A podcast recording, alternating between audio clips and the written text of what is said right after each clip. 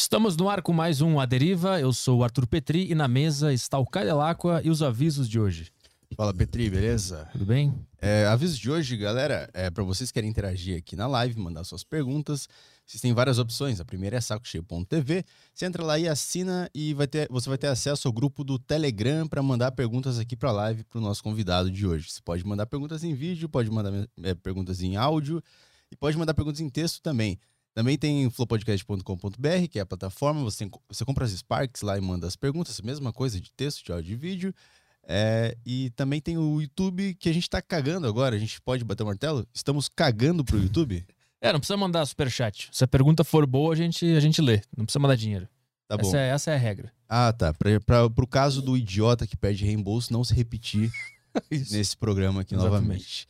Tá, então mande perguntas normais no chat sem precisar pagar, que a gente salva, a gente coloca no bloco de. A gente coloca no. Eu salvo aqui no bloco de notas e a gente lê depois. Estamos é, ao vivo no site roxo e é isso aí. E é isso aí, né? Caiu o iFood. Caiu? Caiu. Não né? temos mais iFood. Perdemos. Agora vamos ver quem Caralho, mais. Caralho, é brincadeira. Na verdade, tem iFood hoje sim. Ah, tem hoje? Tem hoje. Ah, é? Aham. Uhum. Caralho, tem entreguei. Então é o último merchan do iFood? É o último merchan do iFood, é.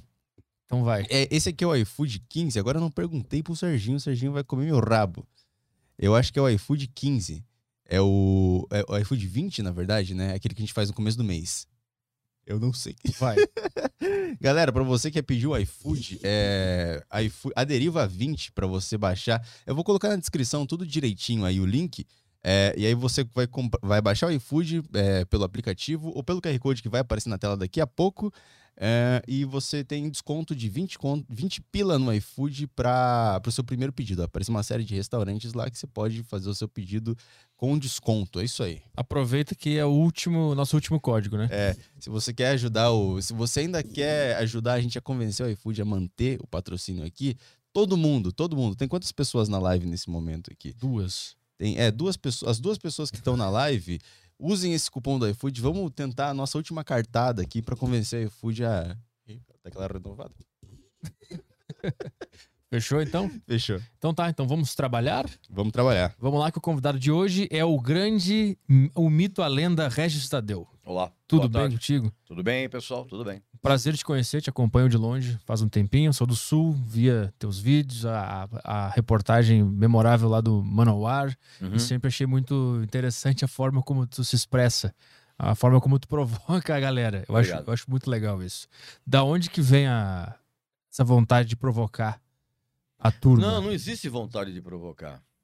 O que existe, na verdade, é sinceridade. Ah. Agora, se as pessoas hoje andam num nível de bundamolismo tão grande de achar que sinceridade é provocação.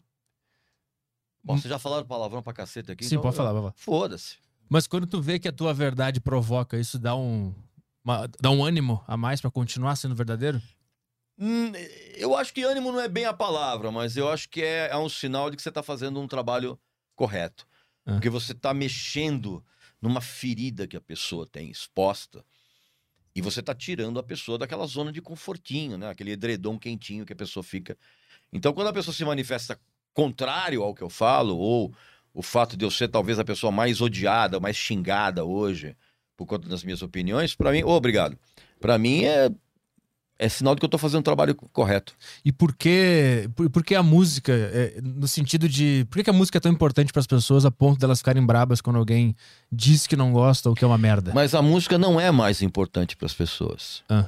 O que é importante hoje para essa horda de débeis mentais que a gente tem hoje, que a gente pode chamar de juventude, a música é o menos importante. O que é importante é a idolatria. Assim, a, a, a essa molecada de hoje, quando eu falo molecada, eu falo também de gente adulta, porque tem gente adulta hoje com a mentalidade de uma menina de 14 anos. O que importa para eles, cara, é a idolatria. É a pessoa ter uma vida de merda tão grande que ela só encontra sentido na hora que ela devota uma idolatria a quem quer que seja, uhum. a cantoras, atrizes e tal. Então, esse esse frenesi é que é o combustível que justifica a, a, vivência dessas pessoas. Porque a música hoje é, é o menos importante. Mas por que, que é o, as bandas criam esse efeito na sociedade? Porque as bandas, elas representam, na maioria das vezes de uma maneira muito falsa, um patamar acima da vida medíocre que o, a sociedade leva. Ah. É por isso que as pessoas têm muita idolatria uh, com, com uh, uh, artistas da música, do cinema, porque eles projetam neles algo que eles queriam ser e não podem. Aham. Em algum momento da tua vida tu teve essa idolatria e tu auto-refletiu e percebeu Nada. que era, Nada. que era mais rascada? Nada porque, assim, é, é, eu sempre gostei muito de música. E sempre gostei muito de quem fazia música legal pra mim. Mas eu nunca perdi a, a, a noção de quando a- a- aquele determinado artista, por exemplo, pisava na bola. E pisava na bola que eu falo musicalmente. Uhum. né? Fazia discos ruins, esse tipo de coisa. Então, assim, eu desde moleque, é, eu acabei desenvolvendo esse senso crítico que era muito contrário à, à minha turma de amigos na adolescência, né? Todo mundo babava ovo pra Led Zeppelin, não sei o quê. E eu gostava bastante, mas eu chegava e falar, pô, essa música não é tão legal, não sei o quê. Os caras, é, você tá do contra. Eu sempre fui do contra. né? Mas porque, justamente porque eu não tenho esse tipo de idolatria, cara. Mas, mas tu sabe por que que tu nunca... Porque é normal o adolescente cair na idolatria por alguma banda, sim, né? sim. Por que que tu acha que tu não caiu? Foi a tua família te instruiu de alguma forma? Não, não, não. O que eu acho que aconteceu, cara, é que eu, eu, eu mergulhei desde moleque.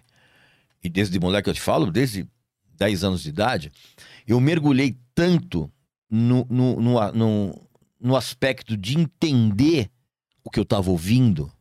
Tanto que até hoje eu sou um cara absolutamente tarado por ficha técnica de discos. assim. Aham. Fico lendo quem produziu, quem mixou, quem não sei. Então, assim, eu sempre mergulhei tanto nesse aspecto técnico de sentir a música e ao mesmo tempo entender o que estava acontecendo. Então, assim, eu não tive muito muito tempo pra ficar babando ovo, assim, sabe? Pra... Tu nunca caiu nessa, nesse negócio do adolescente de, de ter um, um cara que é o, o que te representa algo pra ti, que tu segue ele. Não, não, não. Zero, nada, Não, não. Agora, teve, evidentemente, que ah, alguns artistas foram importantíssimos pra minha adolescência. Por Alice Cooper, por exemplo. E quando eu tô falando adolescência, eu sou um cara de 61 anos, nós estamos falando de anos 70. Então, por exemplo, tem caras que foram importantíssimos. Alice Cooper foi importante, eh, eh, Beatles, de Purple, Led Zeppelin, eh, Jazz Rock, que tinha muito tempo já lá. Então, assim, e, e outra, como também eu sou um- uma espécie de. Eu fui uma espécie de filhote do rádio, Uhum. e o rádio nos anos 60 e nos anos 70 tinha uma, uma programação absolutamente pluralizada. Então você, você não. Eu, eu via algumas emissoras, por exemplo, que o, o bloco era Gilberto Gil, Led Zeppelin, ah, Mutantes e Amelinha, sabe? Né? Uhum. Umas coisas assim. Então, assim, eu, tive, eu sempre tive muita, eh, muita diversidade na minha cabeça em- daquilo que eu achava legal. Tu começou a ouvir rádio com quantos anos? Minha saudosa mãe disse que quando eu tinha uns, uns cinco anos de idade, é, eu era absolutamente fascinado pelo Calhambeque, a música Calhambeque do Roberto Carlos. Aham. E eu ficava na frente da, da- Quando começava a tocar, eu parava de fazer o que eu tinha estava fazendo como criança e ficava meio que ouvindo, assim, como se fosse meio autista. Aí acabava a música, eu voltava. Então, assim, o rádio sempre teve muito presente pra mim, cara. Então, eu, eu- hoje, é, é, eu até outro dia eu tava falando numa entrevista que eu ouço hoje, com 61 anos de idade, as mesmas coisas que eu ouvia quando eu tinha 14 anos, com o mesmíssimo prazer. Mas aí tu acha que é- é uma, é uma nostalgia tua em querer ouvir Não. aquelas coisas Não. ou a música não evoluiu? Não, não. A música. evo- Eu não sei se a música evoluiu. É, é, As pessoas, as pessoas falam assim: ah, a música evoluiu. Evoluiu em quê? Hum. Continuam sendo as mesmas notas. Não Mas evolu- a forma de organizar elas pode não, mais não, mas isso, criativa. não, né? isso não significa necessariamente uma evolução. Você tem gente hoje, por exemplo, fazendo eh, eh, sons que poderiam muito bem ter sido lançados nos anos 70. Hum. É uma concepção musical, artística. Uhum. Mas não teve evolução, não. O que acontece foram, foram surgindo novos ritmos, eh, eh, outros ritmos antigos foram re- reciclados, porque na verdade tudo funciona de uma maneira muito cíclica.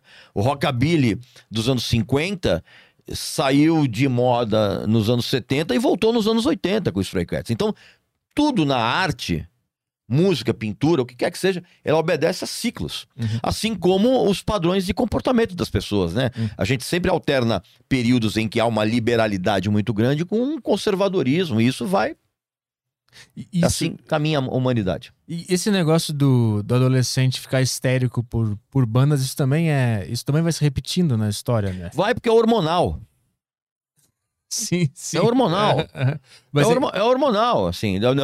A mesma, a mesma maneira que o, uh, uh, o adolescente se masturba, ele injeta uma energia naquilo, que é, a mesma, é quase a mesma que ele que ele tem quando ele fica lá babando pelo I, como se fosse uma masturbação mental. Uhum. Ah, não tem muita diferença, não. É, eu te, eu te perguntei se tu já teve algum, alguma banda, algum, alguma referência que tu era fanático por, porque eu já, eu já tive, né? Só que aí, depois de um tempo, tu olha para trás e sente uma certa vergonha de ter sido tão fanático por alguma coisa, né? Pois é, por isso que eu olho para trás hoje na minha vida e eu não tenho absolutamente vergonha de nada. de ter sido muito fã, assim. Não. Eu, eu, queria me vestir que nem os caras, eu, eu, fazia, eu usava a mesma roupa, tá? eu cheguei nessa, não, nessa é, fase. É, pois é, cara. É.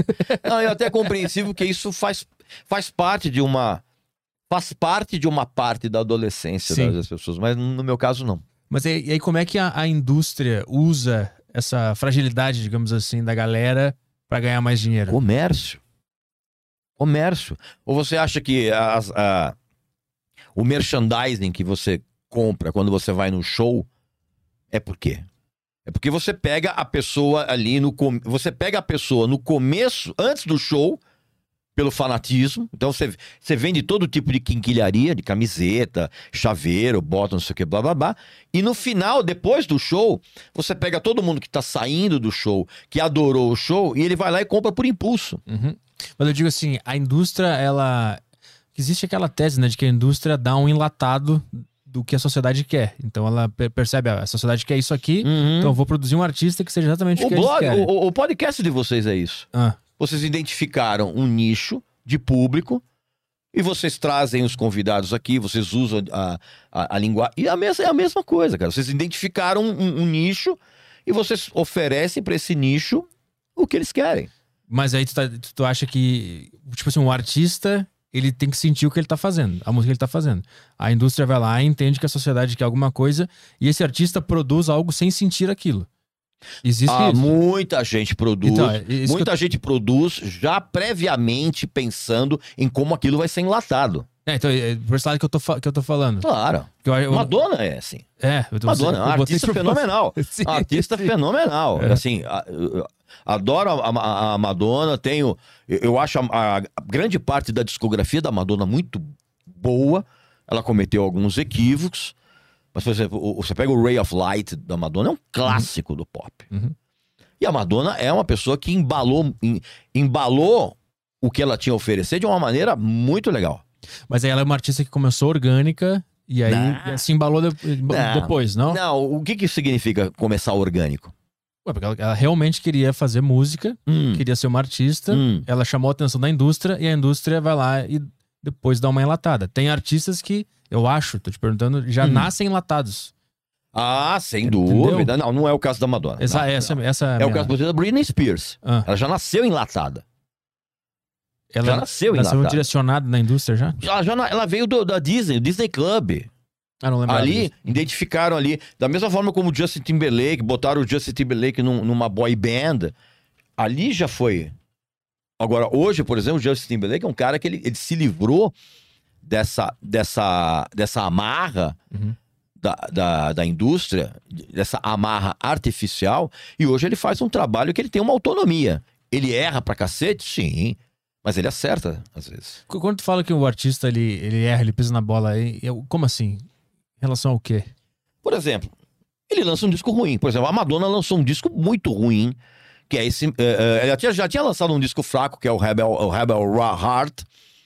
E lançou esse outro agora, o, esse mais recente, eu acho que é o, o Madame Max, que é uma das maiores merdas que eu já ouvi na, na história da música pop desde a da época das cavernas. Mas como é que tu chega nessa conclusão? Tu, é, pelo sentimento, tu analisa a técnica, tu analisa o que tá acontecendo? Não, cara, eu, eu, eu, eu como eu falei, desde, desde moleque, eu, eu tento entender o que tá acontecendo. Então, de uma certa forma, eu decodifico o que eu tô ouvindo de várias formas, em várias. É como se eu tivesse. É como se eu tivesse uma mesa de som na minha cabeça. Então, por exemplo, se eu pego um disco, por exemplo, eu falo, cara, eu quero prestar atenção no baixo. Só no baixo. Então eu vou lá, eu me concentro e eu consigo só ouvir o baixo. Uhum.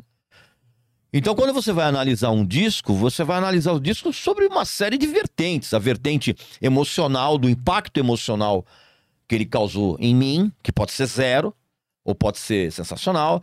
Uh, no, o, o, impacto técnico daquilo, se aquilo foi bem gravado, mixado, se foi bem tocado. Hum. Uh, no impacto composicional, se as harmonias e as melodias fazem sentido dentro daquilo que a canção pede. É uma série de elementos. Então, a, a, tec, a, tu usa a técnica para avaliar também se aquilo ali é bom ou não. Eu queria te perguntar a se. A técnica é apenas um elemento. Isso, isso que eu ia te perguntar. Se, a, se tu tenta analisar a alma do que tá acontecendo ali, porque às vezes a técnica. Baseado na minha, na minha percepção. Na minha percepção, sem dúvida. Porque às vezes a técnica ela pode não estar tá tão boa, mas se o cara tá com a alma cara, no os certo, discos, né? os discos dos Ramones, uhum. eles eram músicos limitadíssimos. Sim. E os discos são sensacionais. E aí você pega o Dream Theater, que todo mundo toca pra caralho, e os discos chatos pra dedéu. sim, sim. Então, Mas... não é, não é, é, O virtuosismo técnico não garante que você vai fazer música boa. É isso que eu quero entender. Como é que tu, como é que tu enxerga a alma daquela obra? Que que tu... Eu enxergo pelo meu viés. Eu não posso enxergar pelo teu. E o, o teu é qual? O meu viés? O meu é. viés é ele é sensorial. E que sensações são essas? Eu quero entender como é que tu enxerga a música. Por exemplo, é, é, o, o, você vai. Eu quero dar exemplos disso. Você pega um disco tá. da Bjork, por exemplo. O disco da Bjork, ele causa um estranhamento em mim inicial que é muito legal. Porque é, eu, eu me surpreendo com determinadas é, decisões que ela, toma, que ela toma em termos melódicos, em termos de harmonia, em termos de produção. Isso tem um impacto em mim. É um impacto de, de, de surpresa, é um impacto de. Uh, não de felicidade, mas de o um impacto de você tentar se conectar emocionalmente com o que a pessoa está querendo dizer. Uhum. Então, assim, são uma série de análises subjetivas, né? Eu tenho a minha, Sim. você tem a sua, ele. É, eu quero entender como é que é a, a subjetividade da tua análise mesmo. É. é. É, quando tu vê a, a Madonna, por exemplo, o último álbum dela, que tu hum. ouve e tu. tu é uma bosta, uma bosta. O que que. Músicas ruins, ah. Uh, convidados uh, uh, equivocados, não preciso nem dizer, né, cara? Anitta. E... é. O pessoal, eu, inclusive, o pessoal ficou puto da vida comigo quando eu, quando eu, eu falei a respeito disso. E, e, e, ficou mais puto da vida ainda quando na turnê que ela fez, a única música do disco que ela não botava ao vivo era a da Anitta. Por quê, cara? Porque ali foi claramente uma intenção de fazer o disco entrar num mercado por isso que foram convidados vários artistas de vários países. Sim. Isso aí é, isso é uma tática de marketing para você tornar o seu trabalho mais é, agradável em uhum. termos para aquelas culturas. Uhum. Então, por exemplo, o Madame X da, da Madonna, que é uma merda de disco, tá tudo errado ali. Assim, as composições são fraquíssimas, a escolha dos convidados foi um negócio completamente artificial. Assim, eh, foram convidados pessoas para cantar em determinadas músicas em que a, aqueles convidados não, não, não, não eram para aquele tipo de som. Sente que foi uma forçação. Total. Uma pretensão de fazer algo. Total, total, total, total. A, a pretensão é, é, algo que eu já ouvi tu falar bastante, né? Quando algo tem a pretensão de ser algo, provavelmente fudeu. fica ruim, né? Fudeu, fudeu. E a Madonna, infelizmente, o personagem tomou conta da Luiz Maria Ticone. Acho que é meio natural, né? Quando chega nesse, nesse patamar, é depende, foda. Depende, né? depende. Você tem artistas hoje, por exemplo, que o personagem não. Bob Dylan, por exemplo, é um cara que continua lançando discos absolutamente relevantes e, e você não, ah, você não consegue meio decifrar. Você decifra cada disco do Bob Dylan à tua maneira. Sim. Mas não necessariamente é o. Porque ele é muito. Como é que eu vou dizer? Ele é muito introspectivo em expor o que ele está querendo fazer. Sim. E isso é genial, isso é uma coisa legal no artista. É que deve ser complicado estar nesse lugar assim e na cabeça do artista deve ser uma confusão, né? Quem pelo que eu, contrário. Que pelo contrário. Não, cara, não? pelo contrário. O cara fala assim: não, eu vou fazer isso aqui, foda-se se você vai. O que você vai entender a partir disso. Claro, sim, mas aí são exceções. Tô nem aí. Né? Tô nem aí. Como o Bob Dylan. Agora, acho que pra maioria dos artistas deve ser complicado estar nesse lugar. Pra maioria dos artistas é complicado, por quê, cara? Porque a grande. Hoje, por exemplo, o mercado pop hoje, ele está inundado por um monte, cara, de cantoras absolutamente horrorosas, medíocres, que não compõem pica nenhuma e estão ali apresentando trabalhos uh, uh, encomendados às vezes por times de seis, sete, oito produtores. Que é um negócio absurdo. É um absurdo uma faixa pop, por exemplo. Ter... Cara, eu, eu gosto do trabalho da Beyoncé. Eu acho que a Beyoncé, ela tem discos muito legais. Os shows da Beyoncé são sensacionais. E ela não faz uh, uh, playback, ela canta mesmo. Porque o que tem de cantora fazendo playback é um negócio que já saiu do controle. Mas, cara, a, a Beyoncé tem, tem, tem canções, cara, que tem nove compositores. Cara, isso é um absurdo. É como se cada um fosse compusesse um pedacinho e aí se você alinhavasse tudo e aí você tem que dar crédito. Isso é um absurdo, cara, total. Por que, que isso acontece?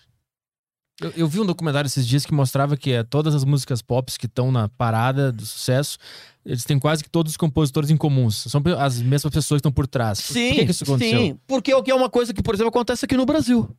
Por exemplo. Todo esse mercado sertanejo, esse mercado de, de, de, de. que as pessoas falam, ah, é funk. Não, mentira, não tem mais funk. Toda aquela moçada que veio daquela, daquela porcaria de funk carioca, todo mundo é pop hoje. Ludmilla não faz funk. Ludmilla faz pop, ou faz pagode, que agora tá querendo ser pagodeira. Hum. Toda essa turma, cara, é, tem sempre um time, tem sempre um escritório por trás, que é o escritório que faz o agenciamento, é a equipe que tem os compositores, que tem aquela coisa toda. Então, na verdade, você. Eu não tô, eu não tô querendo dizer que o fato de o artista não compor não significa que ele vai fazer o trabalho ruim. Elvis não compunha porra nenhuma e era sensacional. Mas aquilo tudo é hoje é feito de uma maneira tão empresarial, uhum.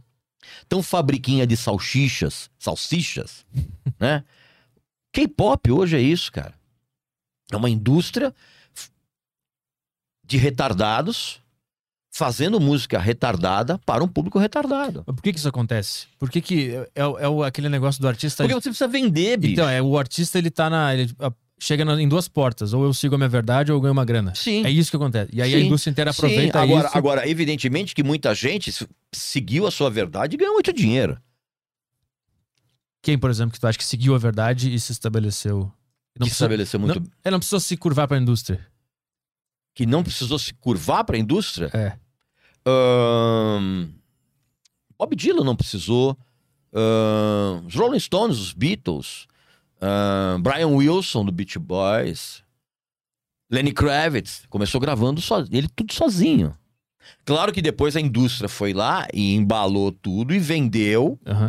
de acordo com o que estava sendo proposto. Uhum. Agora, hoje você tem uma. Cara, é, é muito simples. Você pega hoje é, é, qualquer programa de clipes da TV fechada, não, qualquer um. Você vai ver um monte de gente, cara monte de gente, de gente medíocre, cantando as músicas muito parecidas Sim. entre si. Com autotune, toca ficha. Total autotune. Já foi no, no Spotify lá, ele tem, a, ele tem várias listas de, das mais tocadas pro país. E aí tu pode ver da Dinamarca, da, da El Salvador, pode ver todos os países do mundo. Aí é, tu vai lá e ouvir, é, é, igual em todos os lugares. Então, porque aquilo ali, na verdade, é, é montado com o investimento do, dos próprios artistas que aparecem nas. Mas não é meio culpa do público, porque o público, se o público tá clicando, eles vão dando, né? Não é que no fim das contas, não é nem culpa da indústria nem do artista, é do público. Não, tá, todo mundo é culpado. Ah. Não é que a culpa. Ah, ninguém é culpado. Não, a culpa não é do público e nem da indústria. Não, cara, todo mundo é culpado. Todo mundo é cúmplice. Eu tendo a ver que é mais culpa do público. Porque ele, a indústria só vai dar o que ele quer. Depende do tipo de indústria. Depende do tipo de produto que você tem. Ah, essa, a música, com essa batida que tem todas as da, músicas de do música mundo pop? É. Mas eles, eles contam exatamente com isso, cara. Porque existe hoje um retardamento mental coletivo mundial. Hoje você tem pelo menos duas gerações de pessoas que sabem ler, mas não entendem o que estão lendo. Quando você sabe ler, mas não entende o que você está lendo, é porque você não está usando o teu cérebro. Se você não está usando o teu cérebro para ler, você também não está usando o teu cérebro para música. Uhum. Que é o que explica hoje essa manada de duplas sertanejas que você tem aí, fazendo música ruim, com letras paupérrimas, exatamente para um público que não precisa pensar, que uhum. não quer pensar. Uhum. Então aí aparece os Gustavo Lima com Tchetcherere Tchetchê, Gustavo, Gustavo Lima. Cara, eu nunca vi um cara colocar no refrão da música o nome dele. A não ser que seja um rapper. Tchetchê, Gustavo Lima, eu e você. Gustavo Lima e você. Qual é, qual é o, o, o, o a força de cerebral que você precisa para entender uma merda dessa? Zero. Mas é que tá. Tu não acha que pra maioria das pessoas a música é só uma coisa para se divertir? Que a gente leva a sério o negócio, que a gente curte pra caralho. Pra maioria é só uma diversão. E a diversão tem que ser fácil. Então, mas se você for pensar assim, cara, você pode. É, tem diferentes níveis de diversão. Você tem uma diversão mais elaborada, você tem uma diversão mais é, rasa. O problema é quando você tem um mercado inteiro nacional dominado por essa diversão rasa. Mas isso causa como consequência o quê? Eu, eu, quero te perguntar no fim das contas é por que que música é tão importante para ti a ponto de tu ficar por dentro de tudo e analisar o que tá acontecendo? Porque a música é uma das vertentes artísticas que salva vidas. Hum.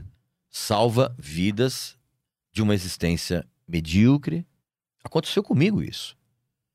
Eu, por exemplo, se não fosse a música, se não fosse assim essa verdadeira paixão que eu tenho, eu seria um cara completamente diferente.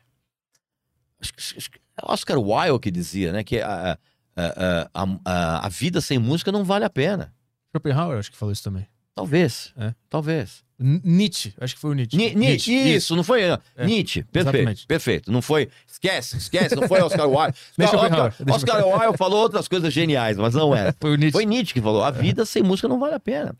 Então, a música, assim como outras formas artísticas, pintura, escultura, cinema, teatro, elas tiram você de uma vala de mediocridade e tornam você um ser humano melhor. Hum. E, então, tu vê que a, quando a, a música. Do... É por isso que é tão importante, eu, eu defendo veemente. Desculpa de Não, vai, vai, toca fecha. Ah, foda-se também. Não, não, vai, é, é teu, é, teu, pode ir, pode ir. É, é por isso que eu defendo veementemente o ensino de música nas escolas, mas o ensino sério. Eu defendo isso, cara. Porque enquanto você não tiver isso, bicho, vai, as escolas vão ficar vomitando gente não são alunos, são clientes. Uhum, uhum. Tu acha que então a, a, a música ser de baixa qualidade em uma sociedade, ela mostra como essa sociedade está como uma sociedade propriamente dita, assim. Exato. É isso? O cinema mostra isso, o teatro Sim. mostra isso. Mas a, a, música tem algo a mais do que essas outras artes? Creio que não. Em termos de importância, em termos de relevância. Para o indivíduo. Eh, não, não, não acho que não tem. Eu acho que, na verdade, a música é a ferramenta mais popular do que uhum. outras formas artísticas para tirar você dessa mediocridade. Uhum, uhum. E ela é popular porque ela é absolutamente milenar, né? A arte da música. Então, é, é nesse sentido, não, não vejo, não, não vejo uma predominância, não. Eu acho que é, é, é, tudo depende do, do, do, interesse da criança. Você desenvolve isso na criança. Hum. Por isso que toda vez que eu, que eu, que eu vou dar uma entrevista, a pessoa chega para mim e fala assim: Pô, você quer falar alguma coisa para terminar? Eu falei, quero, cara. Pais, despertem nos seus filhos o amor pela leitura. Porque se a criança, ela desde cedo, ela ela tem esse amor despertado, essa fagulha pela leitura, isso vai abrir a mente dela para várias outras formas de arte. É fundamental isso. E para mim foi fundamental porque minha mãe quando eu era moleque, bicho, é, a gente, eu lembro nítido assim, vendiam-se obras literárias espetaculares na banca de jornal. Então eu com 10 anos, cara, eu tava lendo Júlio Verne. Uhum. Por quê? Porque minha mãe ia na banca de jornal e comprava, tinha livros, séries. É, é, 20 é, mil léguas submarinas, é, a Cabana do Pai Tomás, é, os, os Miseráveis. Cara, isso para mim foi. Eu agradeço sempre, todo dia para minha falecida mãe.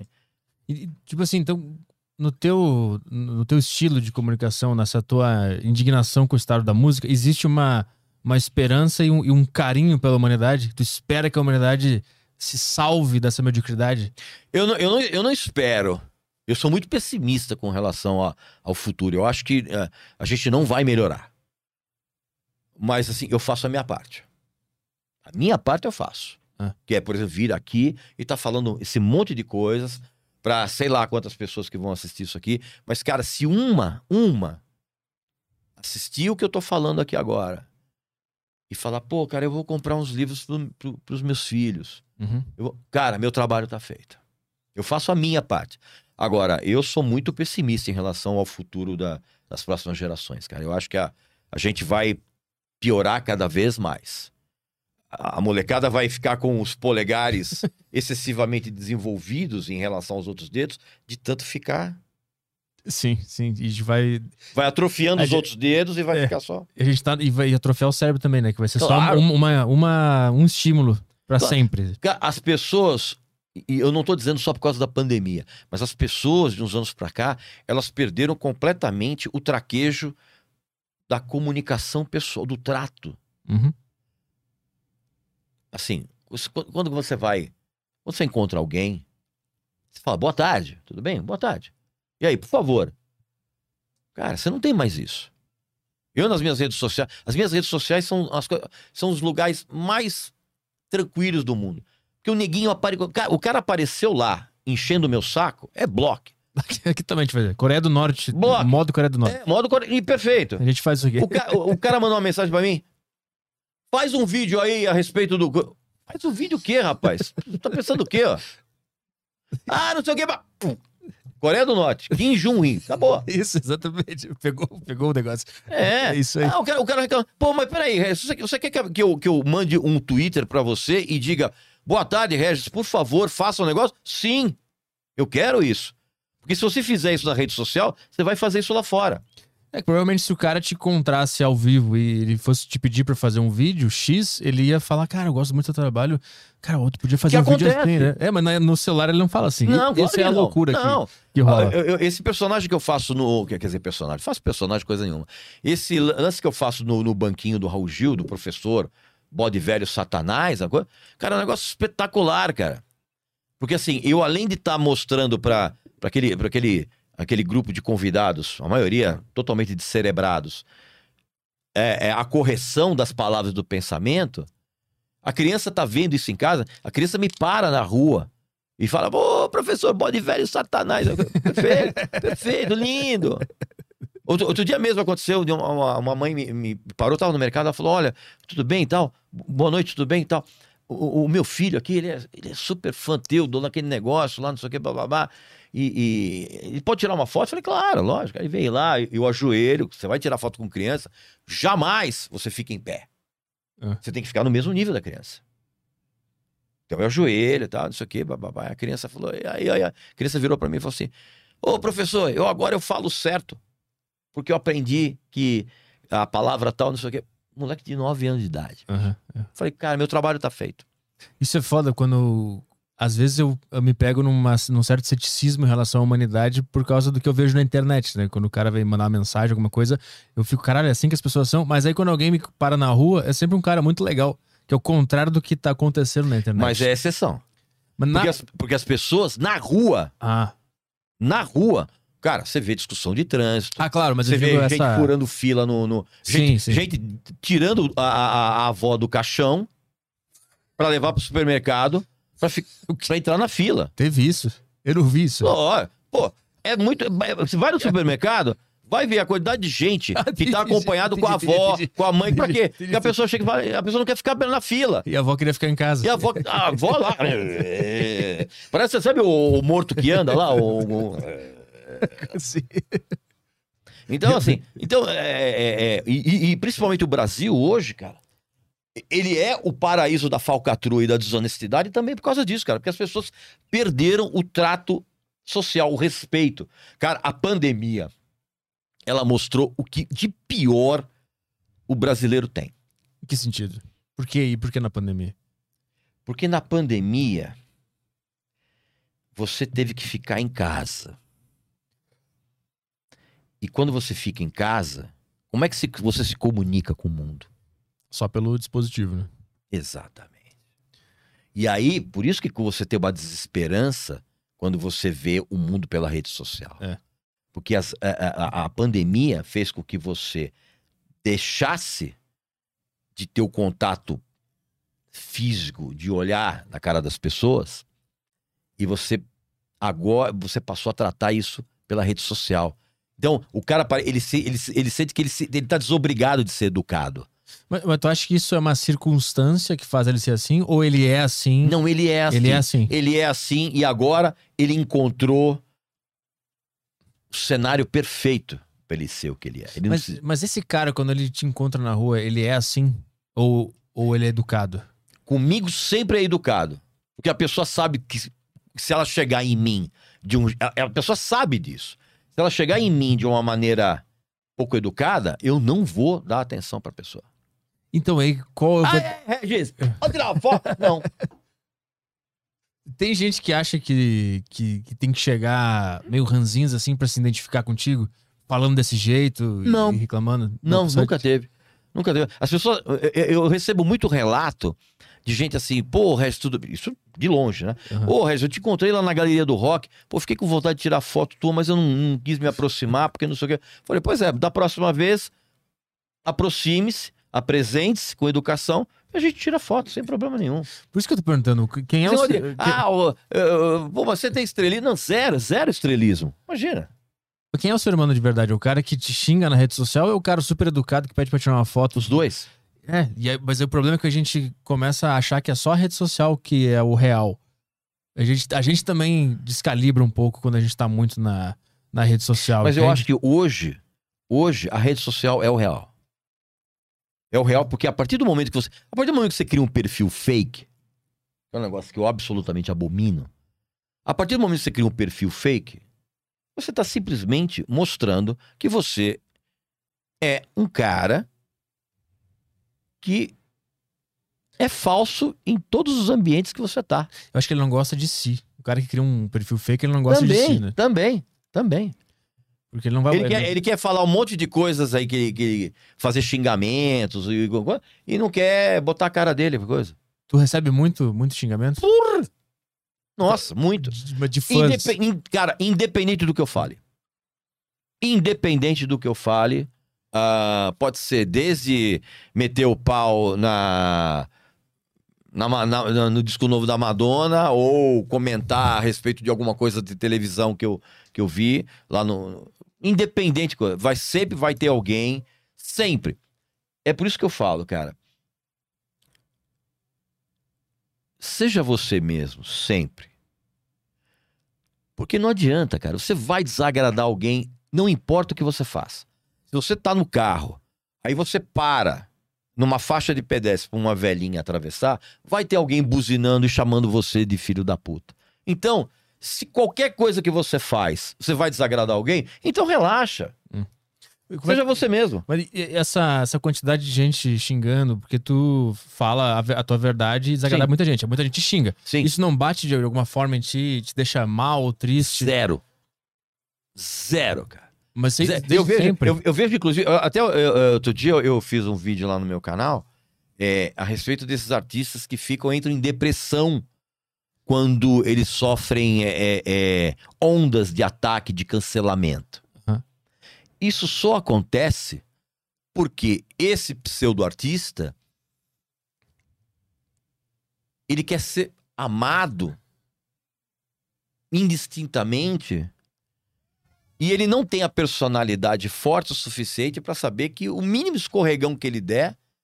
Cara, olha o que acontece com a Luísa Sonza, ou Luísa Sonsa, como você Uhum. fala.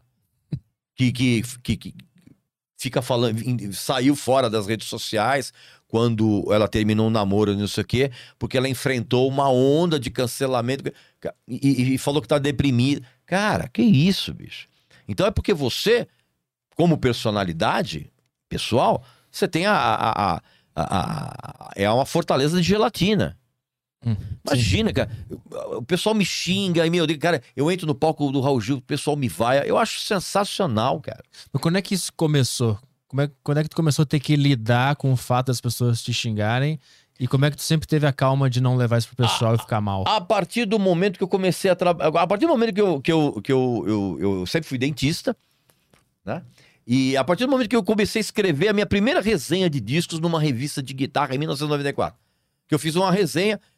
No, no- no mês seguinte, já, já veio carta dizendo: pô, é absurdo você falar um negócio. desse." Falei, ah, legal, falei, falou, tchau. Isso te, isso te é, é- é mais gasolina pra ti né, quando o cara responde assim. Não é, não é mais não é que é mais gasolina, cara, mas é, é- porque se você se você faz o teu trabalho sempre tendo em mente que você precisa agradar alguém, ferrou, velho. Você vai comprometer todo o teu trabalho, você vai comprometer toda a integridade do teu trabalho. Sim. Então assim, Pra mim, não, não é gasolina, mas assim, é, é o sinal de que o, o que eu tô falando tá batendo de uma maneira diferente em diferentes pessoas. Esse é o, esse é o grande lance. É a mesma coisa aqui. A gente tá aqui batendo papo. Isso aqui é ao vivo, né? Ou não? É, é. Então, isso aqui é ao vivo. O que eu tô falando aqui, essa conversa que a gente tá tendo aqui, vai bater em cada pessoa de um modo diferente. Tem gente que vai continuar me odiando, com o que eu tô falando aqui. Tem gente que vai, vai passar a me odiar ainda mais. Tem gente que não vai dar a menor bola, vai desligar e vai fazer outra coisa na, na- na coisa. E tem gente que vai achar legal. Ok, cara. Esse é, esse é o meu trabalho. Mas como é que tu aprendeu a ter essa freza? Porque é difícil para um ser humano receber uma multidão de pessoas te odiando, te xingando, dizendo que tu é um merda, que tu não sabe nada. É, é complicado, assim, para um ser humano comum, normal, receber Hum. esse tipo- Não tá no nosso DNA ser desagradado pela sociedade, é, a sociedade não gostar da pessoa e ela ficar de boa. É uma defesa natural que todo ser humano tem. Como é que, como é que tu não deixou isso bater em ti? Não sei. Não faz ideia. Não sei. Não faço ideia. Se eu falasse qualquer coisa aqui pra você, eu podia bancar o bacana, dizer, não, veja bem, isso é porque, na verdade, eu tenho a minha psique. Não, cara, não sei. Ah. Não sei. É só. Eu sou sincero a ponto de dizer que eu não sei, não sei o por quê. Vamos apresentar o, o cupom dele? Que, que tem a sacanagem aqui do Ah. emblema? Bora. Ah, óbvio, né? Imagina que eu, imagina que eu viria aqui e passaria em column, né? Aí, Bem legal, isso é bem. Eu gostei desse desenho, cara. Ó, o emblema pra galera resgatar lá no flowpodcast.com.br. Legal. Cadê a sacanagem? E agora a Tá sacanagem vem no aparecendo código na- pro cara resgatar esse emblema. Ah, É, o link pra você resgatar lá no site tá fixado. O código do emblema é fã de K-pop. Tá aparecendo na tela aí. pô, essa é sacanagem? O cara vai digitar fã de K-pop e vai ganhar o teu emblema. Essa é sacanagem. Pô, ah, sacanagem de leve isso É, aí. de Eu leve, pensei que fosse um negócio mais. Não, ia entrar uns caras com Tipo, extintores manda, de é, manda, É, manda uma, manda uma foto usar, não. vestida de, vestido de. igual a sua namorada, alguma coisa desse tipo. Tem muita gente que faz isso, hein? Ô, Manda, su- tem manda muita- foto da sua tem namorada mui- e é, você tem- ganha o é, emblema. cara, É, é, tem, é, que tem muita, tem muita gente. Bom, eu vou- ficar quieto aí, porque. Vamos botar, vamos fazer agora, a partir de agora, pra você resgatar o emblema, mande uma foto da sua namorada. É, É isso. é, essa, saca, essa é uma sacanagem boa. Com a camisa do Porque o K-pop. Não, porque o cara tem que ir lá no, ar- no, no, no- no celular dele, cara, e achar uma foto que às vezes é, né? Vai saber, né? Então tem aí- que ser uma boa, uma foto boa da sua namorada. Fã de Uma foto boa da sua namorada boa. É. Né? Mas Tem acento? Fã de K-pop? Como é que é? É, fã de K-pop com acento. Tá aparecendo na tela, o pessoal tá ligado aí. Ah, boa. Mas quem estiver só ouvindo, né? o cara tem que saber. como Ah, é que sim. Fã, fã de K-pop com acento. Isso. Então tá. Aí o acento você descobre onde é. Que tem um cara que vai perguntar onde que é o acento. Sim, aí Tem você cara. pega você, na, na, né? tem você, faz aquele, que- você faz aquele sinal característico do dedo médio, que é. Indicando qual é, qual é o Sim, acento. Exato, qual é o acento, exatamente, cara. E eu não vou e não duvido que tenha gente que pergunta mesmo. Porque, cara, o nível de imbecil. Eu não sei aqui com vocês, mas o nível de imbecilidade que eu vejo, por exemplo, nos, no- nos comentários dos meus vídeos lá no meu canal no YouTube. Aliás, meu amigo e minha amiga, aproveite e vá lá no site registadeu.com.br que você vai ter acesso a tudo que eu faço. Né? Os blogs, o, o canal de, de vídeos lá no, no- no YouTube, lá. E aí você lê os comentários, cara. É complicado, né? Eu sei bem como é que é. Cara, o Roberto Cabrini, uma vez, a gente se encontrou no- no- no- nos corredores do, do SBT e ele me falou uma coisa eh, que é muito interessante. Ele falou, cara, sessão de comentários de qualquer coisa é a latrina, É o esgoto. É. é a latrina do, do mundo, cara. E é verdade. Você vai nos grandes portais de comunicação, eh, site esportivo, lá no meu canal no YouTube, não sei o que. Cara, você lê os comentários, é um negócio... Tu disse que tu não tem a menor esperança na humanidade, né? Que a gente vai. Sou muito pessimista. não Pessimista. tenho- é, muito pessimista. Exagerei. A não ser que haja uma uma revolução cultural. E quando eu falo revolução, não é você pegar em arma, não é nada disso. Não é É é- é- é- não, é, é você fortalecer as escolas, fortalecer o ensino básico, for- fortalecer a cultura. Isso é revolução. Se você não tiver isso, bicho, a gente provavelmente daqui a umas quatro, cinco gerações o pessoal voltou a viver em árvores e comer carne crua. Eu ia te perguntar, quando tu vê coisas como o TikTok acontecendo, isso, isso vai comprovando a tua tese de ser Claro. pessimista? Acabei de, acabei de colocar um vídeo lá no meu canal a respeito disso, cara. Que o TikTok hoje é a maior concentração de gente retardada por frame É. que existe. É uma coisa impressionante. É um negócio Mas por impressionante. que esse fenômeno aconteceu? O que, que ele proporciona para a humanidade? Ele proporcionou a mesma coisa que a- as redes sociais proporcionaram. Elas deram voz, e no caso do TikTok, a imagem a um imbecil. A um imbecil que ninguém tomaria contato com ele. Ele continuaria, continuaria ali restrito ao pequeno grupo de amigos deles que ficariam tirando sarro. Olha a dancinha que eu faço. Os caras, ah, cala a boca aí, moleque, fica quieto aí. Hoje não, cara. Hoje ele tem o TikTok. Onde ele pode fazer dancinhas retardadas, ele pode eh, fazer dublagem de, de músicas ruins ou músicas boas. um- Mas enfim, virou um. Virou um grande painel de estupidez. Com- Como é que a- o TikTok influencia na, na música? Porque eles usam muita música lá, trechos pequenininhos, e meio que isso acelera o processo de padronização da música, né? Cara, tem gente, muita gente hoje fazendo música ao mesmo tempo criando estratégias, tudo pro TikTok. A pessoa já faz a música pensando no TikTok, pensando em como ela vai apresentar aquilo no TikTok. Ah. Você quer coisa mais absurda que isso?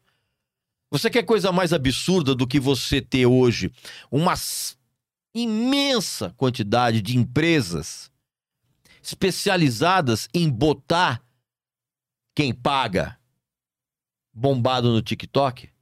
Gente que chega na empresa e primeiro ele, ele apresenta a coreografia, depois ele vai mostrar o que é a, a música. Sim. Tá cheio de gente assim, cara. Então, acho que o recurso visual do, do TikTok ali, ele prejudica a percepção da pessoa sobre a música, do que, que aquela Cara, música representa 15 de verdade. segundos. Então, Você não precisa pensar.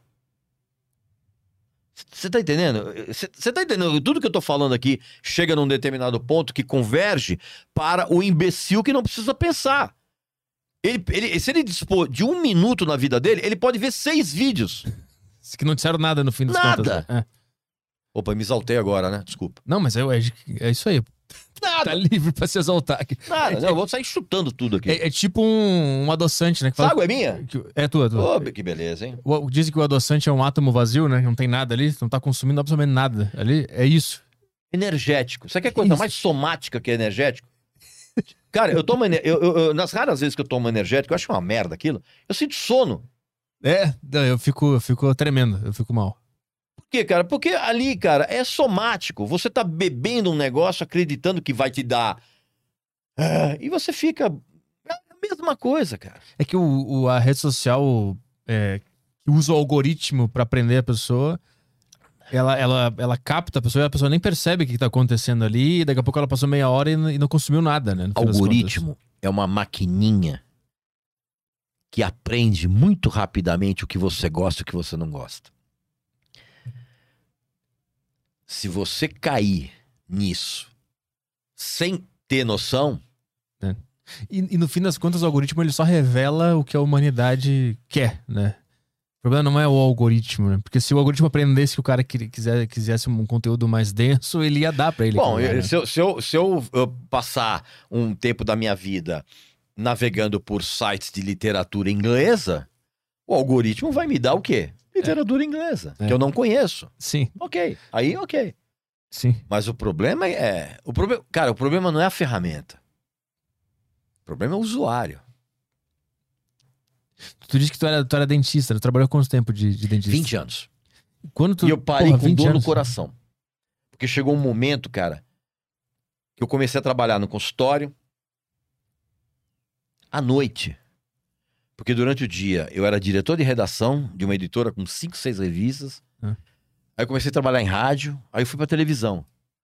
Aí chegou uma hora, cara, que eu ia começar a fazer um negócio que eu sempre detestei, que era ligar pro paciente e falar assim: olha, amigo, lamentavelmente eu não vou poder atender, eu vou ter que transferir a sua consulta. Cara, quando, quando eu senti que isso ia começar, eu falei, meu, tá na hora de parar. Mas, por exemplo, eu continuo me atualizando, adoro odontologia. Quando tu era jovem, o teu sonho era, era, estar, era participar da mídia, estar no entretenimento? Jamais. Não. Não. Imagina. Isso surgiu completamente ao acaso. Porque é, é, na época eu era só dentista. Claro que né, comprava disco que nem um alucinado. Como sempre, como faço até hoje. E aí eu namorava com uma garota. E, e, essa garota era muito amiga de uma outra garota. E o namorado dessa outra garota tinha uma editora que fazia revistas para instrumentistas. Era uma revista chamada Cover Guitarra, que era de tablatura e partitura, tal, não sei o que, babá. E ele tava procurando alguém para fazer crítica de discos. E aí, essa namorada do cara falou com a minha namorada e falou: Olha, o, o, o coisa tá precisando de, de alguém para. O Regis não pode fazer? Eu cheguei e falei assim: Olha, cara, eu nunca escrevi nada assim, para revistas, nada desse tipo de coisa. Né? Eu sou dentista, não, eu gosto de música e tal. Aí o cara falou: não, não, fica tranquilo. Escreve o que você acha e tá bom. E aí eu fiz. Fiz a crítica de três discos. Aí a, a, o, o número seguinte vendeu melhor. Não sei se por causa disso, mas. Aí caiu uma matéria de capa numa revista e, e era pré-internet. E aí, puta, não tem uma matéria de capa, e agora? Como é que eu vou fazer? Eu falei, ah, se vocês quiserem, eu, eu escrevo a história do Metallica. Ah, tá bom, beleza. Aí escrevi lá, não sei o quê, porque eu, eu, eu sempre comprava muita revista importada, né? Hum. Então eu sabia da história, né? Do uhum. acidente do Cliff Burton, blá blá blá. Uhum. E aí fiz lá uma matéria de quatro, cinco páginas e tal, e aí a revista começou a vender melhor. Aí o cara falou: não, vem trabalhar comigo.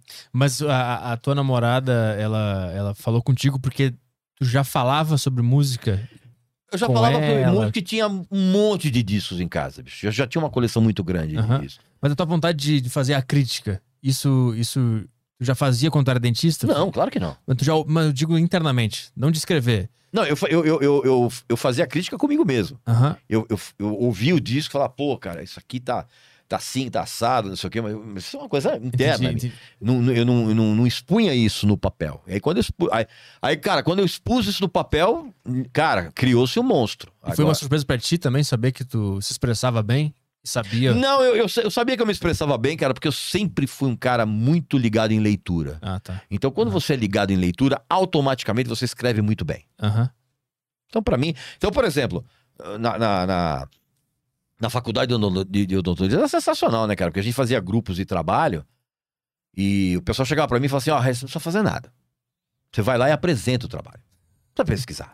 Deixa que a gente pesquisa. Porque ninguém queria ir lá na frente pesquisar. Uhum. E a cara de pau, né, bicho? Falar, fazer um monte de, de, de coisa aí e tal. Mas assim, é, é, não foi surpresa, não, cara. O que foi surpresa, para mim, foi algo que eu escrevi numa revista recebeu feedback por carta. Sim. Falei, opa, peraí. Foi o cara puto lá. Ou foi o que foi? foi... Não, teve gente que falou bem. Ah, eu tá. fiz uma crítica do, do. Eu lembro que era do Euthanasia, do, do Megadeth, ah. e do Carne Crua, do Barão Vermelho.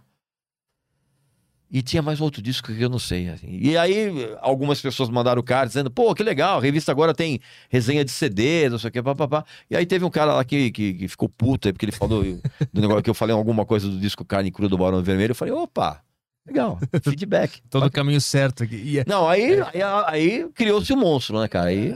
E aí, quanto tempo depois disso que tu largou a, a profissão? Eu comecei em 94 e parei em 2000. Eu comecei a trabalhar em revista pela primeira vez em 1993, mas eu só fui parar com a odontologia em 2006. 2006. E aí começou a viver só de se comunicar, falar, Isso, é, falar é, sobre aí, música, é, é, escrever. É, exatamente. Mas continuei lendo artigos científicos de odontologia e tal, eu, eu gosto bastante. Tu acha que a, a música, ela. Quando foi o último ano que a música evoluiu e foi verdadeira? A música sempre é verdadeira. É? É. Depende de quem faz. Mas hoje, por exemplo, tu, tu descobre no, bandas novas? O tempo inteiro. E tem coisa boa rolando? Muita coisa boa. As pessoas cometem um erro muito grande de chegar para mim e falar assim, cara, rock brasileiro morreu, né? Eu falei, não, cara, pelo contrário. Hoje a gente vive uma safra de rock nacional espetacular. Eu tenho um dos programas que eu tenho na Rádio USP Aliás, tenho dois programas na Rádio USP.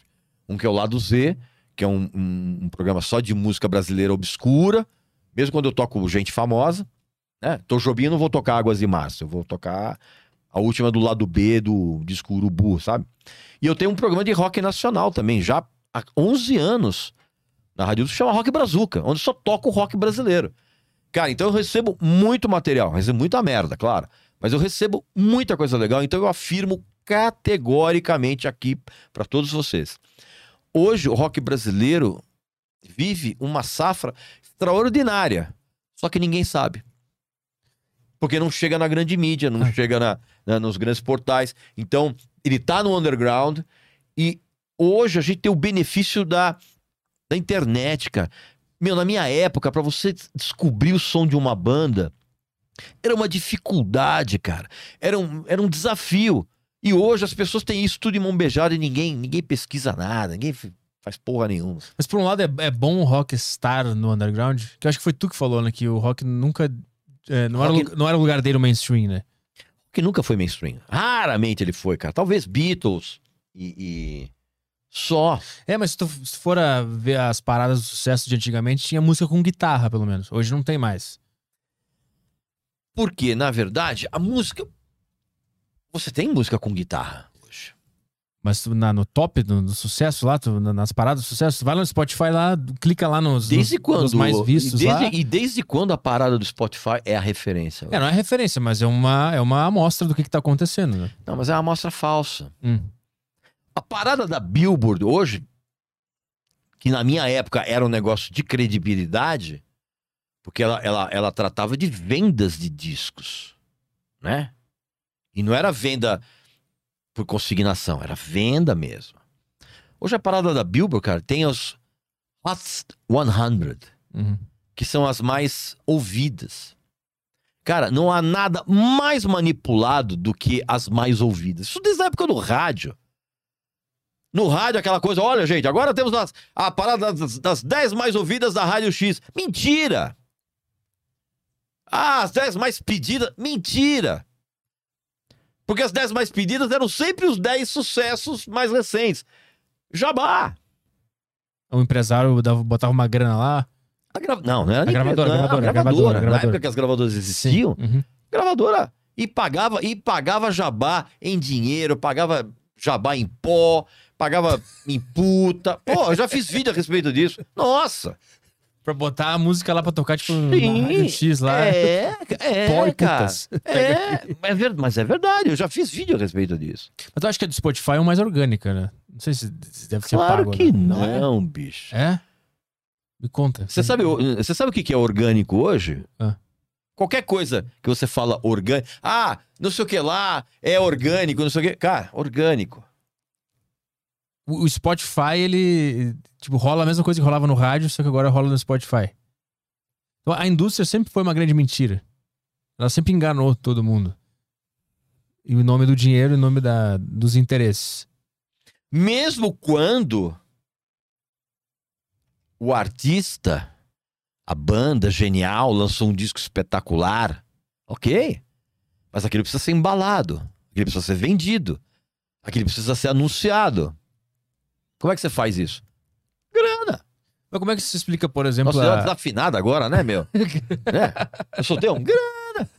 como, é que, como é que se explica, Ficou de velho, viu, bicho? Vocês vão. Vocês estão assistindo, vocês vão ficar velhos, vocês vão ver A só. gente desafina quando a gente tá quase chegando na adolescência e depois de velho. São os, os dois momentos. Na verdade, é, na verdade é, é, o, o- com o homem acontece isso. Você vai amadurecendo até uma determinada idade, lá os 50. pô. Depois é regressão, cara. Você vai ficando criança de novo. Vai afinando de novo. Vai, vai, vai fazendo, falando um monte de bobagem. Como eu tô fazendo aqui agora. Eu queria, eu queria te perguntar, a, a explosão dos Beatles, ela foi orgânica ou teve algum interesse?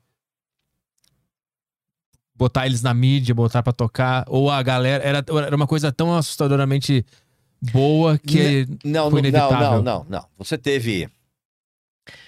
Se você pensar que os Beatles soltaram o primeiro disco pela EMI, poderosa EMI, você já respondeu a tua pergunta.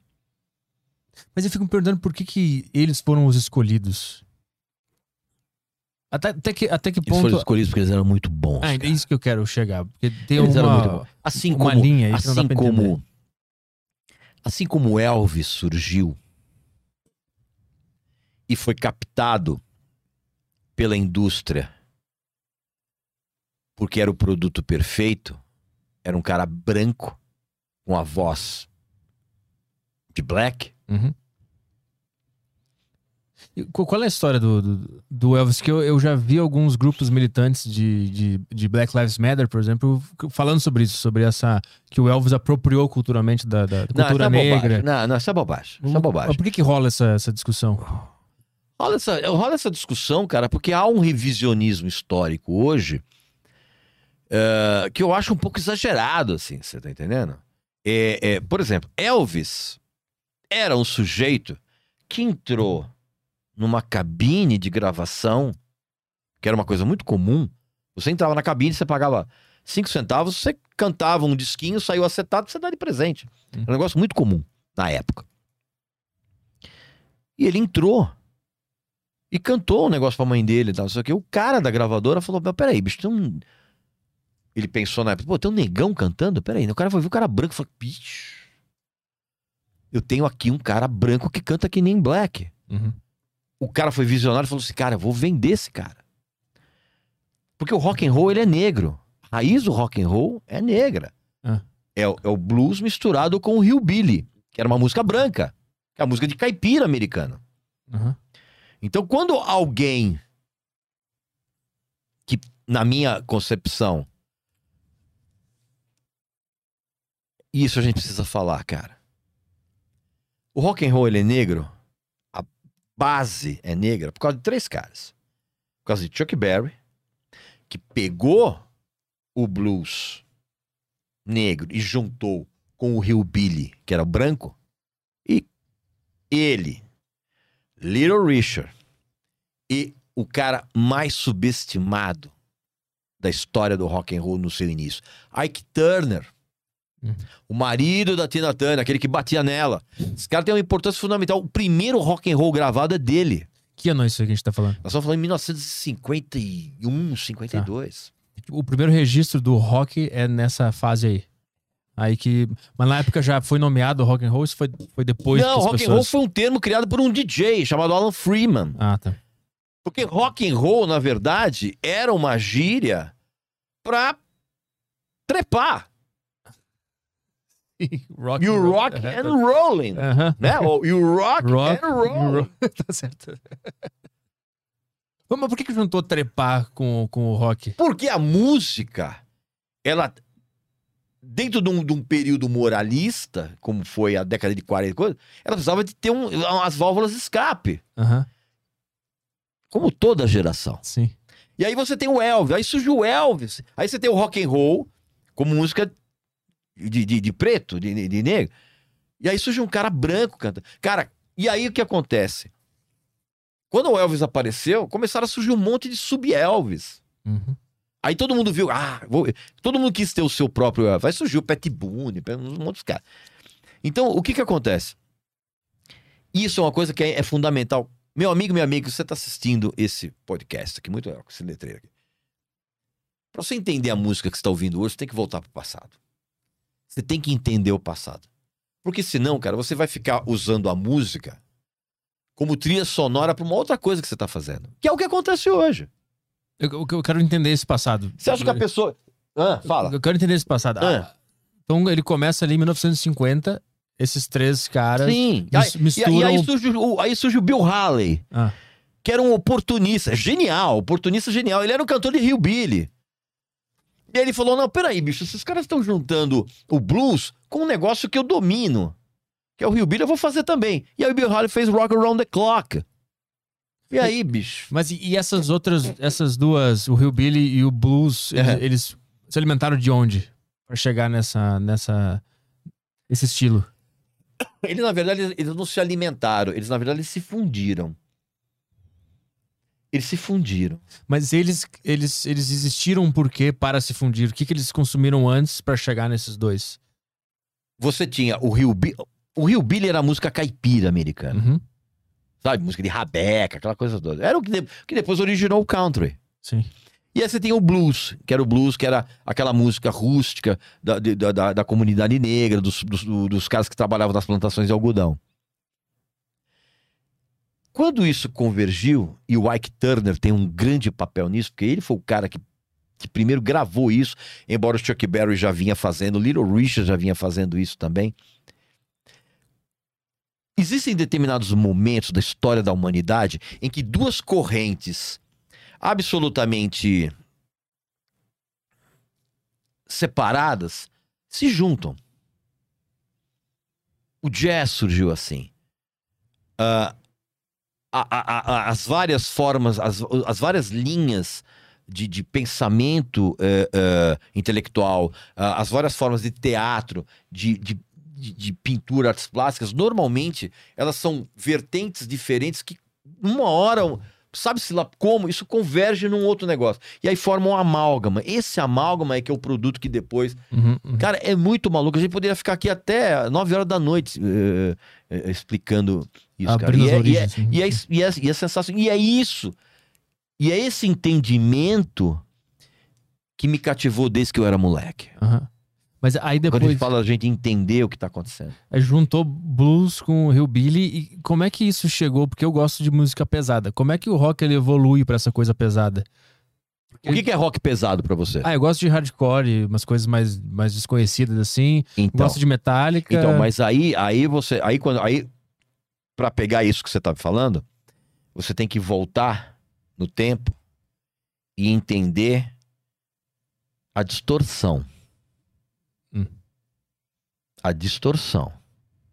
Quando você entende o porquê que uma determinada guitarra passou a soar mais agressiva do que vinha sendo até então, e isso muitas vezes é, é, isso aconteceu por acidente.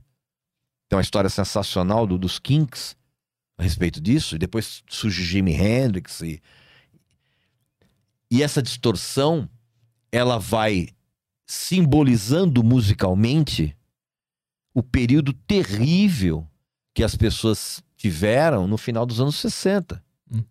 Quando o movimento hippie, que pretendia mudar o mundo de paz e amor, morreu.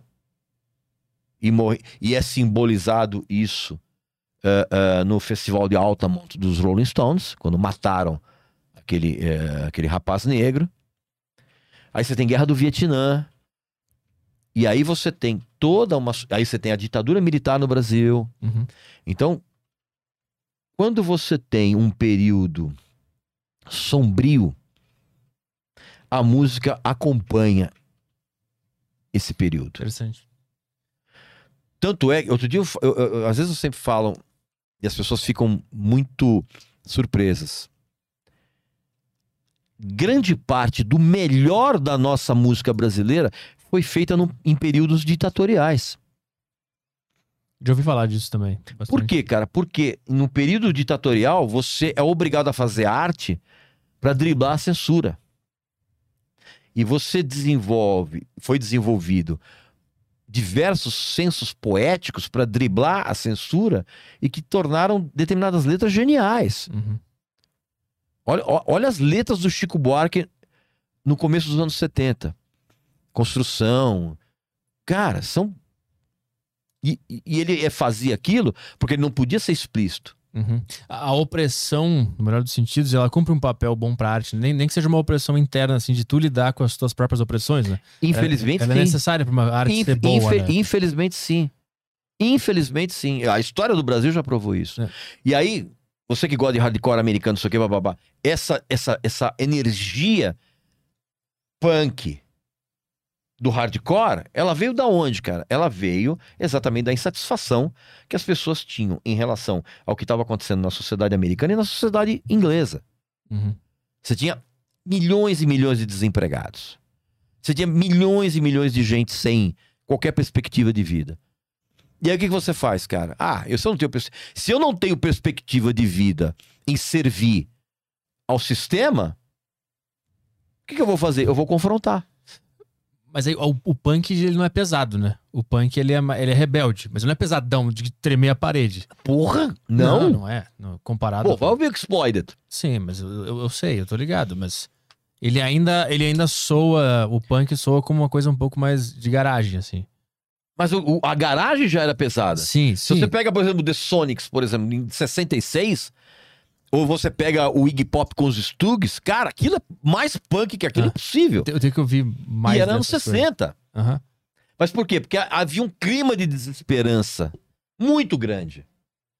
Era uma raiva que tava internalizada na- no povo. Porque, tipo assim. Que você manifesta na música, você manifesta no cinema, você manifesta no teatro, na cultura. sim, mas isso é uma coisa que acontece na sociedade sem a sociedade perceber ou é, é- ou é consciente? O cara quer estar com raiva, Quando a sociedade guitarra, percebe, já é tarde demais. que ela tá com raiva? Não, quando a sociedade percebe que tem gente com muita raiva, já é tarde demais. E aí só resta a sociedade fazer o quê? Absorver aquilo. Foi o que aconteceu com o punk. Eu digo assim, por exemplo, vou dar um exemplo. A, a- das maiores bandas que existem, a que eu mais gosto é Metallica. Só, Tá, pra, ok. só pra dar um exemplo. Ok. Ah, não é consciente o, o Kirk ou o James pegar a guitarra com distorção e tocar com raiva. Não é, não é uma coisa consciente, ele não sabe por que, que ele tá fazendo aquilo. É hormonal. Então, isso que eu quero enten- entender, né? Essa raiva pelo estado das coisas, ela só tá no ar, assim. E as pessoas. Não, ela tá, pegam. ela, ela tá no que você ouve. Se você pegar a base do que o Lars e o, e o- e o James ouviam, Uhum. o que que era? Era metal. New Wave of British Heavy Metal. Mas eles se identificam com isso porque eles também estão com raiva. Eles, se- de alguma coisa, estão com raiva. Mas, é, é, é, cara, não tem como você ser. Vamos, pe- vamos pegar bem o exemplo do Metallica. Aham. Não tem como você, no final dos anos 70, você ser adolescente, não ter dinheiro e seus pais são caretaços. Sim, Não tem como você ser um cara bonzinho. sim. E ainda que o Lars tinha o pai dele que era tenista, que dava uma puta força. E o James só se associou ao Lars porque o Lars tinha dinheiro. É? É. Eu, eu tava vendo o podcast deles lá e É. ele- ele- obviamente eles não falam isso, né? Eles falam que o, É. que o James ligou lá na lista telefônica do que tava lá, o, o Lars anunciou e era, e era isso. Não, e o, o, o James, quando ele fez o teste com o Lars, ele achou o Lars muito ruim. Só que tinha o detalhe: o Lars tinha bateria, o Lars tinha amplificador de instrumento. O James falou: pô, peraí, bicho. Eu não tenho nada. Aí esse moleque não toca nada, tem equipamento pra caralho, tem local pra ensaiar, não sei o que, bababá. Onde eu vou ficar? Vou ficar aqui. E aí foi. Se não fosse pela. pela ambição. Por isso que eu falo que ambição é uma coisa legal. Não a ganância. Ambição. A ambição é um negócio legal. Porque senão, cara. Se- ou você acha que o James começou a tocar com o Lázaro porque ele achou o Lázaro tremendo bateria? Não, cara. até hoje tem os vídeos que o Não. James olha pra trás e. É, E pensa, é, é, cara. Por quê? Mas por quê? Porque o cara tinha dinheiro. Mas tu não acha que o. o- eu acho, o, o Lars ele erra bastante. Tem umas compilações muito engraçadas. Dele, mas eu acho, eu acho que ele dá uma alma pro Metallica. O som do Metallica não seria o mesmo sem ele. É exatamente. Obrigado. Exatamente. Eu falo isso e ninguém entende quando eu falo Não, isso. não, simplesmente. Da mesma forma, as pessoas ficam metendo pau no Charlie Watts, no Ringo Starr. Meu amigo, desculpa. Se não fosse pelo Ringo Starr, os Beatles não teriam aquele som. Se não fosse pelo Charlie Watts, os Rolling Stones não teriam aquele som. Se não fosse o Lars, o Metallica não teria aquele som. Ponto. Por que, que se cria esse mito que esses caras não são importantes? Que eu já ouvi falar muito, muita piada do Ringo, que ele não é importante. Porque as pessoas que fazem esse tipo de piada, elas ouvem música pelos motivos errados. Elas ouvem pelo sentido competitivo do cara que toca melhor. E normalmente essas pessoas burras pra caralho, elas levam em consideração a técnica e não o som que o cara propicia. Uhum. Ah, mas ele. O, esse Ring Star é muito ruim, o cara não sabe técnica, não sei o que. Cara, e a música dos Beatles precisava disso? Não. Agora, em compensação, você pega um batera técnico aí, um fodão, não sei o quê, pede pra ele tocar Beatles do jeito que o Ringo Starr tocava. Uhum. Ou, ah, eu sou, eu sou, eu sou fodão. Faço viradas, tá? Ah, é? Vai tocar o ACDC do jeito que o Phil Rudd toca. Não toca. Eu estava vendo um tutorial de um cara ensinando a tocar esse DC direitinho, assim. É, é muito interessante como é sutil, como não, não, tem, não é uma coisa muito expansiva, né? É uma coisa bem sutil e bem na hora certa, sem muito enfeite, assim. Zero enfeite. É, é na, é na mosca o então, negócio. pois é. E, e, e, para quem é. Vamos falar de bateria. Pra quem é baterista firulento, não tem nada pior do que você tocar sem fazer firula. Porque o cara não se contém. Ele fala: puta que pariu, eu preciso fazer uma virada aqui. Eu tenho que mostrar que eu sou bom. E não, cara. Você tá mostrando que isso é ridículo. Nada melhor que tocar um groove, né? Pô, O groove é muito mais legal do que tocar um. Cara, o Charlie Watts, cara, com aquele negócio de. Impossível você reproduzir aquilo, cara. E é sensacional, cara.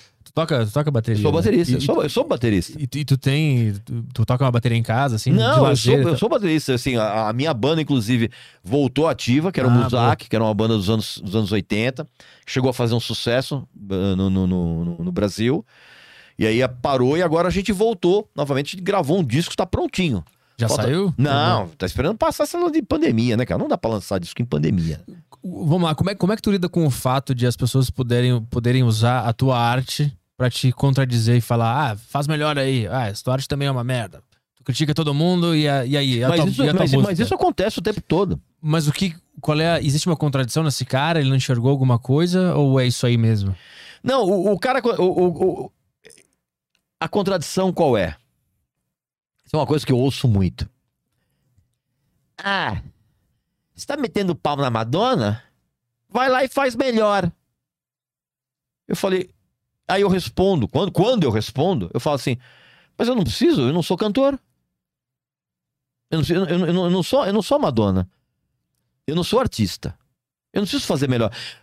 Pra você saber se um prato,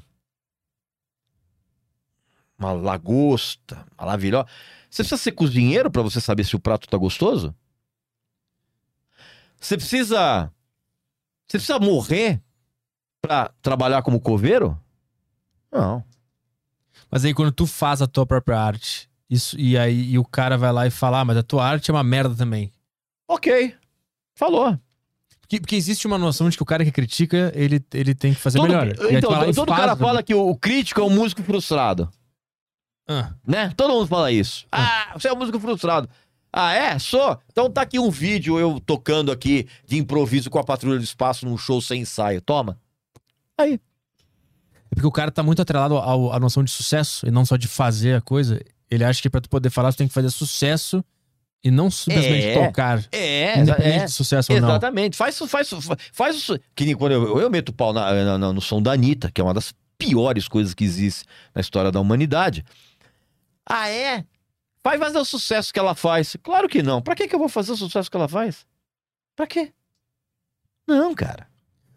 Por que que tu acha que ela é a- uma das piores coisas que aconteceu? musicalmente falando, as músicas são horríveis. Assim, é 100% de aproveitamento zero. As músicas são horríveis. Ela não canta nada. Os shows dela são pavorosos. A apresentação que ela fez no Rock in Rio foi uma das coisas mais constrangedoras de todos os tempos. E é uma artista que tem uma assessoria que fica bombando o tempo inteiro os grandes portais de comunicação com um tipo de sucesso que ela não tem. Mas por que, que cola na sociedade? A sociedade vai no show, a sociedade clica no play, a sociedade clica no vídeo dela no YouTube. Isso não. Sim, uma sociedade que não raciocina é o que- quê? Entendi, entendi. Mas por que, que cola? Por que, que ela, por que ela faz sucesso? É porque a sociedade tem um nível baixo?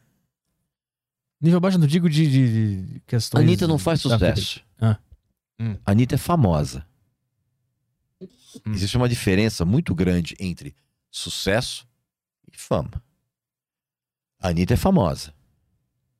Por quê? Ela é famosa porque ela entendeu que, pra ela, essa estratégia de ficar bombando notinhas o tempo inteiro das coisas que ela faz, tatuagem de anos, no cu, né? Tatuagem no, no cu, é, esse tipo de coisa, é, é, estátua da, de, de- de cera no, no- no Museu de Madame Tussauds, que é um, um lugar absolutamente decrépito, quem já foi sabe.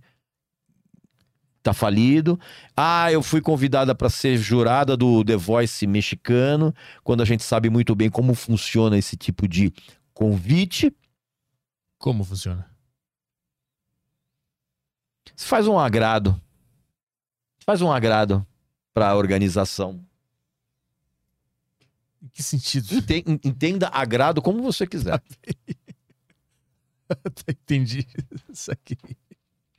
Então, ela não faz sucesso, ela é famosa. Mas tu viu o, o documentário dela que tem na Netflix? Que mostra. Eu não, eu não tenho Netflix em casa, bicho. Eu não quis colocar, porque, bicho, se eu colocar Netflix em casa ou qualquer outra coisa, aí eu não saio de casa. Porque tu vai ficar vendo? Lógico, Vai ficar, vai ficar puto com as coisas. eu- não, cara, porque eu sou absolutamente fascinado por documentários. Ah, tá. É, lá tem bastante. Mas tem um dela, né, que mostra Sim, eu já como, falei, já, co- tem- como já me falaram. E, e, tipo assim, tu, tu vê o documentário e tu meio que tu entende que, porra, ela é uma profissional muito dedicada ao sonho que ela teve. Independentemente da qualidade que ela possa ou não ter. Isso tu consegue enxergar nela? Não. Ah. Porque quando você assiste um documentário, o documentário tem um roteiro. Quem, quem bolou o documentário? É, provavelmente é chapa branca, né? Não vai mostrar o, o... Mas é como é que eu tenho acesso à verdade? Se todas as informações que a gente tem sobre artes vêm... Você nunca tem acesso à verdade. Ao âmago da verdade. Chegou-se muito próximo disso com aquele documentário do Metallica, o Some Kind of Monster. Sim. Ali, ali você vê que tem que tem uma tem algo genuíno sendo mostrado. Porque não tem como você fazer o documentário do que quer que seja sem você mostrar o lado negativo. E a Anitta ela é tão esperta que ela mostrou esse lado negativo. Mostrou ela brigando com as pessoas, mostrou ela dando chilique e tal. Por quê? Só que quem, quem, quem financia esse documentário é ela. Que eu vi e, tipo assim, me inspirou no sentido de, porra, no sentido do trabalho, assim, de, de seguir o que, eu, o que eu quero fazer e botar uma ética Mas- de trabalho em cima. Mas isso foi. Mas o trabalho é o mínimo É. que você tem que fazer, porque você quer alguma coisa. Então, mas isso ela tem. Ela trabalhou. Tu, tu dá esse ponto pra ela. De, de- ela teve Mas um trabalhou- sonho e chegou lá. Bicho, a Larissa, que é o nome verdadeiro dela, se ela não trabalhar, aí que ela vai continuar sendo Larissa. Claro, mas nem todo ser humano tem a, capacidade de trabalhar pra chegar nesse ponto. Tudo bem, mas quando você trabalha, que, que não, não é nada mais que a sua obrigação, e você, e você trabalha, e você tem dinheiro suficiente para investir nesse trabalho, porque existe um romantismo das pessoas acharem que, ah, eu, eu sou um artista maravilhoso, eu não tenho que investir dinheiro em mim mesmo, eu tenho só, eu tenho só que ser descoberto. Não, mentira. Ah, mas a banda pagou ah, ah, pra abrir show de não sei quem ah, numa turnê. no- Ok, É assim mesmo. é Né? assim mesmo. Então, assim, quando vocês, as, as pessoas falam, ah, mas a Anitta ela trabalha, né? Não sei o quê. Cara, ela não faz mais que obrigação. Se ela pretende deixar de ser a Larissa e ser a Anitta, ela tem que trabalhar. Ela tem que investir dinheiro. Claro. Ela tem que comprar um monte de coisa, tem que, tem que comprar espaço. Agora, da onde vem esse dinheiro? Aí é de cada um, né? Mas é aquela história que ela, ela não tinha nada e ela seguiu a tradução dela, aprendeu a cantar, aprendeu a dançar e foi descoberta e chegou lá. Isso é balela. Balelaça. Balelaça. Já existia, a, a- a indústria captou e, e- O que, que a indústria viu nela e por que ela especificamente? Pra jogar ela lá nesse lugar agora? Talvez ela tenha uma capacidade de persuasão muito grande para obter esse espaço. Imagino.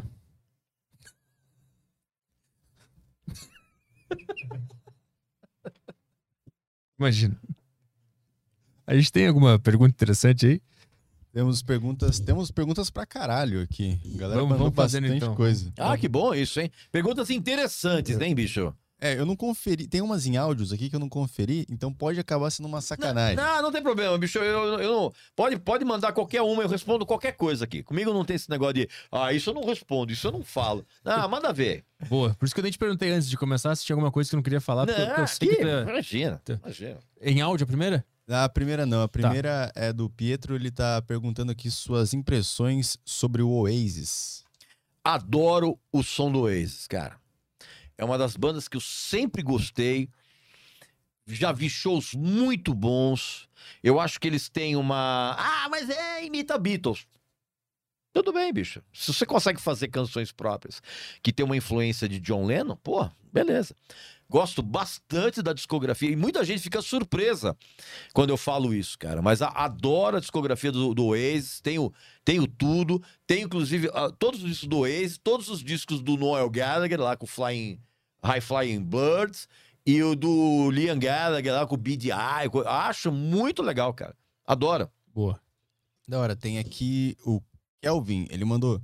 Uh, boa tarde, Regis, Petri, Caio. Regis, você acha que você acha que, a, que falta para algumas bandas a, mes, a, a mesma consciência que o Robert Plant teve com o Led Zeppelin de saber encerrar um ciclo? Bandas como, como o Guns N' Roses, uh, por exemplo, que hoje em dia fazem cover de si mesmo no palco. Muito boa pergunta. Pô, que milagre, hein?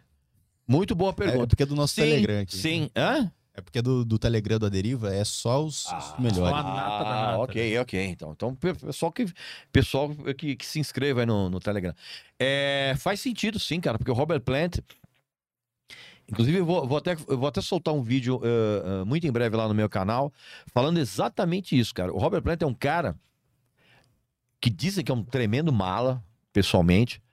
Mas assim, é... ele com os amigos dele, com a banda dele, ele tem uma relação muito legal. E ele tem uma coisa muito que eu, que eu acho assim, absolutamente admirável. Assim. Ele tem uma liberdade artística que ele se impôs a duras penas, porque seria muito fácil, cara, quando o John Borra morreu, uh, botar um outro cara lá, chamar o Cozy Power, sabe? Mas não, cara, e, sim. Ele falou: não, acabou. Sem, sem o John Bonham não existe. E é um cara que é, recusou ofertas bilionárias para voltar a excursionar com o Led Zeppelin depois daquele show de 2007 em Londres. E ele recusou, cara. Ele falou: não, cara, eu não quero passar por isso. Eu não quero mais receber esse tipo de adulação uh, uh, uh, hedonista que eu sempre tive. E ele construiu uma carreira solo com uma sonoridade bem diferente do Led Zeppelin. Tá aí até hoje, assim, com um trabalho muito digno. E, e, e todo mundo que toca com ele adora o Robert Plant. Legal. Mais uma aí? É, tem aqui a pergunta do, do Gustavo Lima. É... Opa! Gustavo Lima perguntando de, de rock aqui. No caso é de hip hop. Ele perguntou. Ah, então não, aqui... é, então não é aquele Gustavo Lima que a gente tá imaginando. não sabe nada de, de, de nada. O que acha da cena atual de hip hop? Tem algum lançamento que gostou? Uh, eu, eu, eu acho. Não, eu acho não. Esse negócio de eu acho, eu acho. Eu... Cara, a cena hip hop brasileira, ela hoje, ela tá num, num estágio de animação suspensa, porque é, é, é uma cena que sempre, que sempre precisou muito dos shows ao vivo para para conquistar as pessoas. Hum. E quando você vai num show dos Racionais, por exemplo, se você só para usar o exemplo da minha banda, meu grupo favorito de rap, você vai no show dos Racionais uh, uh, sem ideia preconcebida, você sai dali e você fala, pô, esses caras mandam muito bem. E tem muita gente fazendo trabalhos legais. O, o próprio Edi, Edi Rock, por exemplo, que é um dos ele lançou um, dois discos solo, no, acho que nos dois últimos anos, que são muito bons, cara. O pessoal do Facção Central era muito legal. Uh, o De Menos Crime. Tem muita gente, inclusive, fazendo um tipo de hip hop que nem se faz mais lá fora que é com umas bases mais pesadas, né? Porque tem muita gente agora no hip hop lá fora fazendo esse hip hop mela cueca, com a, com a, a batida de palminha de bebê, cara. Que eu acho um... Cadê o Public Enemy, Beastie Boys, aqueles pessoal. Não, virou tudo esses cantores de RB, esses ushers da vida, assim, esse, esse, esse pessoal criado com, com iogurte de kiwi, meu. E, o trap isso. entra nessa também? O trap, na verdade, é uma, é uma variação de gente que nunca pisou numa favela na vida querendo fazer é, hip hop pra conquistar a menininha também que passa o dia inteiro uh, chupando pirulito. Eles querem só a parte boa do. É, do é exatamente.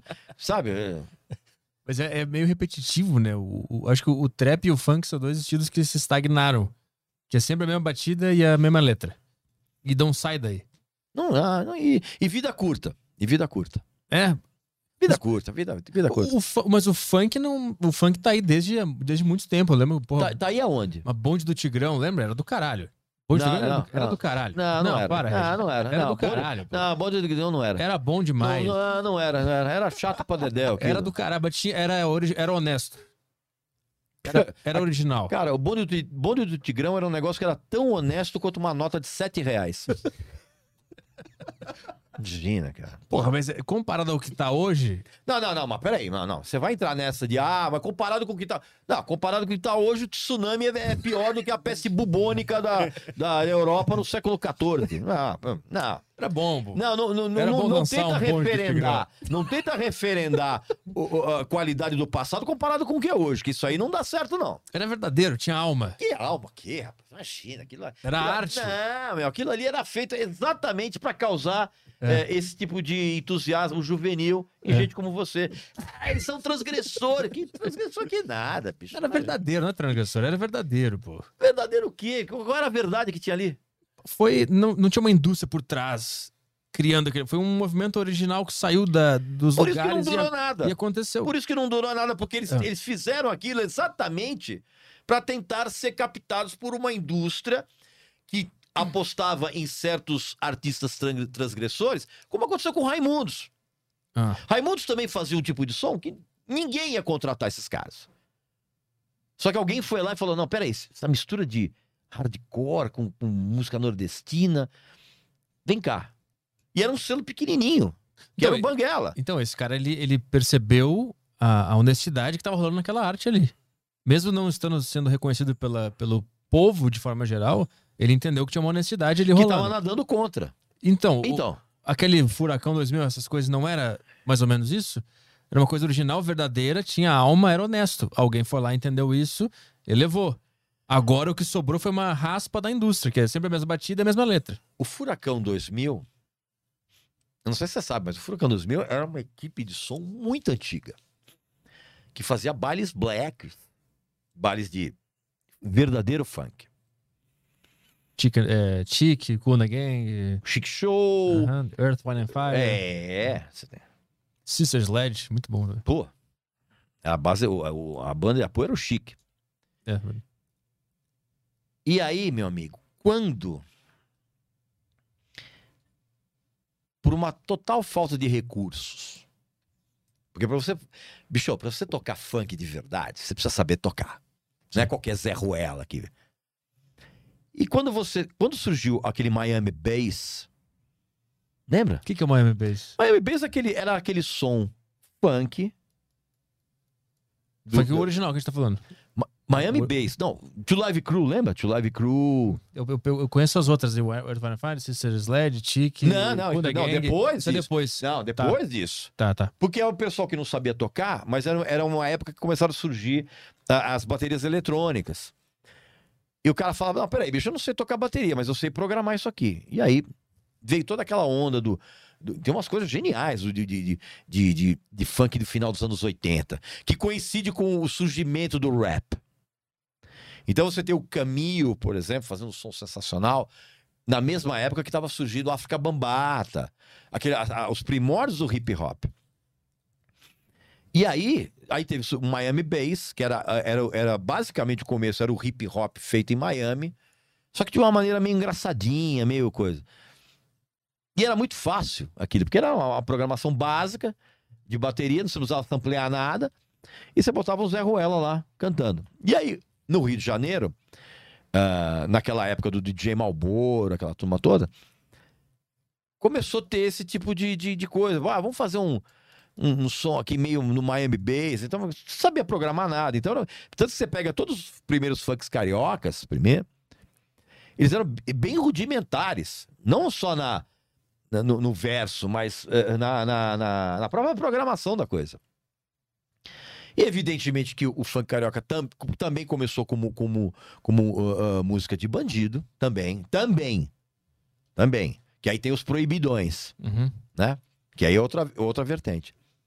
Mas no fundo, no fundo, basicamente, era uma, era uma, era, era, era uma corruptela, vamos dizer assim, do que era feito do Miami Bass Sound. Mas todo esse movimento que tu relatou me parece ser muito honesto, muito verdadeiro, sem interesse, sem uma, uma análise Isso, do que eu vou- sociedade cara, eu- você tem uma ingenuidade tão grande que eu vou, eu vou vender pra você o viaduto do chá. Tá. Agora. Tá. Porque acaba de você comprar. É. Imagina, cara. Não, não tem. A, a verdade. O que é verdade pra você não é a verdade pra mim, não é a verdade pra ele. Sim. O que a verdade é, se você pegar o âmago da coisa, é a iniciativa de você fazer alguma coisa. Aí está a verdade. sim. A partir do momento que isso é acoplado por uma. Corrompido por um sistema. Não é corrompido. Não, não é corrompido, porque Tá. você precisa vender a sua arte. Sim. Você precisa vender a sua. Não adianta você fazer arte sem você vender. É absorvido pela indústria? Isso que tu queria. Você é absorvido e você pode vender essa arte de uma maneira que seja uma falcatrua, ou você pode vender essa arte de uma maneira um pouco mais genuína, mas é uma venda. Hum. Ninguém, ah, eu sou um artista genial e, cara, o Prince entendeu isso muito bem. Tanto que, inclusive, o Prince, ele, ele, o Prince tem uma, tem uma trajetória. São poucos caras que- atuais que eu, que eu chamo de gênio. Prince foi um gênio. Porque ele entendeu que logo de cara ele tinha que ter autonomia. Porque se ele não tivesse autonomia, se ele tivesse feito o caminho que todo artista fez, que é se submeter à regra de gravadora, ele jamais ia conseguir isso de volta.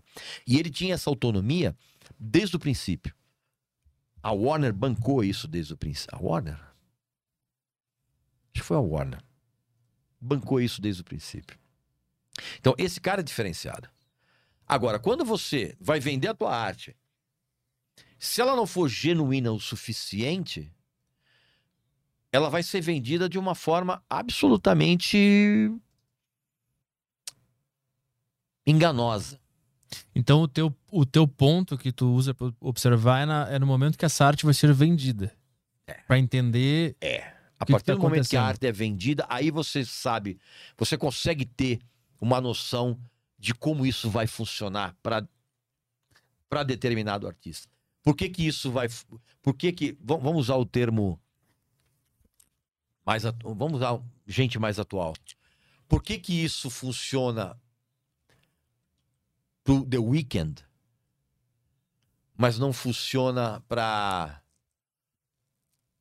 para Miley Cyrus. Aí que você consegue.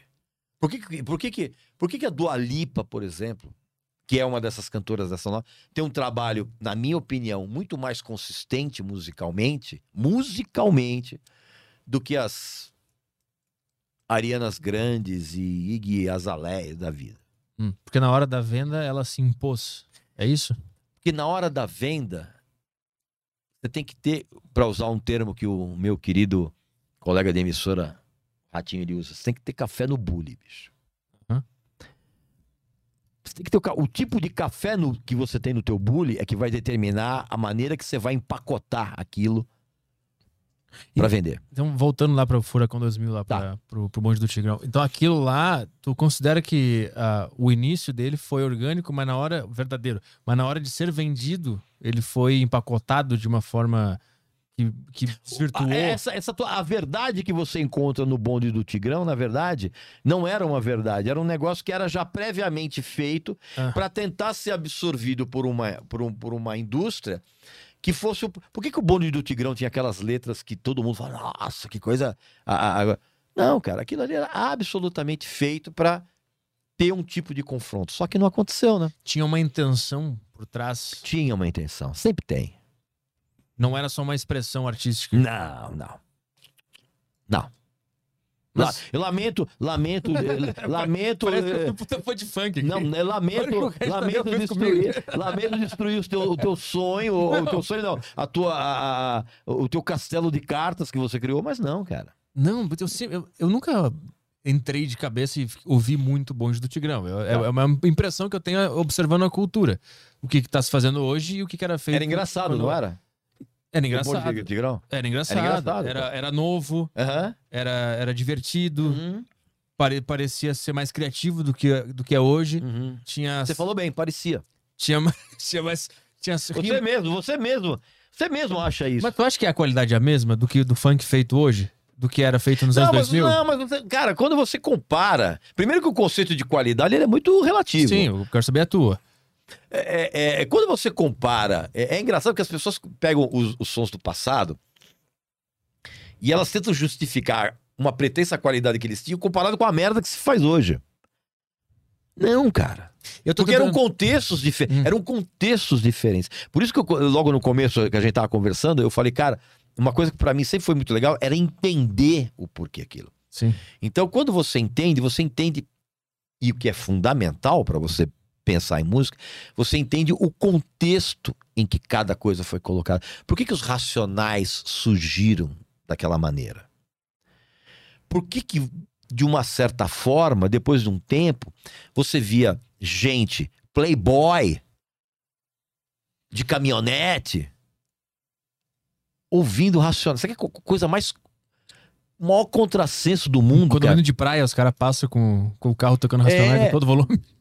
O, o cara na praia, playboy, Mauricinho, caminhonete, gigante, que é pra compensar o, o pintinho pequeno que ele tem, ouvindo o homem na estrada do, dos racionais. Isso é um contrassenso absurdo. E isso só prova aquilo que eu falei. As pessoas, muita gente ouve música pelas razões erradas. Uhum. E esse é o lance maquiavélico da indústria. E muitas vezes isso não é a culpa do artista. Porque quando você pega um, um playboy de caminhonete com 300 eh, compartimentos ouvindo o Homem da Estrada, óbvio que aquilo ali foi vendido para ele de uma maneira que não é. A própria banda sentiria vergonha disso. Aham. Mas a partir do momento que você. E é- isso explica muito porque que os Racionais, por exemplo, sempre foram refratários a se expor na mídia. Porque eles entenderam, cara, que aquilo ali ia ser vendido de uma forma que eles não teriam controle. Uhum. Com o Prince aconteceu isso. Hoje acontece isso com a Marisa Monte. A Marisa Monte faz uns discos chatíssimos, cara. Mas você tem que entender que ela tem um domínio sobre a liberdade artística dela que é invejável. Ela fica três anos sem lançar disco. Aí quando lança, ah, eu vou fazer um programa, eu vou fazer assim. É perfeito. Porque ela, ela, ela se expõe mas não ao ponto do que matou a carreira do Jorge Benjor quando ele estourou com o W Brasil. Que ali ele teve, ele teve um nível de superexposição tão grande que um ano depois ninguém mais suportava Jorge Benjor. Ah. Porque todo lugar que você ia, alô, alô, W, tá? Aham. todo lugar. Aí chegou uma hora que como é? E aí, Jorge Benjor, Jorge Benjor vai fazer show. Ah, não, esse cara chato de novo, não. De novo aquela música. aham, aham. Então o lance do artista é ele saber diluir a exposição dele ao longo do tempo para ele se manter verdadeiro e, e- e relevante. existe uma fórmula ideal, é o artista fazer uma arte que para ele é genuína, vender isso de uma maneira que não comprometa a mensagem, Uhum. obter o lucro disso sem você sentir que você enganou alguém e deixar um legado. É- Essa é a fórmula perfeita. Uhum. Alguns chegaram próximo disso, outros não. A grande maioria não. Mas esse é a fórmula ideal. Isso vale para qualquer artista. Claro que a, que a gente vive hoje num, num- num- num mercado consumidor absolutamente debilóide. Muito rápido e. Muito. E outra, e, e- e não, e não só o consumismo do produto é muito rápido. O consumismo da carreira do artista é muito rápido. Andy Warhol soltou aquela grande frase: ah, no, no, no, no, futuro todo mundo vai ser famoso por 15 minutos. Cara, acabou esse tempo. Hoje cada um é famoso por 5 minutos. 15 segundos, né? Tu, acha que faz falta aquela cultura de pegar um álbum e ouvir é- é, o álbum inteiro? Porque hoje é uma, o cara lança um single e um clipe, estoura E aí a conexão com aquele artista fica só nesse, nesse lugar meio superficial, né? Eu vou te dar um, um- um dado pior Ah. do que esse. Você que t- adora Spotify. Você que adora Spotify emoji do Tigrão. Desculpa, vou, vou perder essa oportunidade. Você levantou a bola, eu corto. Spotify fez estudos que mostraram que apenas 27,3% dos usuários ouvem uma música até o final. Caralho. Porque hoje, isso é um dado muito interessante. Você pega a música pop hoje, essa música pop bem rastaquera, para usar um termo da minha época, você pode reparar, o refrão tá logo no começo da música. Uhum. Por quê? Porque se você deixar o refrão pro final, o cara não chega até lá. Ou a molecada chega até o primeiro refrão e random. Já chegou a parte que eu queria. Já chegou a parte que eu queria. Minha dopamina já foi, agora me dá mais. Quando você pega um álbum no Spotify, isso é uma coisa facilmente comprovável. Você pega lá, 10 músicas, qualquer artista. Primeira música. O cara, a música tem 4 minutos. O cara vai até 3 e 30. Segunda música, ele vai até 3 minutos.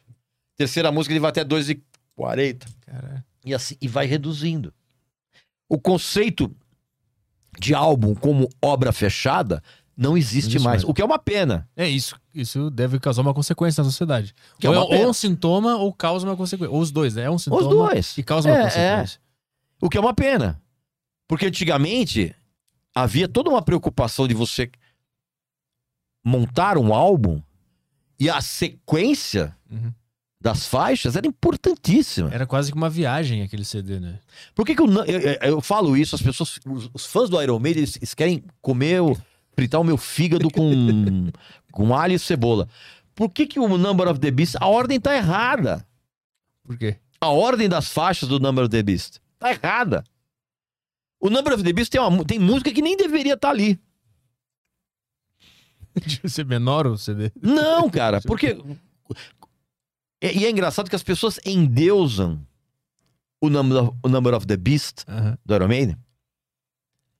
Primeiro, pela memória afetiva. Ah, foi o primeiro disco que eu vi do Iron Maiden, quando era moleque, aquela coisa do demônio e tal.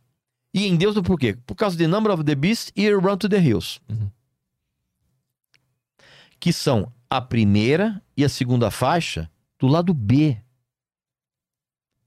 Você, meu amigo e minha amiga, que tá em Ah. casa, que você tem o Number of the Beast, como é que você consegue conceber um disco que abre com Invader?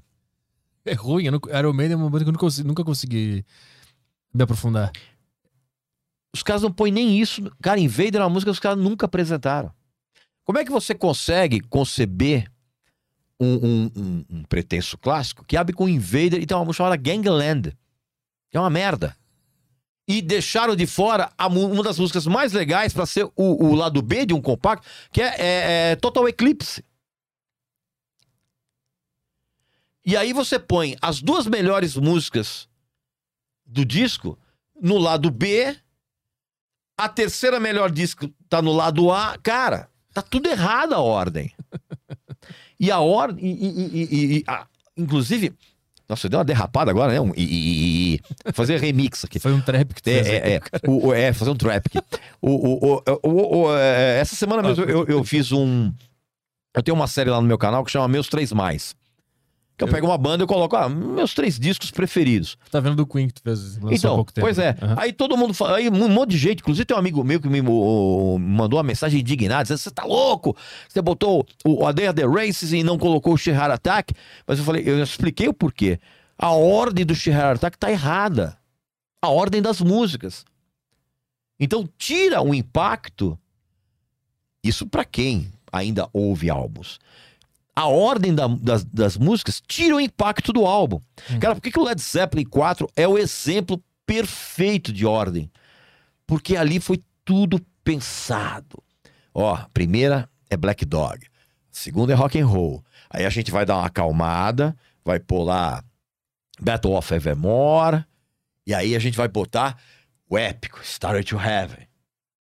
Aí vira o lado, tá lá, Missy Mountain Rock. Cara, é perfeito. Essa dificuldade de pular faixas criava essa noção no artista de querer organizar, né? Mas tudo era feito exatamente pro cara não pular as faixas. Sim, sim. Eu, eu lembro que eu ouvia toca-fita, né? Então, eu imagino que o artista, quando ele fosse gravar a fita ali, ele sabia dessa. que o, que o cara ele ouvir do início ao fim, porque tá com a fita ali. Então, eu vou organizar isso aqui da melhor maneira possível para ser uma experiência do caralho, né? Você que é fanático pelo Metallica ah. e pelo bom do, do, do Tigrão. Diga. Metallica tem uma coisa que é genial, cara. Todos os discos têm a ordem. É. Você pega Ride the Line, pega Master of Puppets, você pega até o, o, o Unjustice for All, que é o disco que todo mundo massacra, que eu acho. Eu acho legal. Que eu acho legal. Pô, começa com Black. Que é o, que é o di... Começa com Blacknet. Álbum preto. Pelo amor de Deus. É Ender Sandman e Sadbo True. É. Porra! Não é Wherever I May Wrong, não é? Sabe? Essa é a nona, né? É, tá no meio, é cara. então, então, sabe? Então, isso é importante. E isso, a coisa do serviço do streaming, se perdeu. É, é. Porque hoje o, o, o, o moleque retardado, ele não chega nem no final de uma música, quanto mais no final de um disco. O cara não tem paciência para nada, né? É, é, engraçado que a, é a, a geração que mais tá entediada, que mais não tem nada para fazer, e a geração que menos paciência tem para ouvir um álbum inteiro, por exemplo, uma música inteira. E o que é mais incrível, cara, é a geração que tem tudo de mão beijada. É por isso cara, que isso alguém acontece. se alguém chegasse para mim nos anos 70 e falasse assim, Regis, no futuro você vai poder ouvir qualquer música que você queira, de qualquer lugar do planeta, a hora que você quiser. Desculpa, isso pra mim era ficção científica. Hum. E hoje não, cara, tá tudo aí, bicho. É que a gente não imaginava o que isso ia causar na sociedade, né? Não, não. Por isso, por isso que quando você me pergunta, pô, você tem a, a desesperança, cara, eu faço a minha parte. A minha parte eu falo. Que é mostrar para as pessoas o que está acontecendo, o que pode acontecer. É, é, as pessoas chegam para mim e falam, pô, você não sente cansaço de, de, de, de mostrar essa indignação? Não, não sinto. Não sinto, eu vou fazer a minha parte. Se eu vejo um negócio que para mim não é correto, eu vou me indignar. Mas tu vê alguma mudança a partir da coisa que tu fala? Porque não fica parecendo que é uma energia gasta pra nada? Não, cara, porque a partir do momento que, pra mim, se uma pessoa, uma, hum. entender o que eu tô falando, o meu trabalho tá feito. Uma coisa que eu sempre costumo dizer. Crítico musical, ele não é feito para dizer aquilo que você quer ouvir muito menos dizer aquilo que você não quer ouvir. A função do crítico é você fazer você parar para pensar naquilo que está falando. Uma outra visão sobre algo, né? Ainda não pensou. Então, se você, meu amigo e minha amiga, que está aqui né, assistindo a gente já há 14 horas de duração, não tem problema nenhum. Vamos ficar aqui de quanto, quanto, quanto, até quando vocês quiserem. Se você pegar tudo que eu falei aqui agora e você parar para pensar, se você vai concordar comigo ou não, isso não é problema meu. Isso é problema seu. Agora, se você parar para pensar, meu trabalho já está feito. A minha vinda aqui já está justificada se qualquer pessoa, uma pessoa, parar para pensar no que eu estou falando. Simples assim. Você que nunca ouviu um álbum na vida, escolhe um para ouvir e ouve do início ao fim ver que, ver que como é que é essa experiência. Porque eu fico imaginando, é muito difícil hoje de um jovem entender o que, que a gente está falando, porque ele, tá, ele já tá com o sistema de recompensa da cabeça dele todo desorganizado por rede social, smartphone, caralho. É muito difícil conseguir mudar alguém a esse nível do cara entender que a gente tá falando. É muito difícil você pedir para um, pra um moleque retardado ou uma garota débil mental, que é o que mais tem hoje, e outra coisa, as pessoas reclamam. Tem gente que reclama desse termo que eu uso. Retardado, débil mental. Que a pessoa fala assim, pô, mas você não pode falar isso, porque isso é, é, é, é, é nocivo para quem tem é, deficiência mental. E aí eu respondo: você, você se refere a alguém que tem deficiência mental como retardado, como débil mental? Não, né? Então, não me enche meu, não enche meu saco. Tu não fala teu filho que tem problema. Você chega pro seu filho e fala: Ó, meu filho é retardado. É. Ou meu filho é débil mental. Você fala: Não. Você não fala isso. Mas era o termo científico, né, antigamente. Não é Aí mais. popularizou e eles trocaram. Então, mas não é, mais, não é mais. Então você não se refere a alguém que tem realmente deficiência mental como um débil mental ou retardado. Então não enche meu saco, deixa eu, eu- eu- Então o que a gente mais tem hoje, que é moleque retardado, menina débil mental, como é que você vai convencer esse ser descerebrado que ele precisa parar a vida medíocre dele por 30 minutos para ouvir um álbum do começo ao fim? Ele fica entediado e morre de tédio. morre de tédio porque, cara, pra pessoa ter uma vida medíocre, É que acostumou já. ela né? precisa ter. Sabe? Estímulo o tempo inteiro. é, Algum um diferente do outro. Pois é. Infelizmente é isso aí. Ah, tre- os teus três do Metallica. Já fez? Não fez o vídeo? Ou vai fazer? Eu vou. Deixa eu ver, cara, eu fiz tanta coisa. Eu, cara, eu faço vídeo diários lá. Três do Metallica. Não fiz ainda três do Metallica. Mas posso falar aqui, não tem problema nenhum. Vai. Ou eu fiz. Ah, já fiz. Já fez? Já fiz. Lembrei. Master of Puppets. Black Album. Hum. E o Hardwired. Ah, é?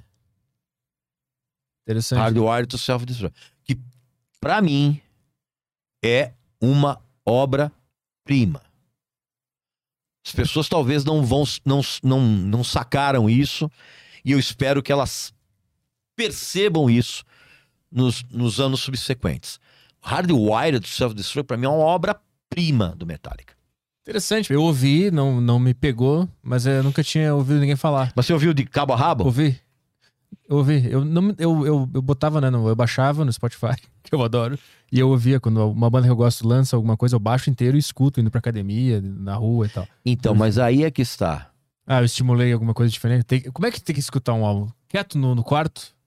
De fechados? Sentado, sentado, num lugar confortável. De preferência com bons fones de ouvido. Sem luz na cara. Ah, boa. Interessante. Sem luz na cara, né? Você fica assim. E ouve do começo ao fim. É quase como ver um filme. No É- sentido de ter é- que ficar. É como ver um filme. Ah, boa, boa. Porque se você ouvir o Hardwired to Self-Destruct fazendo outra coisa. Ah, tô ouvindo lá na academia, tô no. Não, cara, você tá ouvindo errado. Ah, então vou, vou me atentar. Você tá ouvindo errado. É isso aí. Qual é um dos melhores locais pra você ouvir música? Ouvir um disco pela primeira vez? Ah. Carro. Por quê? Porque você só tá fazendo uma coisa, você só tá dirigindo. Meio que já no automático, né? Já... Interessante. Eu vou, eu vou dar uma olhada de novo nesse. Mas também outro interessante que tu botou foi o Black Album, que também ele causou muita polêmica na época, né? É um disco brilhante. E foi feito maquiavelicamente para expandir o público. Ele foi feito de propósito. Uhum. Por isso que a gente fala da, da arte, dependendo, dependendo como você vende a tua arte, é importante que você venda da maneira mais genuína possível. E o Metallica fez isso muito bem, porque ele fez, ele montou um repertório maquiavelicamente preparado para ampliar o público. Porque senão o Metallica ia continuar naquele gueto. Eu te falei em off aqui, eu tô ouvindo o podcast que eles estão lançando, é, que é sobre o Black Album, né? É Tá. espe- É, especificamente porque ele sobre. fez, é. fez agora. Tantos anos, né? É. E aí tem assim, vários episódios. Eles vão contando a, a, a história dos outros álbuns, meio de passagem, até chegar no Black Album, né? E eles explicaram isso. Eles falaram que eles tocavam músicas muito longas, muito rápidas, e eles quiseram diminuir de propósito o, o tempo da música, até para se provarem como, como instrumentistas. O- Não, isso é bobagem. é bobagem? O, bobagem. o Lars fala, é muito mais difícil tocar devagar do que rápido. Ele falou, isso, no, isso é verdade. ele falou no podcast isso. Isso é verdade. É muito mais difícil você tocar num groove lento do que no rápido. Mas essa história de, ah, pra gente queria se provar. Mentira. Isso aí, É. as músicas ficaram mais curtas pra poder tocar na rádio. Ah, eles falaram que era pra se testar ali, pra ver se eles sabiam fazer que- alguma coisa diferente. Que, não, que, pá, me me engana que eu gosto. Porque... É muito bom. Não, cara, pra tocar na rádio. É muito bom, tu duvida de tudo que os artistas falam. É maravilhoso. É maravilhoso. E os, caras, e os caras vieram, inclusive, do, do Justice for All, que é puta música. Longuíssima. Longa. É, e rápida, né? O, o simples fato de, de, uh, da One ter virado um videoclipe e passado na MTV durante o tempo todo já foi uma vitória essa. É. Ali os caras sacaram, eu falei, "Hum, Vamos lá, mas quer, quer ir no banheiro alguma coisa? não, Tudo tô certo? tranquilo, tô tranquilo aqui. Então eu vou no banheiro ele vai fazer mais perguntas Ok, da turma fica- aí, tá? Fica à vontade. Lava a mão quando sair, hein? Beleza. Toca a ficha. Ah, então eu vou guardar a pergunta clássica aqui. Qual- Ah, qual é o teu álbum preferido do Metallica? Saint Anger.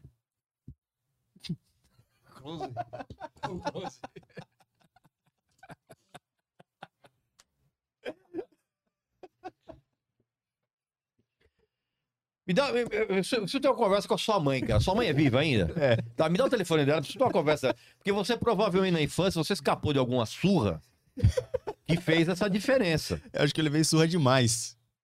Não, não, não, não. Você levou surra de menos. Você falar, você falar uma bobagem dessa, você levou surra de menos. Você apanhou pouco. Como é o nome da sua mãe? Sibeli. Dona Cibele. Como é que, como é, que é o seu nome? Desculpa. Caio. Caio. Dona vou explicar uma coisa pra senhora.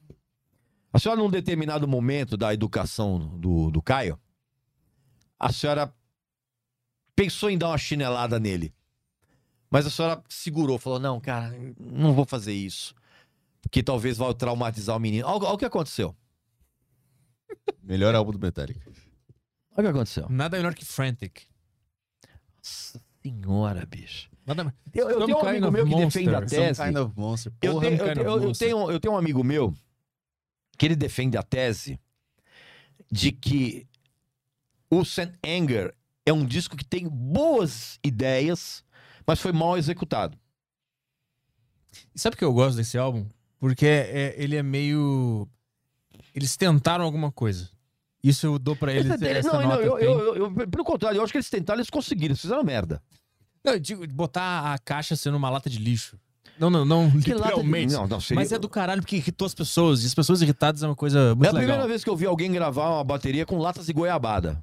Então, isso é, isso é legal. Não, cara, não é. É, não é. divertidíssimo. Não, mas isso é divertidíssimo se as músicas fossem boas. Ah, é Some Kind of Porque, Monster. na verdade, você, riff você pega, por exemplo, timbres de bateria, por exemplo, pouco usuais, são usados, por exemplo, pelo Nine Inch Nails, são usados pelo. ah, Mas não é lata de goiabada. Pelo lar. É, não, ali é. la- é- Então, isso é bom. ali, ali, ali, ali, vou falar com você. Sabe o que, é que, que acontece? Ali é.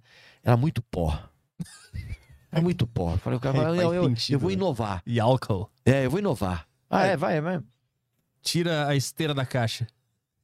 Eu sei o que eles fizeram, só tiraram a esteira. Não, fizeram coisa muito pior, assim.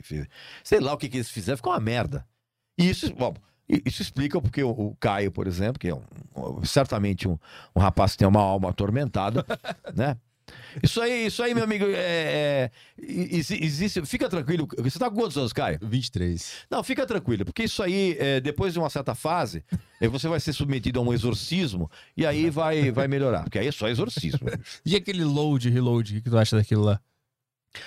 Eu gosto muito do load e gosto ainda mais do reload. Só que o reload foi, foi, foi lançado para tentar diminuir a péssima receptividade dentre os fãs antigos do Metallica em relação ao load. Ah, foi tipo. Foi tipo a gente assim, não mudou tanto assim, calma aí. Vamos, vamos. Não, não, não. Tipo assim, meu, vamos tentar com, vamos tentar minimizar a tragédia A, a Fuel é em qual dos dois CDs? É no load? no, ou no reload. E o, o reload é esse que eles tentaram. Não, não. A fio, a fio é do reload.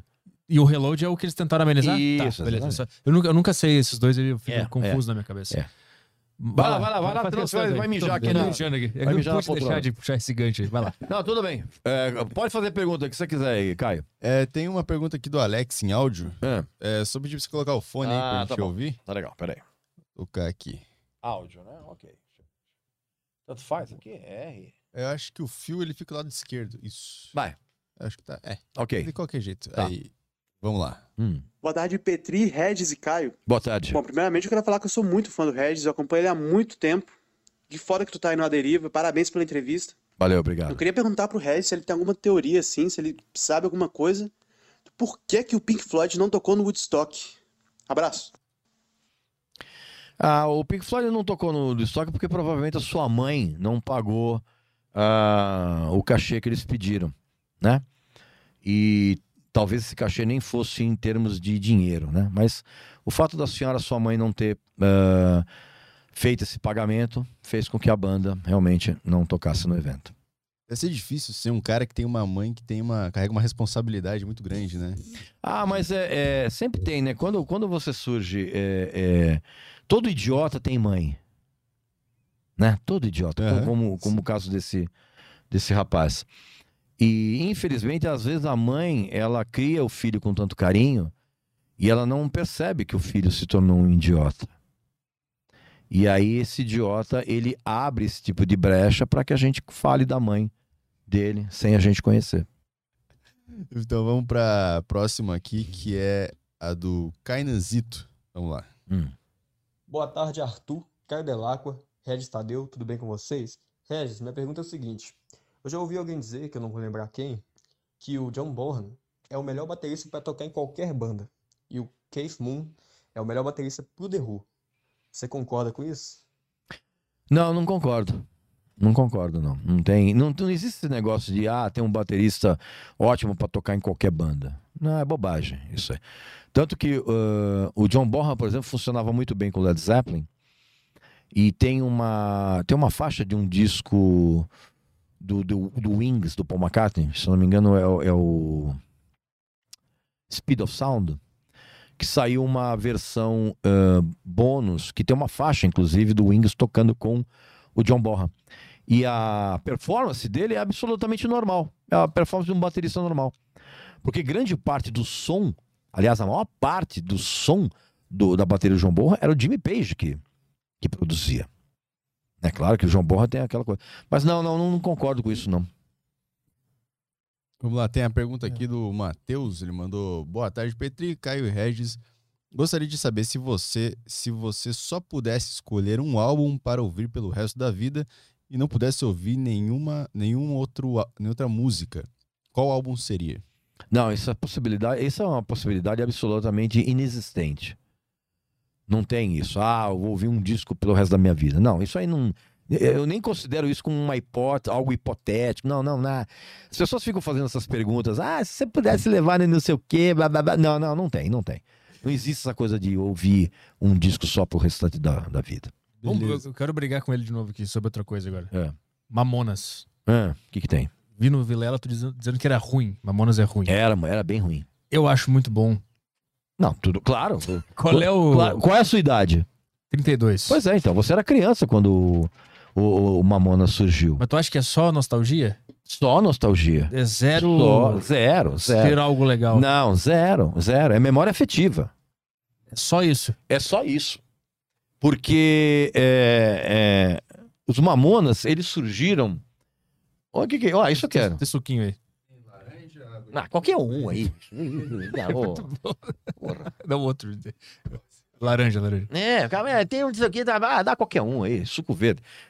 É, é, é memória afetiva. Porque os- o, o- o grande. Ah, eu que porra! Ô, demorou, hein? Pô, é, tava, tava vendo que não ia, não ia aparecer nada aqui. Que negócio é esse? É o nosso último, nossa última refeição proporcionada pelo iFood, que tava nos abandonando. Sem problema. Obrigado pelo, pelo pão de queijo iFood. É... O grande mérito dos Mamonas Assassinas foi justamente, e eu, eu, eu falo aqui o que eu falei lá na. Eu, eu vou abrir isso aqui, que isso aqui vai. Vai, vai, toca a ficha. Isso aqui vai. Sou muito desastrado pra ver isso aí. Foi exatamente fazer com que as crianças pedissem instrumentos no Natal. Todo mundo ficou com vontade de tocar guitarra, igual os caras dos Mamonas. Crianças. Crianças. Era um som engraçado? Não. Não é Era engraçado? engraçado pra quem é que não? Sabão cracrá? Qual é a graça de sabão cracrá? Qual é a graça de, de ah, Brasília amarela? A não ser que seja pra criança. Mas, Zero. mas são as duas piores, né, pô? Tu pegou as duas piores. Pois é. Pois Vira, é. vira. Não é engraçado? Não, não é. Robocop gay. Também não. Zero graça. Jumento Celestino. Zero graça. É engraçado pra quem era criança. Boys quem é Don't adulto. Cry. Não. Boys Don't Cry. Olha, esse, Não. olha esse título, é Qu- maravilhoso. Zero. Zero graça. Cabeça de Bragg 2. Baita música. Olha, olha a quantidade de músicas que você le- lembra dessa época. Lá vem o alemão. Olha a quantidade de músicas que você lembra dessa época que foram importantíssimas pra, tu, tua infância. Mas eu, cara, você tem idade pra ser meu neto. Então, pra mim, eu reconheço que pra quem era criança é um negócio incrível.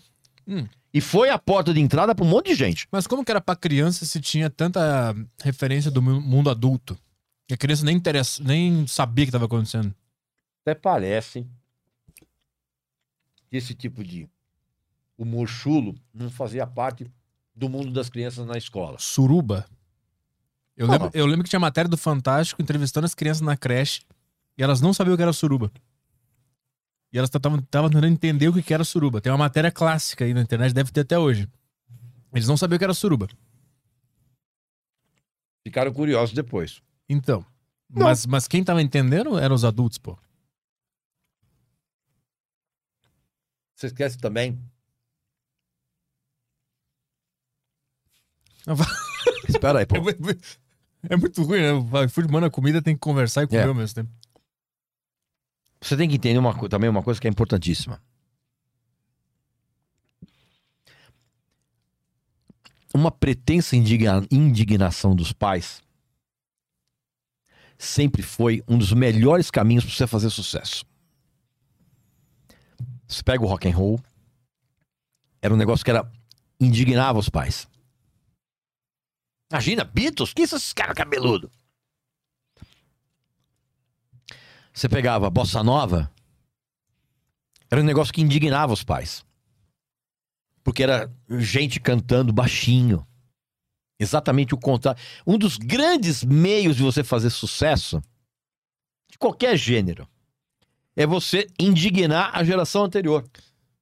Mas isso não é proposital no caso dos Mamonas. Os Mamonas foi muito natural o que aconteceu ali. E meio que foi num. Claro que era proposital. Claro que bicho. não, pô. O, o Mamonas eles tinham lançado Utopia Que antes. era uma bosta. Que era música séria, chata, arrastada. Isso. Aí um dia de noite eles mostraram umas músicas- que eles tinham lá pro produtor do Rick Bonadio. O cara viu, caralho, isso aí é engraçado. Grava aí. Aí o Rick Bonadio chegou no dia seguinte, viu, caralho, é engraçado mesmo, vamos, vamos Você é produzir. muito ingênuo, meu. Isso tá na biografia oficial do Rick Bonadio, Regis. É muito ingênuo. Qual é? Então me diz qual é a. Tudo tem uma conspiração. Tudo... Me Você é diz... muito ingênuo. Eu quero saber a, então a história real dos Mamonas, assim. Aquilo lá foi tudo pretencioso. O, o Rick Bonadio teve uma importância fundamental, sem sombra de dúvida. Mas ele enxergou ali um negócio que ninguém estava fazendo. E muitas vezes o tino do produtor é ele perceber o quanto um determinado artista ou banda pode fazer algo que ninguém está fazendo. A história da música está repleta desse tipo de coisa. Então, vo- você achar que todo um repertório de um disco foi feito de maneira natural e sem pensar. Sim, não é todo. Não foi todo feito assim, porque. Todo disco foi feito assim. Não, não. o, disco, o disco do Mamonas Assassina, todos, todas as músicas têm o mesmo viés engraçado, Claro. é, meio sacana. Sim, sim, mas eles tinham três músicas que foram as, as que eles gravaram. Ó, a história é a seguinte: Hum, eles iam lá gravar Utopia e não tava rolando, tava chato. Estavam tentando gravar Utopia. O Rick Bonadio diz lá no livro que era meio, pra meio cópia de Titãs, não tava rolando. E aí, nos bastidores da gravação, eles eram muito engraçados. Aí eles entravam no estúdio pra tocar aquela tristeza. Aí, um dia de noite, eles ficaram lá no estúdio, os caras dos Mamon, o Dinho, a galera. O Rick Bonadio foi pra casa dormir. No dia seguinte, ele chega no estúdio e um dos funcionários dele fala: Ó, eles estavam aqui, a gente começou a zoar e gravou essas três músicas aqui, que era Pelados em Santos, Robocop Gay e mais uma, ou era só essas duas. Aí que ele viu, caralho, tem alguma coisa aqui. É isso que vocês têm, que fazer, não é utopia. A partir daí, sim, todo, as outras faixas foram produzidas nessa levada. Você acha sinceramente que alguém iria gravar alguma coisa sem a presença do produtor? Cara, mas é- no livro ele explica lá como é que era. Era meio que uma gravadora iniciante ainda. Ele, ele podia ir pra casa, tinha o sócio dele que ele confiava, ficava lá. Sim, sim. Era meio que fica aí no estúdio aí. Eu, pô, fica aí. mas é assim que funciona. pô. Já, já gravou em estúdio de garagem? pô? Fica aí. Não, então deixa eu entender. Tem, tem uma conspiração por trás. Não. Existe uma história por Hum. trás. Opa. A gente passa um, um álcool gel. Não. Existe uma história por trás. Uma das máximas que a gente tem no jornalismo musical é quando a lenda é melhor que a realidade, publica-se a lenda. Mas, mas é uma lenda meio merda.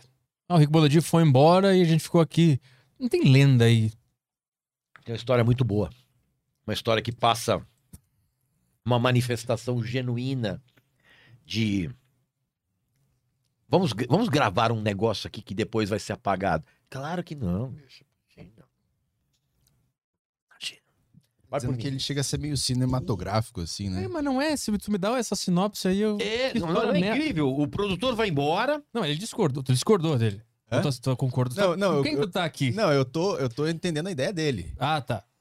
É. Mas não é uma história cinematográfica. É uma merda essa Não, história. é que porque no a é imaginário. É É porque- Não, Não, a No- história é boa. A história é uma é merda. a história é uma merda porque você era moleque. Não, eu calma. essa. não eu, A eu história li, é boa. Não, eu li essa história agora. A história é boa. Não, a história é boa, cara. Tipo, tô produzindo um negócio aqui que não tá legal. Vou pra casa, não sei o que. A gente... E aí os músicos, olha, vamos aproveitar. O dono do estúdio tá fora e vamos gravar três músicas a gente aqui. Aí, aí a, gente, aí a gente apaga depois. Não, mas não é assim. Não é essa não coisa. pão de- Mas mais um pão de queijo, tá bom. mano. Dessa coisa maquiavélica aí, porra. Não, não é, não é maquiavélica, cara. É. Não existe maquiavelismo. Existe uma. Um não romantismo. Hum, mas é, é que não, a história não é romântica. Aí o não, jeito que- romantismo que eu digo. Romantismo Não, de não. você achar que, Uhum, uhum. Eu entendi.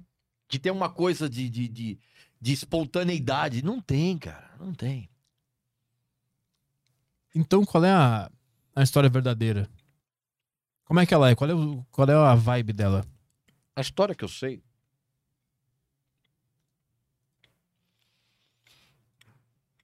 Bom, desculpa, viu, gente, mas.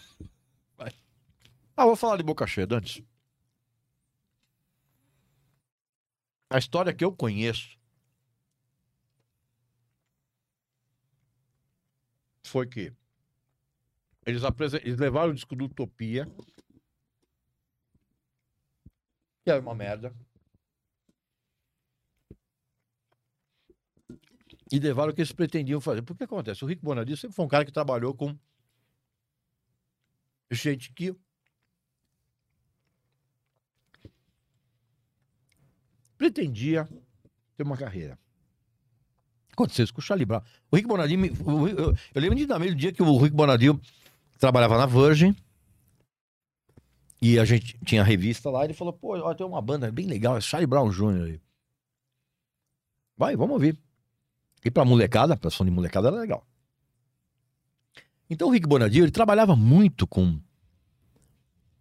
com apostas. E o Rick Bonadio é um cara que ele mesmo admite isso. Ele fala, cara, eu produzo 10 bandas, cara. Uma eu acerto. E isso é realmente a trajetória de um produtor. Quando a gente pensa em produtores ah, ah, ah, lendários aqui, eles cometeram muitos erros. O Jorge Martin, come... Jorge Martin era, era- era um produtor de disco de comédia. E surgiu essa oportunidade. Utopia queria gravar o segundo disco com o Rick Bonadio. Sim. E tava gravando. E levaram. Levaram uma demo. Uma merda. Eles nem chegaram a gravar. E aí o Rick Bonadio chegou pros caras e falou assim: Meu, vocês são os caras engraçados. Vocês são divertidos, bicho. Tentem fazer uma música que expresse o que vocês são realmente. Não o que vocês pretendem ser. E aí os caras fizeram uma demo com algumas dessas músicas, provavelmente umas duas ou três, nesse viés mais engraçadinho. Por quê? Porque o tipo de, de humor que eles tinham no estúdio era um humor meio abestalhado. E o Rick Bonadio, espertamente, falou: cara, tentem seguir, tentem seguir essa, essa onda de vocês. Então, essa, é, até onde eu sei, essa história de ah, nós ficamos aí de madrugada enquanto o Rick foi embora, não sei o que. Não, imagina. Mas e aí, tu acha que a, a qualidade do trabalho, é, musicalmente falando, é ruim? Não, eles tocam muito bem. Todos eles tocavam muito E bem. o Dinho cantava pra caralho. Não, não cantava pra caralho. Cantava o suficiente para. Era um bom vocalista. Acima da média. O bom, o bom guitar, o bom músico, o, o cara melhor ali, o melhor mesmo tempo, o cara mais eficiente era o guitarrista. Bento, né? O Bento. Uhum. Ele era o cara. Então, o, que- o que que acontece? É, qual que você perguntou mesmo agora? Se o- a qualidade do, do- do trabalho. A qualidade da execução, ok, eles eram bons músicos. Ok. Agora, o grande mote do Mamonas Assassinas foi em- que ele foi embalado especificamente para o mercado infantil, Hum. que era um mercado muito lucrativo. Os discos da Xuxa pro- provaram isso. E você tem que lembrar que antes dos Mamonas Assassinas, você tinha os discos da Xuxa, que venderam muito. Até porque eles foram lançados numa época em que um plano econômico no Brasil fez todos os artistas venderem muito, milhões, bicho. De RPM, eh, só pra contrariar, eh, todo mundo. Tô, tô indo de diversos. Então, bicho, estrategicamente falando, e os discos da Xuxa provavam isso, que o mercado infantil gerava uma grana muito grande, porque os pais compravam as coisas. que- Era como, você comprar um disco da Xuxa para uma menina é como você comprar uma boneca. Uhum. O que, que é ruim ali, então? Aonde? No Mamonas. O que, que é ruim?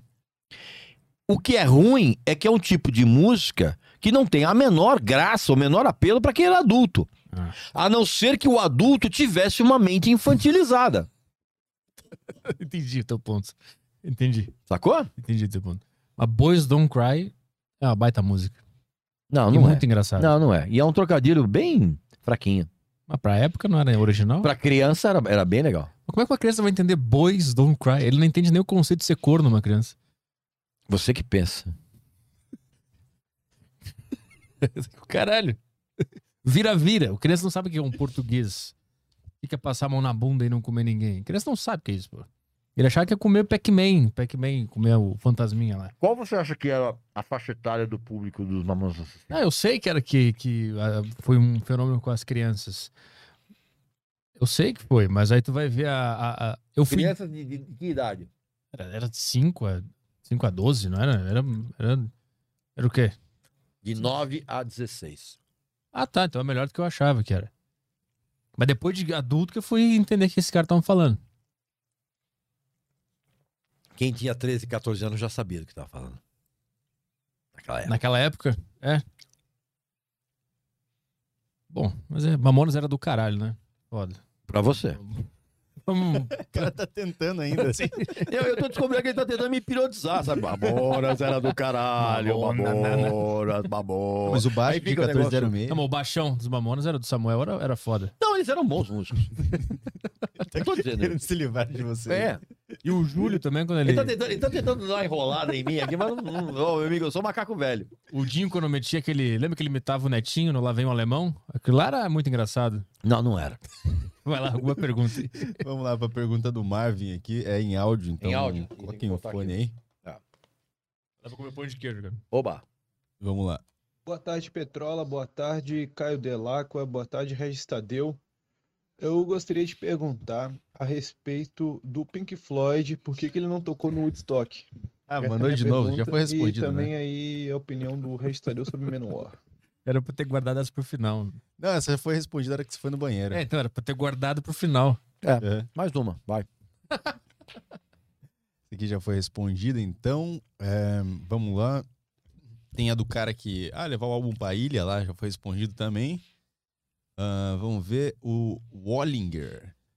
Boa tarde, galera. Regis acha que a falta de impacto dentro do rock hoje em questão sonora teria uma ligação direta ao limiter socado no 0 dB para alcançar aquele som alto aliado à, à quantização dos instrumentos na mixagem? Ah, afinal, essas abordagens não. as- apesar dessas abordagens são mais comuns no início dos anos 2000, tempo em que se fala dessa decadência do rock. Não. Traduz pra mim, eu não entendi o que ele quis perguntar. Ele tá, falou um monte de coisa aí é, que absolutamente não tem nada a ver com ah, o pretexto impacto ou falta de impacto. Ah, bobagem. Próximo. Vamos lá, tem um áudio do Texugo aqui. Áudio. Texugo mandou um áudio. Vamos lá. Petri, boa tarde, Caio. Boa tarde, Regis. Aqui é o Texugo. Eu, meu irmão, né, na verdade, o Ralph Supertramp, ele é grande fã aí do Regis Tadeu. Ele pediu para perguntar, Regis, o que, que o senhor acha do estilo musical denominado trap? E também ele tem a curiosidade de saber como foi o pós-programa, né, a repercussão no evento em que você criticou as tequileiras e o grande MC Rodolfinho. Se puder contar um pouco aí pra gente. Valeu, abraço. Bom, trap eu acho que a gente já, já comentou aqui, né? Eu acho realmente um tipo de denominação de quem quer ser rapper, só que nunca pisou na favela, foi criado com um iogurte e, e com maçã raspadinha pela avó e não sabe absolutamente nada do que é realmente hip hop. Ah, a outra pergunta, como foi o, o pós? Ah, foi muito divertido, cara, porque assim, as garotas ficaram absolutamente putas da vida comigo, né? Ah, elas, não- elas não, elas não conseguiam, cara, elas não conseguiam nem verbalizar o ódio que elas estavam. O que A gente- aconteceu, o que aconteceu nessa ocasião? Pra quem não viu. É, para quem não viu, foi um programa na, na Rede TV chamado Manhã Maior, que aí levaram as tequileiras do funk, levaram um tal de MC Rodolfinho, duas atrações absolutamente abomináveis em termos musicais, e evidentemente me levaram lá para que eu fizesse algum algum juízo Avaliação. daquela porcaria. E realmente ah, foi um programa muito divertido e esse programa viralizou incrivelmente meses depois que ele foi pro ar. Quando ele- o programa foi pro ar, passou meio batido. né? Até porque o programa tinha uma audiência muito ruim. E alguém meses depois, não sabe como, colocou isso no, no YouTube. E viralizou, cara, de um jeito absurdo. E viralizou de uma, de uma forma que é, é, até me surpreendeu, porque eu achei que e quando ia viralizar, as pessoas iam comentar contra mim. Né, dizendo, ah, é um absurdo. As tequileiras fazem um som maravilhoso. O, o MC Rodolfinho. Cara, e foi exatamente o contrário. Virou um exemplo de absoluto escárnio de alguém, no caso eu, com relação àquelas músicas horrorosas. E então, pra, resumindo, o pós, quando acabou a gravação do, do programa, as meninas estavam putíssimas da vida comigo. Elas, cara, elas não, elas não conseguiam chegar pra mim e me xingar. Elas estavam com tanto ódio. E o garoto, na época, era um. Coitado, né, bicho? Era um moleque lá que foi com o pai. E também não conseguia falar nada. Também, quando pós o programa, você vai, você volta pro camarim, pega suas coisas e também vai embora. Então as, as pessoas ficaram tão surpresas com o que eu falei que elas esperavam qualquer outra coisa. né? Porque normalmente quando vai convidado, a, tanto que a Regina, que, que apresentava o programa, falou: Regina, você não vai aplaudir isso? Eu falei: não, claro que não, cara, isso é a maior porcaria do mundo. Então, elas- eu acho que elas ficaram tão surpresas de ter ali um convidado que não que não só não foi hipócrita, porque normalmente a pessoa fala, e aí, como é? Legal, né? Não, não, mas ah, muito ruim. Elas ficaram, elas ficaram sem ação. Então foi muito legal, foi muito divertido. Eu me diverti bastante ali. Vai, mais uma aí. Vamos lá, tem mais aqui. É, áudio de quem que é? Do Vinícius. Vamos lá. Boa tarde aí, rapaziada. É, Regis é um- uma grande personalidade. Eu queria saber dele por que, que o, a banda Pink Floyd não tocou lá Daquela no. paróquia. novo. né? Aqui, tem o Lucas dos Anjos. Fala, Petri. Regis, é, só complementando aqui, não é nem tanto uma questão, é, só confirmando, na verdade, o que o Regis mesmo ca- disse, é, que eu estou acompanhando aqui, sobre a música transformar as pessoas em pessoas melhores, porque eu, inclusive, recentemente até mandei um e-mail pro, pro Petri, no Saco Cheio, falando que por através dele, do Thiago, eu conheci o que era música boa, deles mencionarem nos programas e tal. Eu, através deles, conheci o que era música boa e depois disso, essas músicas que eu vinha conhecer, é, rock, Tim Maia, músicas boas, eu, eu realmente me sentia mais, mais vivo com isso. Então, só confirmando o que o Regis acabou de dizer aí, que a música ela acende as pessoas e que melhora a sociedade. Eu fui prova disso. Valeu, Tinha que ele, ele tinha que falar o que, que ele gostava antes. É, né? É. Não, mas o simples, o simples fato dele ter dado esse depoimento e dizendo que ele se sente um cara melhor, já tá ótimo, cara. Perfeito. Boa. Trabalho feito. O Leroy de Merlin mandou aqui. É, eu, não, eu não tinha muito respeito por ele até ver. Ah, tá falando do Regis Tadeu. Eu não tinha muito respeito por ele até ver o vídeo das cinco bandas grunge que você tem que ouvir.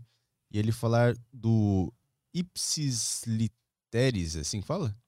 Não, ele fala ipsis literis. Ipsis Literis, do que rolou na cena de Seattle. Muito foda, o cara conhece bastante. Isso aí. Ah, é, existe uma também uma lenda em volta do grunge, né?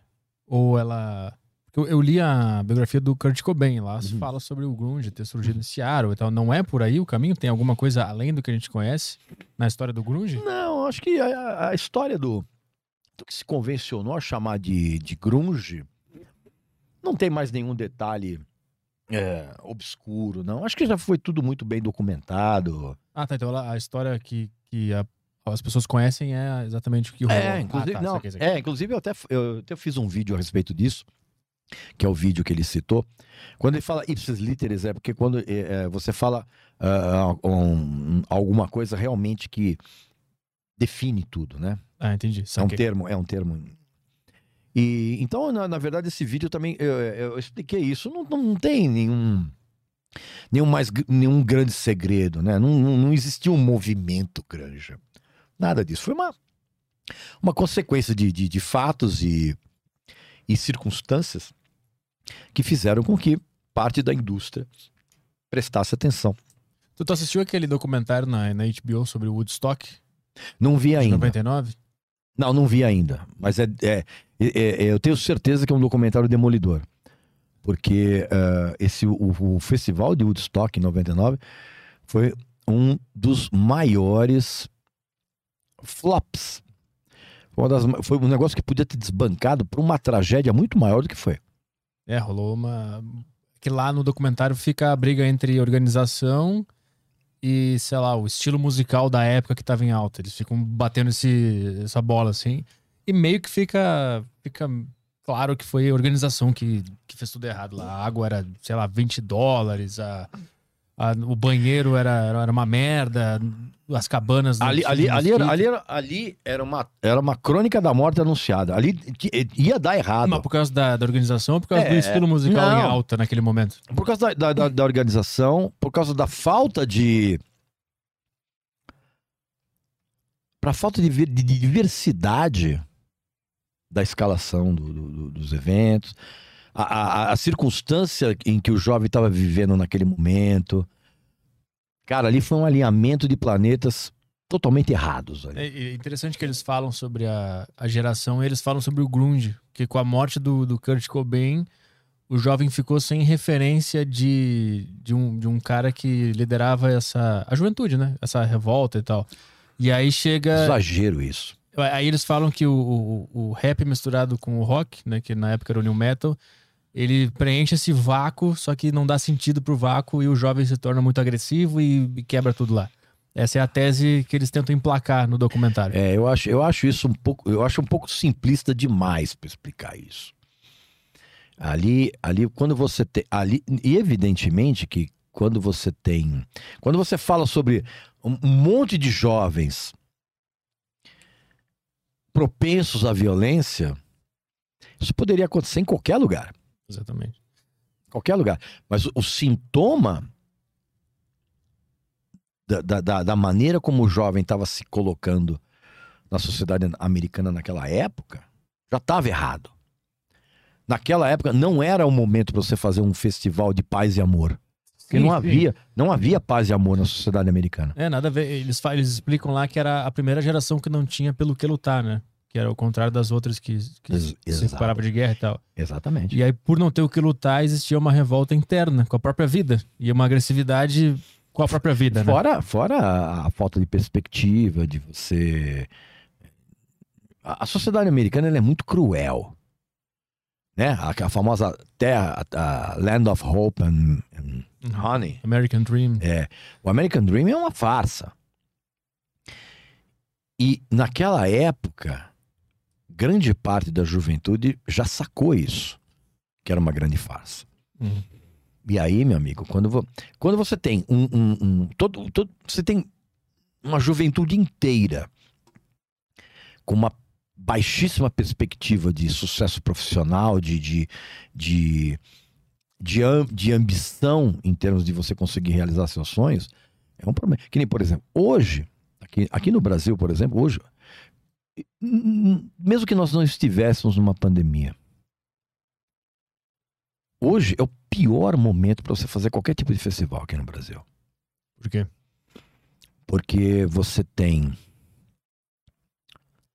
uma polarização ideológica, comportamental, social e econômica muito grande. Uhum. E, e isso virou um confronto. Você pode ver, cara, isso, isso para qualquer um de nós. Quantas amizades, quantas relações familiares foram simplesmente pulverizadas por conta da diferença de opinião Uhum. dos últimos anos para cá. Tá a ponto de tu, tu, tu acha? Não tenha dúvida. Se juntar disso. todo mundo num lugar só vai dar uma merda. Vai dar merda. Sabe uma coisa que eles fazem no, no- desse documentário do Stock? É eles culpam o homem branco cis. Eles metem essa no meio do documentário. Esse troço chato pra caralho. É foda. Meu, meu, olha, O documentário é legal, é legal. Tirando não, esse negócio não, chato aí, não, é legal. não, não, eu, eu inclusive, eu, eu, como eu, como eu falei, como eu sou um cara, eu sou absolutamente viciado em documentários. E não só documentários musicais, qualquer tipo de documentário. Porque o documentário, ele, ele, ele te oferece exatamente essa, essa coisa que eu tanto, tanto admiro, tanto uh, uh, uh, prezo no meu trabalho. Que é fazer você parar pra pensar. Uhum. Então, esse é o grande lance. E como é que tu enxerga... Eu tô, eu tô assistindo é, agora esse, um, um documentário agora feito pelo, pelo, pelo filho da Mia Farrow, é, desvendando todo aquele caso do Harvey. é, Epstein. é, não, Harvey, é, é, Harvey Wes, que era aquele grande produtor. Ah, tá, é de música, tá. Não, não, produtor de cinema que, que Não. estuprava ah, todo sim, mundo. sim, sim, sim. Uhum. Harvey Weinstein. Aham. E o documentário é brilhante. Brilhante, brilhante, brilhante. E, e faz realmente você pensar no quanto. Do quão maquiavélica é a indústria do entretenimento. Onde é que tá esse aí? Tá passando no HBO. Ah, boa. É, bem legal. Recomendo. Eu te perguntar como é que tu, como é que tu viu ou vê hoje essa aquela junção do rap com o rock nos anos 2000 ali que que tava lá no Woodstock 99. Gostava? Ah, eu, eu gostava. Eu, eu, eu, eu, sinceramente, desde, desde que surgiu aquele. Na verdade, o Run DMC já fazia isso nos primeiros discos, né? Tinham já algumas faixas com, com guitarras, eles faziam um crossover bem interessante. Mas a, a- existe um momento que é, é catártico, que é a, a parceria do Run DMC com o Steven Tyler e o Joe Perry naquela versão de Walk This Way. Uhum. Ali é um momento de virar de chave. E o Anthrax com O Anthrax é depois, com o Public Enemy é depois. Ah, é depois, tá. É depois, é depois. Porque o, o, o Run DMC foi em 88 com Walk This Way, que inclusive foi a primeira vez que a MTV realmente começou a tocar rap. Porque até então, artistas negros, artistas pretos eram raridade, né? Só em programas específicos, uma coisa muito pop, Michael Jackson. Michael Jackson já nem é, já estava embran embranquiçado naquela época. Mas a, a- nesse esse momento da parceria foi emblemático. Assim, depois veio o Public Enemy com o Anthrax no I'm the Man. E essa, e essa, essa vertente de mistura de rap com rock. Eu achei que, pra mim, eu achei não, pra mim, sempre funcionou muito bem. Não só com o surgimento do, do, do Fey More, mas haviam várias outras. ah, tinham, havia várias bandas fazendo isso. Bandas que, inclusive, não chegaram ao mainstream, mas faziam um, um, um som mes- mesclando rock pesado com o rap ex- excepcional. O, o, o 24-7 Spice, ah, o Follow for Now, tinha um monte, o Fishbone também, uma época. Eu, eu, sempre, eu sempre gostei bastante. Eu, eu sempre ouvi mais coisas legais dentro dessa, dessa mistura do que coisas que eu falo, ah, isso não funcionou. Aí depois isso se torna o new metal, né? Ou não. Hum, não, porque o new, o new metal, ele, ele, ele, na verdade, ele aproveitou um pouco da, da, da batida, do, do groove, dessa mistura, mas os vocais já não tinham, já, os vocais já eram aquela coisa meio sofrida, meio pós-punk. Hum. né, é, aí, aí surge Korn, surge Deftones, gente que não faz som feliz. É, é- é- é gente que não faz som pra domingo de manhã, Sim, sim. né? Korn, Deftones. Linkin Park tinha umas coisas tristes, umas coisas animadas também, né? O Linkin Puta, Park. Linkin Park eu sempre achei som pra criança, assim. Sinceramente, cara. Nem o Meteora? Não, nem o Meteora. Não, é só, é só, é só pra quem tava descobrindo o picolé de coco. E, e depois, quando eles pararam de tocar new metal, começaram a tocar música mais normal, digamos assim. não, ficou, não- ficou, ficou, ficou chato, mas de uma outra maneira, diferente. E o, e o Slipknot? Slipknot é sensacional. Qual, Iowa ou o primeiro? Qual tu prefere? Se eu tivesse que escolher agora, o Iowa. Ah? É. Mas assim, o, o Slipknot tem uma coisa que é, é- é incrível. Eles têm um conceito sonoro e estético que é fundamental. A, a, a, a, a grande sacada deles, primeiro que os caras tocavam muito. E os caras eram muito influenciados por Pantera, Sepultura. É, o, o Slipknot, na verdade, é um, é um- em termos sonoro, ele é um grande. Ele é uma grande vitamina de um monte de coisa pesada. Mas eles tiveram uma sacada que é muito legal, cara, que é o conceito estético. E quando eu falo conceito estético, não é só fantasiado. A ideia da, dos macacões, das máscaras, de- dos caras não serem identificados pelo nome, sim pelo número. Esse tipo de coisa funcionou e ainda funciona. Agora os caras estão meio desencanados disso, né? Já mostraram as caras. Na tal. verdade, celebridades já, né? O Cor- É, o é. Corey já é uma. Já é, é, tanto que ele, ele tem o Stone Sour, É. que ele, ele já ele aparece sem máscara e tal. Mas eu, eu, eu- tenho um, um- um particular apreço por bandas que sabem usar o conceito estético para complementar o som que elas fazem. O Kiss é assim. Alice Cooper era assim. Ah, o Ghost hoje é assim.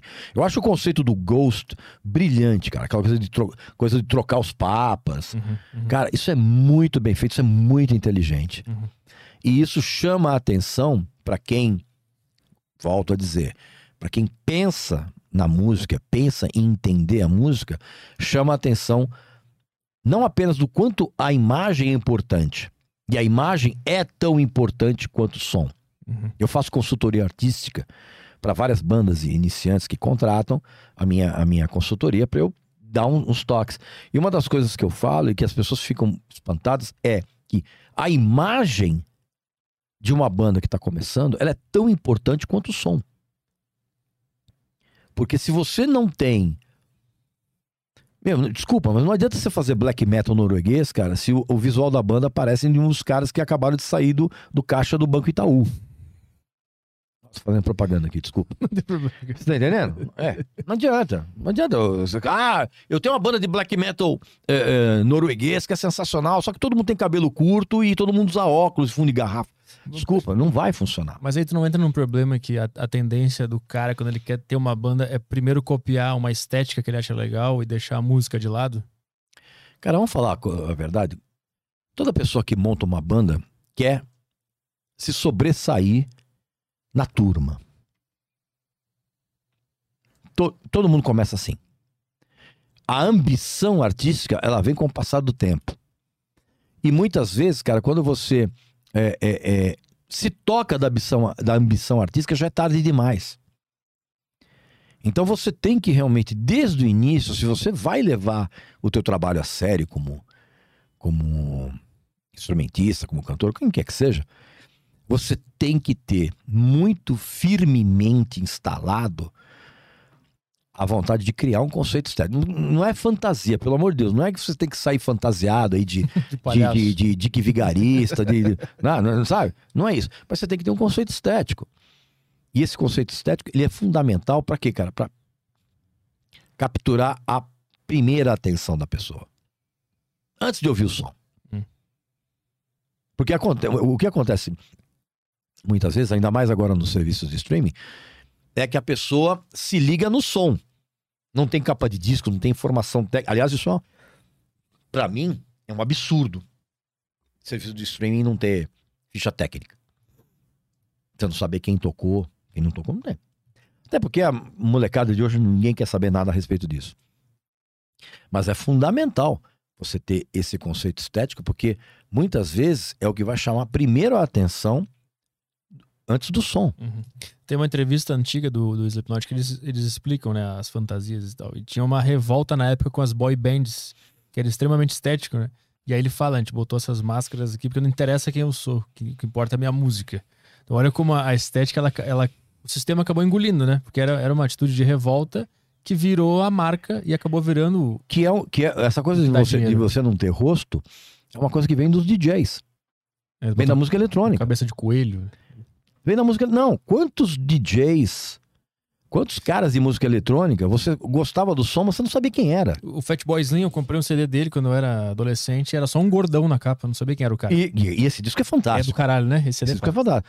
Só depois que você vai descobrir, cara, que o, que o, o Norman, eh, o Fatboy Slim, era o Norman Cook, que era o baixista do House Martins, que era do, do hit lá do pa, pa, pa, papel, lembra?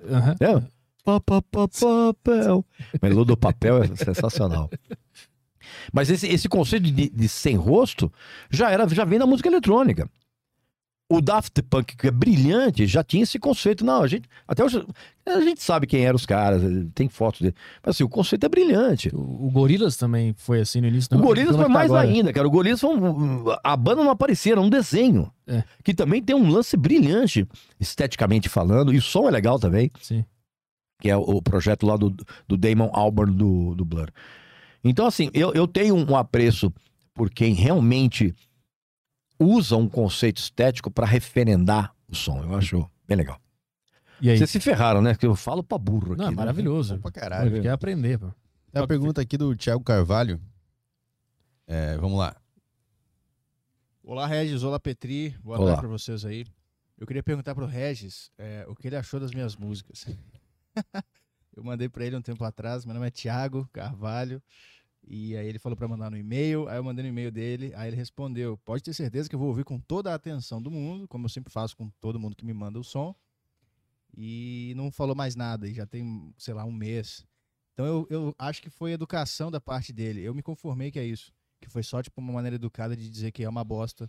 Mas ele não veio até mim dizer uma bosta porque ele é um cara educado. Ou se ele não ouviu ainda. Ou. Não sei. O que, que foi, Regis? Beijo. Tá tchau. nervoso. tá tímido.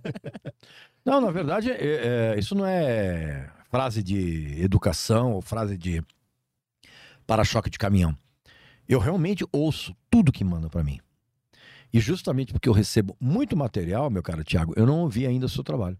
Eu falei pra ele, ele não deve ter ouvido ainda. Não, não ouço. Mas, mas, assim, muita gente manda mesmo.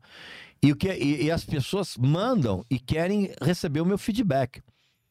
Ah, e assim, eu dou o meu feedback na medida do possível. Não dá para ficar respondendo todo mundo. Você quer o feedback? Contrata a minha consultoria. Aí eu, né? Aí eu vou lá e te, te dou toda a orientação, te respondo o quê. Agora, é, é, você manda e, e- e- Ah, mas e aí, e aí que você achou? Eu achei uma, uma merda. Mas eu achou uma merda por quê? Me Contrata, contrata a minha consultoria que eu te explico por quê. E se tu achar bom, o que, que tu faz?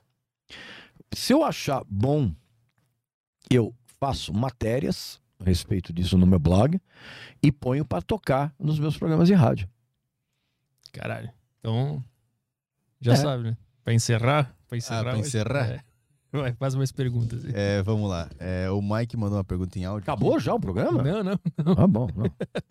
O Mike mandou uma pergunta em áudio aqui. Vamos lá. Boa tarde, Petri. Boa tarde, Regis. Bom, queria perguntar para o Regis se ele acredita, eh, se ele concorda que Dua Lipa é infinitamente melhor, está num, num nível de qualidade musical muito maior do que as, as, as artistas brasileiras como Anitta, Luísa Sonza, dentre outras semelhantes.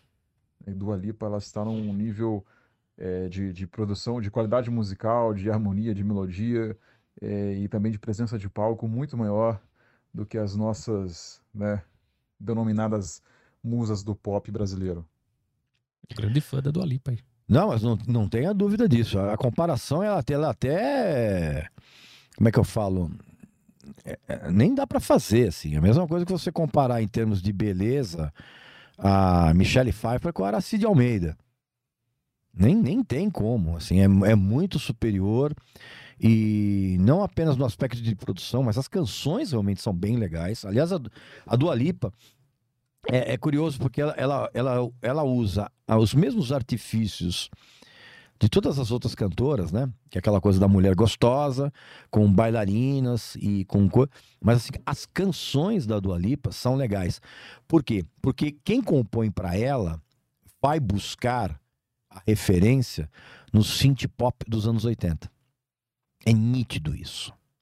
E é nítido que a, a- o direcionamento musical dela é, é muito calcado no resgate dessas sonoridades das, canto- das cantoras dos anos 80, tipo um, Kim Wilde, ah, aquela coisa do synth pop meio Depeche Mode no começo, mas não, não nas timbragens dos instrumentos. Então, realmente, a Dua Lipa é, para mim, ela tá num, num- num patamar bem acima das outras colegas dela. Taca. Tem uma pergunta do B, não sei como é o nome dele, é apenas B. Boa tarde, turma. Regis, você acha que figuras como Tupac e Big são gênios do rap ou acredita que os dois são superestimados? Um abraço. Não, são, Tupac quem? E é Big? É o Big. Big... É o Big. O gordão, pô. Ah, tá, Notorious B.I.G. Isso. Ah, tá. Agora entendi. São figuras emblemáticas da, da- da- do rap. E emblemáticos que eu te falo não apenas pela, pelo carisma de cada um dos dois, né? Dois, dois, dois, dois, dois caras com, com- com tipos físicos e carismas, carismas completamente diferentes, mas a, so- a sonoridade dos dois era muito boa, cara. Muito boa. São, eram canções eh, bem pesadas, com versos bem contundentes, assim. São dois caras muito representativos de uma época de ouro do, do rap. Tem, a- tem o Guilherme cagando aqui. É, Já começou mal, né, cara? Mas tudo bem. Cagando. Minha pergunta pro Esse, tipo- esse, esse tipo de, de, de, de gente engraçadinha, isso me dá um tédio, cara.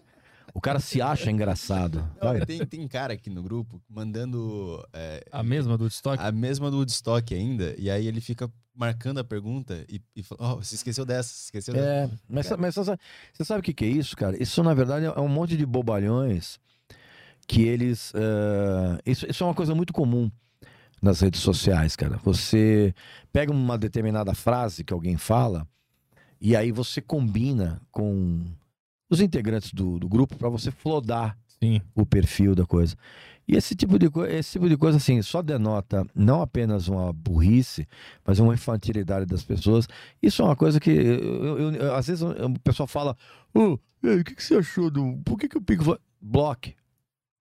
Deleta. Nem tem- Porque o que eles querem é exatamente isso, que a gente fique falando. Não, não, não, Cara, tem- é, é, Bloqueia todo mundo aí. Bloqueia todo Eles- mundo. é. eles- Alguém já chegou na rua perguntar isso pra você? Não, não, não, não, não, porque a o- pessoa não tem coragem de fazer isso. Ele sabe que vai tomar uma muqueta na. Vamos lá, é o Guilherme Cagando que ele mandou. Boa tarde, Regis, tudo bem? Queria saber qual a sua opinião sobre o Ronnie James Dio e, qual, e quais são os seus álbuns favoritos dele. Uma vez eu escrevi um texto e o título já dizia tudo. Ronnie James Dio foi o Frank Sinatra do heavy metal. O cara que, além de ter uma voz absolutamente diferenciada em relação a todos os outros, ele tinha, um, ele tinha uma coisa de interpretação. E- e- Era nítido que ele levava aquilo muito a sério, o lance da interpretação. E ele fazia isso de uma maneira brilhante, cara. Mesmo quando as, mesmo quando as letras eram absurdas, assim, tinha uns negócios de dragões, de não sei o quê. Era um negócio. Você lia a letra, você dava risada. Mas assim, ele passava uma seriedade naquilo que era uma coisa que conquistava qualquer pessoa que, que ouvia. E realmente ele foi um vocalista brilhante. Agora ele quer saber quais são os discos da, da- que eu prefiro da carreira solo do Dio? É isso? Eu acho que. Deixa eu ver aqui. Bom, também se, se foi. Se, É, é. Os álbuns favoritos. Ah, os, do- os dois primeiros. O, o. Lesson Line é o segundo e o primeiro que é o. Oh, meu Deus. Holy, Holy Diver. Holy Diver e o Lesson Line. Os dois primeiros são os meus favoritos. Da carreira solo do Dio, né? Bom, tem uma galera perguntando algumas coisas aqui. É, Ah, tem uma, tem uma legal aqui. O que você acha da bateria da Meg White, do The White Stripes? Ah, muito rudimentar. Funcionou pro tipo de som que o White Stripes tinha, mas eu, eu, eu sempre eu, eu sempre penso que se o- as canções do White Stripe tivesse uma um baterista um- com um pouco mais de swing, as Hum. canções ficariam me- melhores assim. Eu, eu acho um som meio duro assim. Ela era, ela, bem, ela era bem limitada, né? Mas chamou a atenção, né? Pior que é bem isso mesmo. Agora tô lembrando, se tivesse uma bateria mais. mais um groove mais pegada ali, é, faz sentido. É, faz é, sentido. sabe? Porque até, até porque como o começo, o, o, o som do White Stripe, ele, ele era muito baseado naquela coisa da rusticidade do blues rock. Isso. É, não tinha bar. Uhum. Era legal ter um batera que não precisava ser um cara técnico, mas ter um cara que você botasse, sei lá, o, o, o- se botasse um batera que seja um cara do meio, por exemplo. Eu tô, eu tô pensando, tentando lembrar de alguém.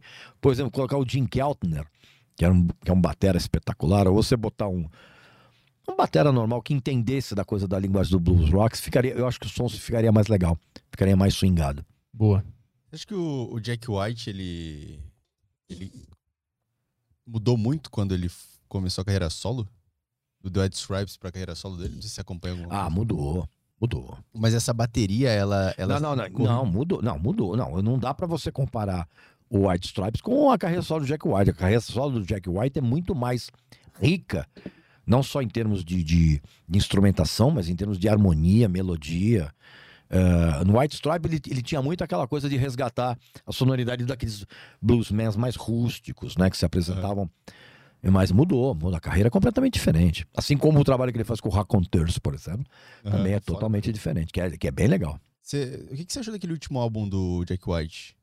É, é um de capa. Eu esqueci Lazareto? Isso, esse Puta, eu mesmo. achei brilhante, cara. Brilhante. E eu, e eu tenho aquela edição em vinil que é cheia de truques, né? Que você coloca a, na primeira faixa e gira ao contrário e toca uma outra música. É sensacional. Gosto bastante do trabalho solo do. Foda. É, vamos lá, tem umas perguntas aqui. Tem bastante coisa que tá saindo aqui que é repetida.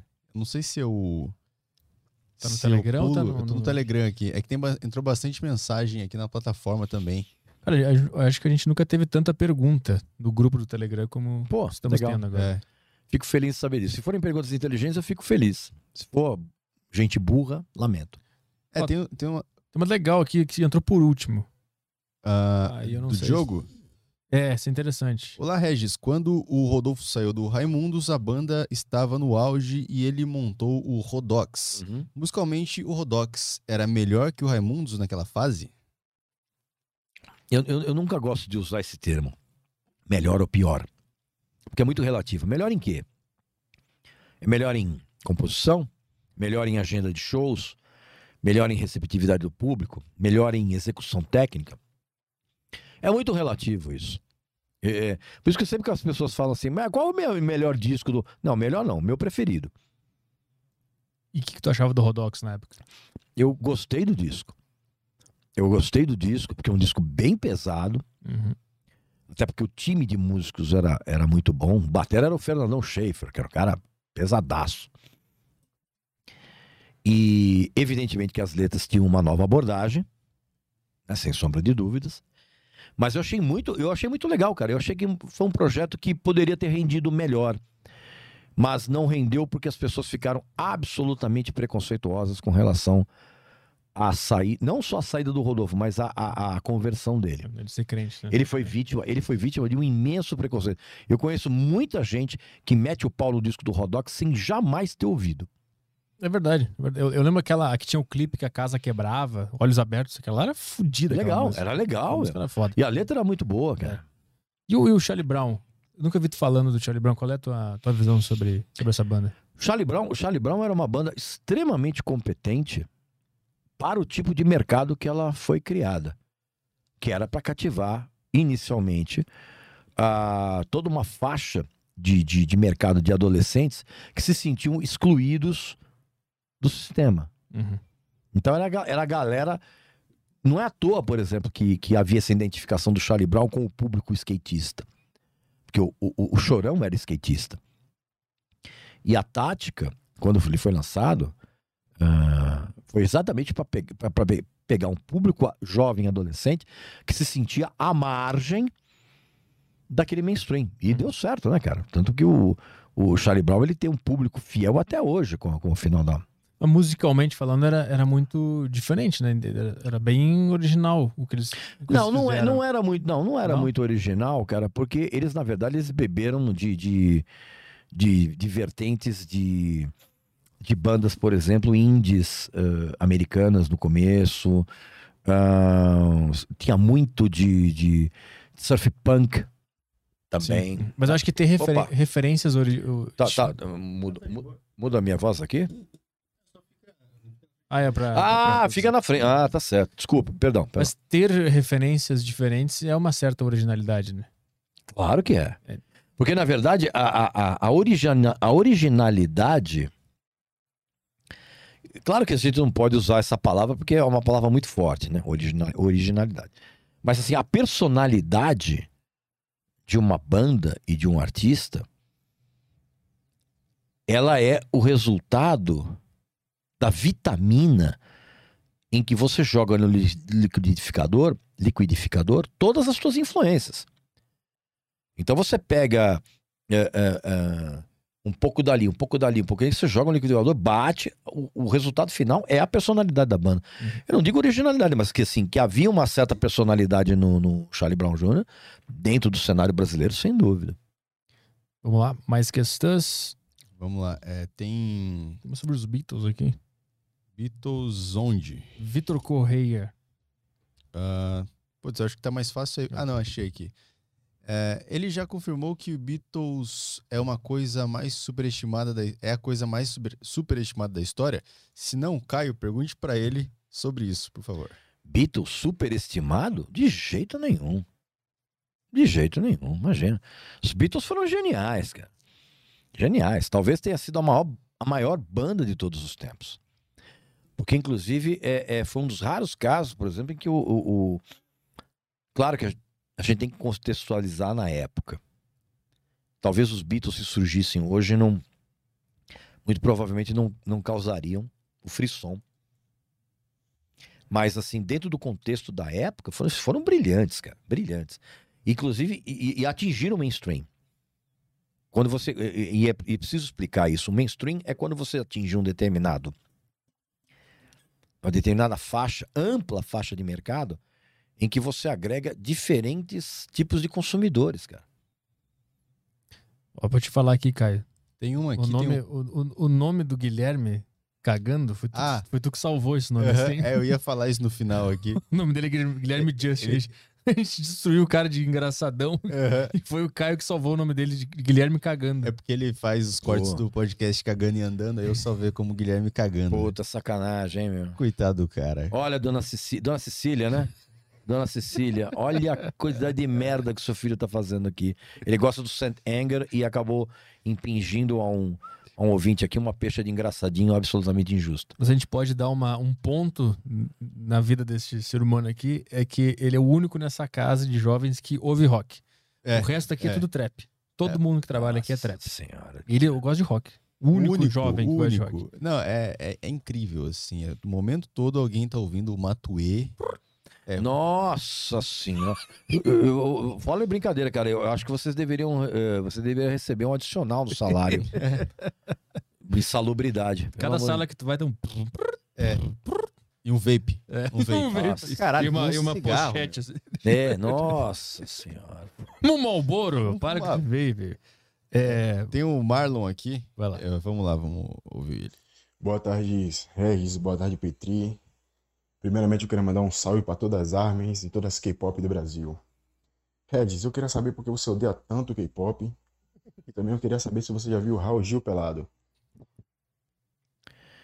Eu, eu, eu odeio K-pop justamente com, por pessoas como você, que são metidas a engraçadinho, que gostam de música ruim e tem uma baixíssima capacidade cerebral para entender o que diferencia o K-pop do pop normal. Com relação ao Raul Gil, não, cara, ainda não, não tive, porque a gente não divide camarim, a gente não joga bola. E não, não vi. O Henrique te perguntou aqui qual é a sua opinião sobre o System of a Down. Gosto bastante da banda.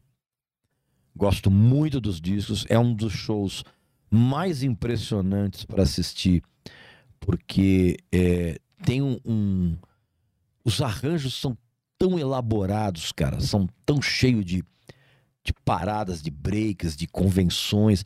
É um negócio muito bem ensaiado e o que é mais interessante, tudo isso funciona dentro de um padrão de canção, cara. Eu acho uma banda brilhante. O pessoal aqui tá falando que BTS é melhor que Beatles. Não quero dizer nada aí. Não, esse tipo de, esse tipo de, boba, de, de, de bobagem é uma coisa que normalmente quando a pessoa, depois que ela atinge os 13, 14 anos, ela muda um pouco de cabeça. Tem alguma coisa que tu catou aí? Tem bastante coisa Tem- aqui, ó. Max Cavaleiro e Sepultura. aqui, ó. Vai ler, essa é boa. Vou mandar essa é do MH, ele mandou aqui. Boa tarde, Regis. Referente à saída do Max Cavaleiro de Sepultura, independente, independente de quem tinha razão na discussão que tiveram, você acha válido que você acha válido que, que tanto os Cavaleiras como a banda atual continue tendo divergência, divergência, diver, caralho, hoje tá foda. Divergências ao ponto. É foda que eu tô lendo, aí fica subindo um monte de mensagem dos É, filhos da é, puta. é, aqui. é inferno isso aí. Isso é uma desgraça. Mas enfim, é, você acha válido que, que tanto os Cavaleiras como a banda atual continue tendo divergências ao ponto de não permitir que usem a imagem do Max em documentários de Sepultura, visto que perdoar e se desculpar poderia agregar mais à arte e à história da banda? Bom, primeiro que não é que não permitiram a imagem do Max. O Max proibiu de se usar a imagem dele. Então, são coisas bem diferentes. Eu não sei qual é a história. Por que, que o Max saiu? Eu sei que ele saiu que Cara, na verdade, gigante. na verdade, sabe o que é inacreditável, cara? Inacreditável que 328 anos depois disso acontecer, as pessoas ainda conversam sobre isso, cara. Eu, eu- admiro muito a paciência do Andréas, cara, porque ele, assim, ele, ele há t- 728 anos ele fica respondendo a mesma merda, cara. A mesma merda que perguntam pra ele. Cara, um, um troço que já aconteceu, todo mundo já sabe dessa história. E, e- e- as pessoas ficam requentando isso. Eu acho isso um negócio absolutamente insuportável. Ah, enfim, não foi o Max que, que, que- O Max proibiu o uso da imagem dele e das canções que ele fez com a banda no, no- no documentário. Então é, é isso. Só sei que o Agora, é agora, legal. agora tem determinadas, tem determinadas brigas que realmente não, não- o tempo não apaga, não, cara. Não apaga, assim. Você, eh, dependendo do teu grau de tolerância e principalmente dependendo do teu grau de dependência financeira, que muita banda que briga volta e continua brigada. Mas volta por quê? Porque todo mundo tem boleto caindo, né? Precisa- Todo mundo precisa pagar a conta. Então finge que tá todo mundo bem e tal. Mas tem determinadas, tem de- determinadas eh, eh, rupturas, cara, que não tem, não tem volta, não. E é o caso do Sepultura. Não sei se o Soulfly existe ainda, né? Soulfly já, já acabou também. Não, o Soulfly existe. Existe ainda? O Soulfly é Existe. legal. É bem legal. Tu curte Soulfly? Ah, gosto, gosto. É do caralho. É, vai lá. Vamos lá, tem o Luan, ele mandou aqui uma pergunta para os três. Como vocês descobrem novas músicas e artistas? O Spot- o Spotify chegou a um ponto que só me recomenda a mesma coisa e o mainstream tá na grande maioria uma merda. Bom, ah, não sei pra pra vocês, mas pra mim basta não ter preguiça. Eu vou atrás, por exemplo, de, de, de sons novos, cara, numa série de blogs, numa série de. Vou pesquisando. é, é, eu, não tenho, eu não tenho preguiça de, de, de ouvir nada que, que passa pelos meus olhos, eu vou e ouço. Eu não- é só você não ter preguiça, cara. Porque eu- vocês têm a, a prerrogativa hoje de usar a internet, cara, que é a coisa mais sensacional do mundo para você ir atrás de qualquer tipo de música, cara. Só basta você não ter preguiça. Agora a gente pode vir pra questão clássica aqui, eu acho. Hein, Petri? Já Qual? Tá na hora? Neto Duarte mandou aqui, lá no comecinho do programa, Hum. pergunta que a gente faz aqui pra todo convidado, relacionado à área que ele atua. É, hum, Boa tarde, Regis, Petri e Caio. Regis, em sua coleção de mais de 40 mil discos, quantos deles são de artistas anões?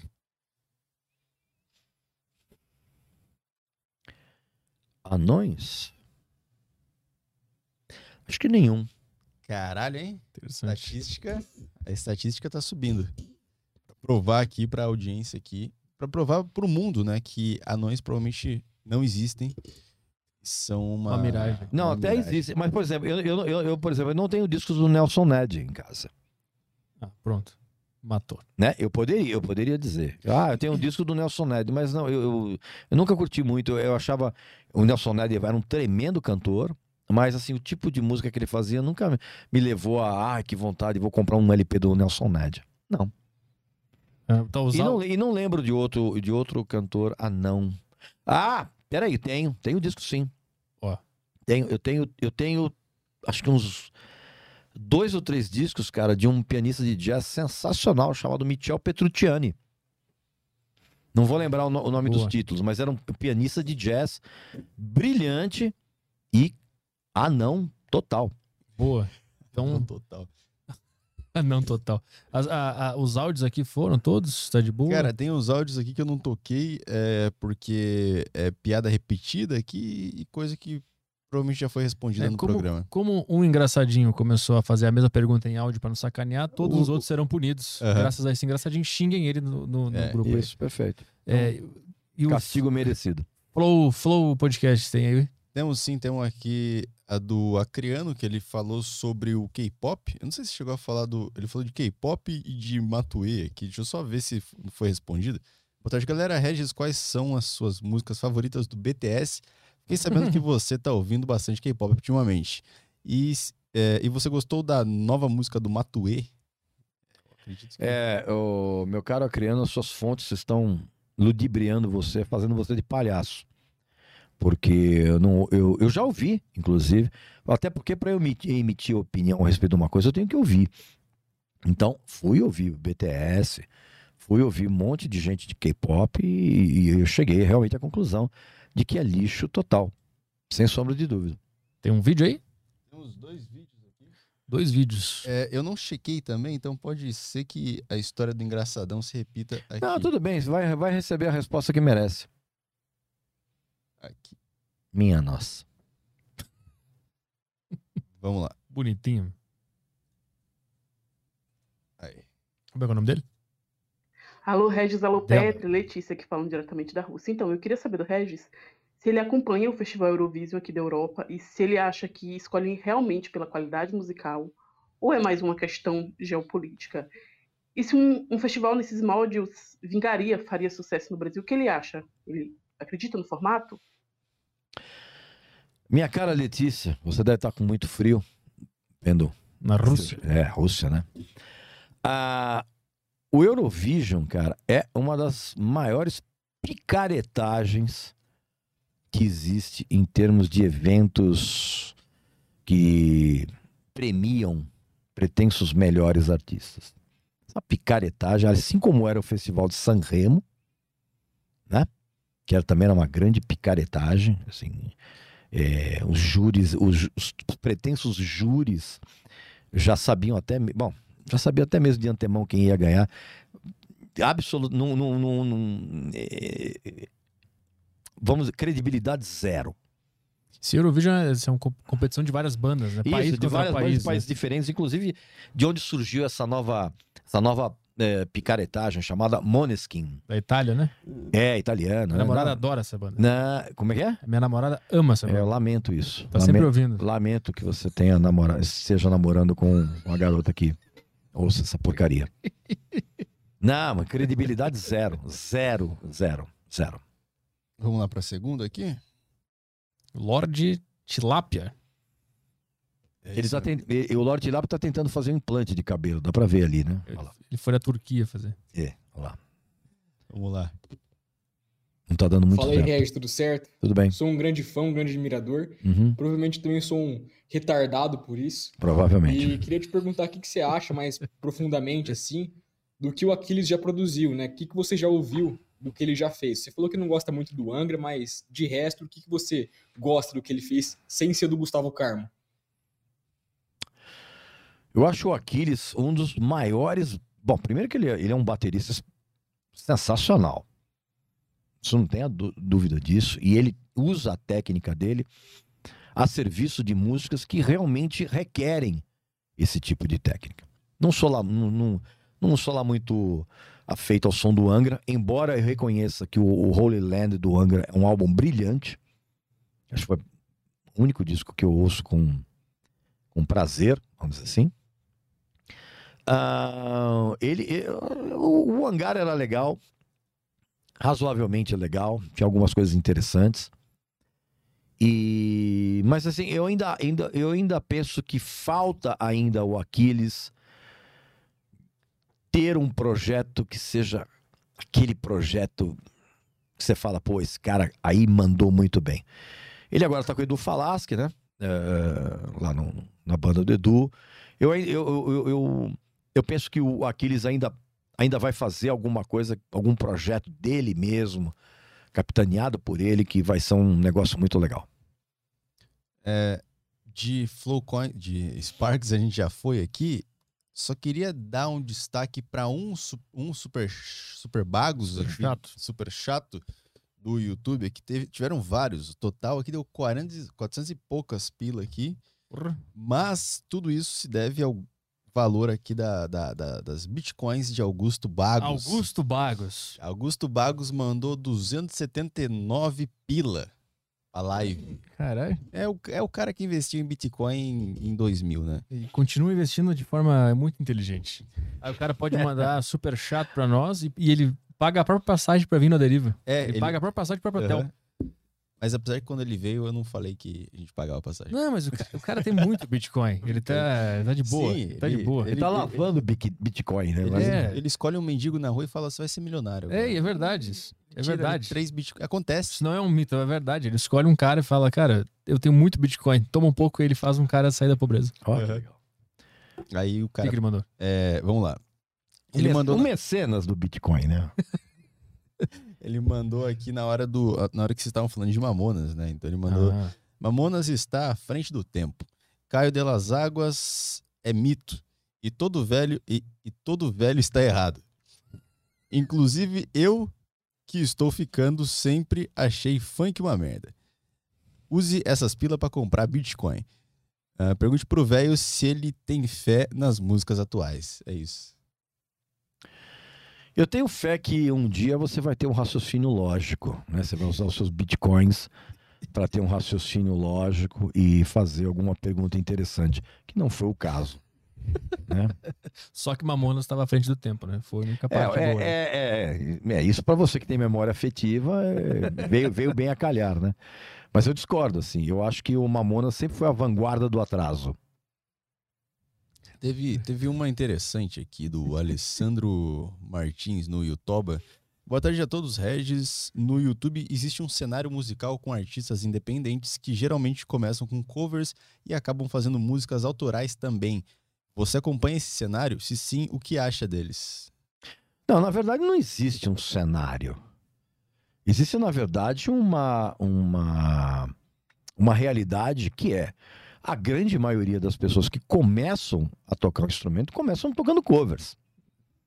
Até porque é é uma, é uma maneira muito mais rápida e eficiente de você se familiarizar com o instrumento do que você já sair eh, eh, fazendo som autoral. eu diria para você que 83,7%, não me pergunte como eu cheguei a essa porcentagem, é, começa tocando covers. Né? Mas não, não, não é que existe um cenário no, no, no YouTube, não existe isso. Isso é, são, são a facilidade tecnológica que permite hoje qualquer Zé Mané se filmar e colocar no YouTube, ou colocar em outras plataformas, é, existe essa facilidade, permite que você é, é, grave, normalmente pega a guitarra, senta na cama e fica tocando lá Money for Nothing do Dire Straits. Mas não é, não existe um cenário. É que todo mundo começa tocando o som dos outros.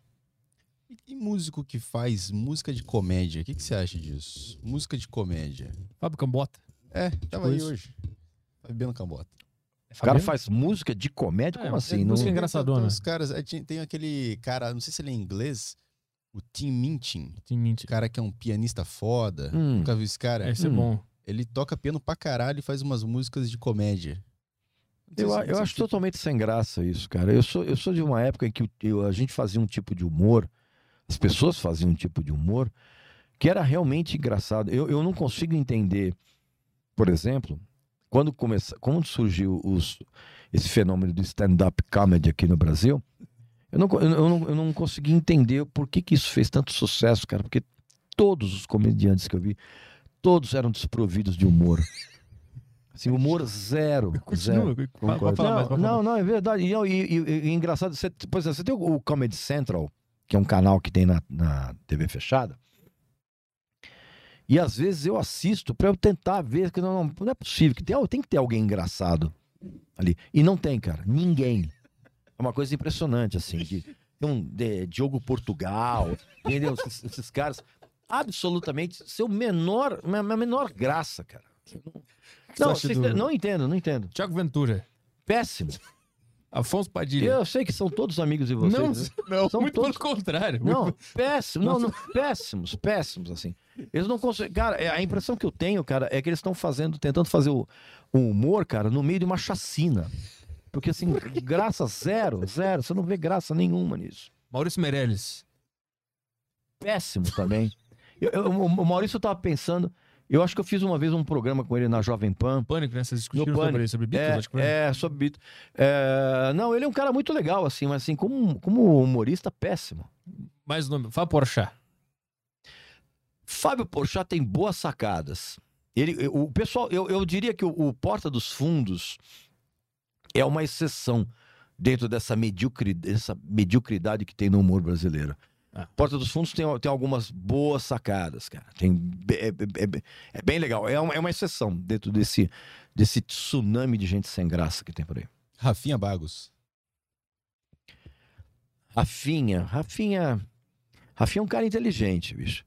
Mas ele. Ele não só não é engraçado, como ele. Bom, ele se deu muito mal, né, cara? Ele tentou fazer graça de um negócio. E é, e é a premissa que eu, eu tenho. Eu sou um cara de 61 anos. A premissa que eu tenho pro humor é que o humor ele pode ser ofensivo. Pode.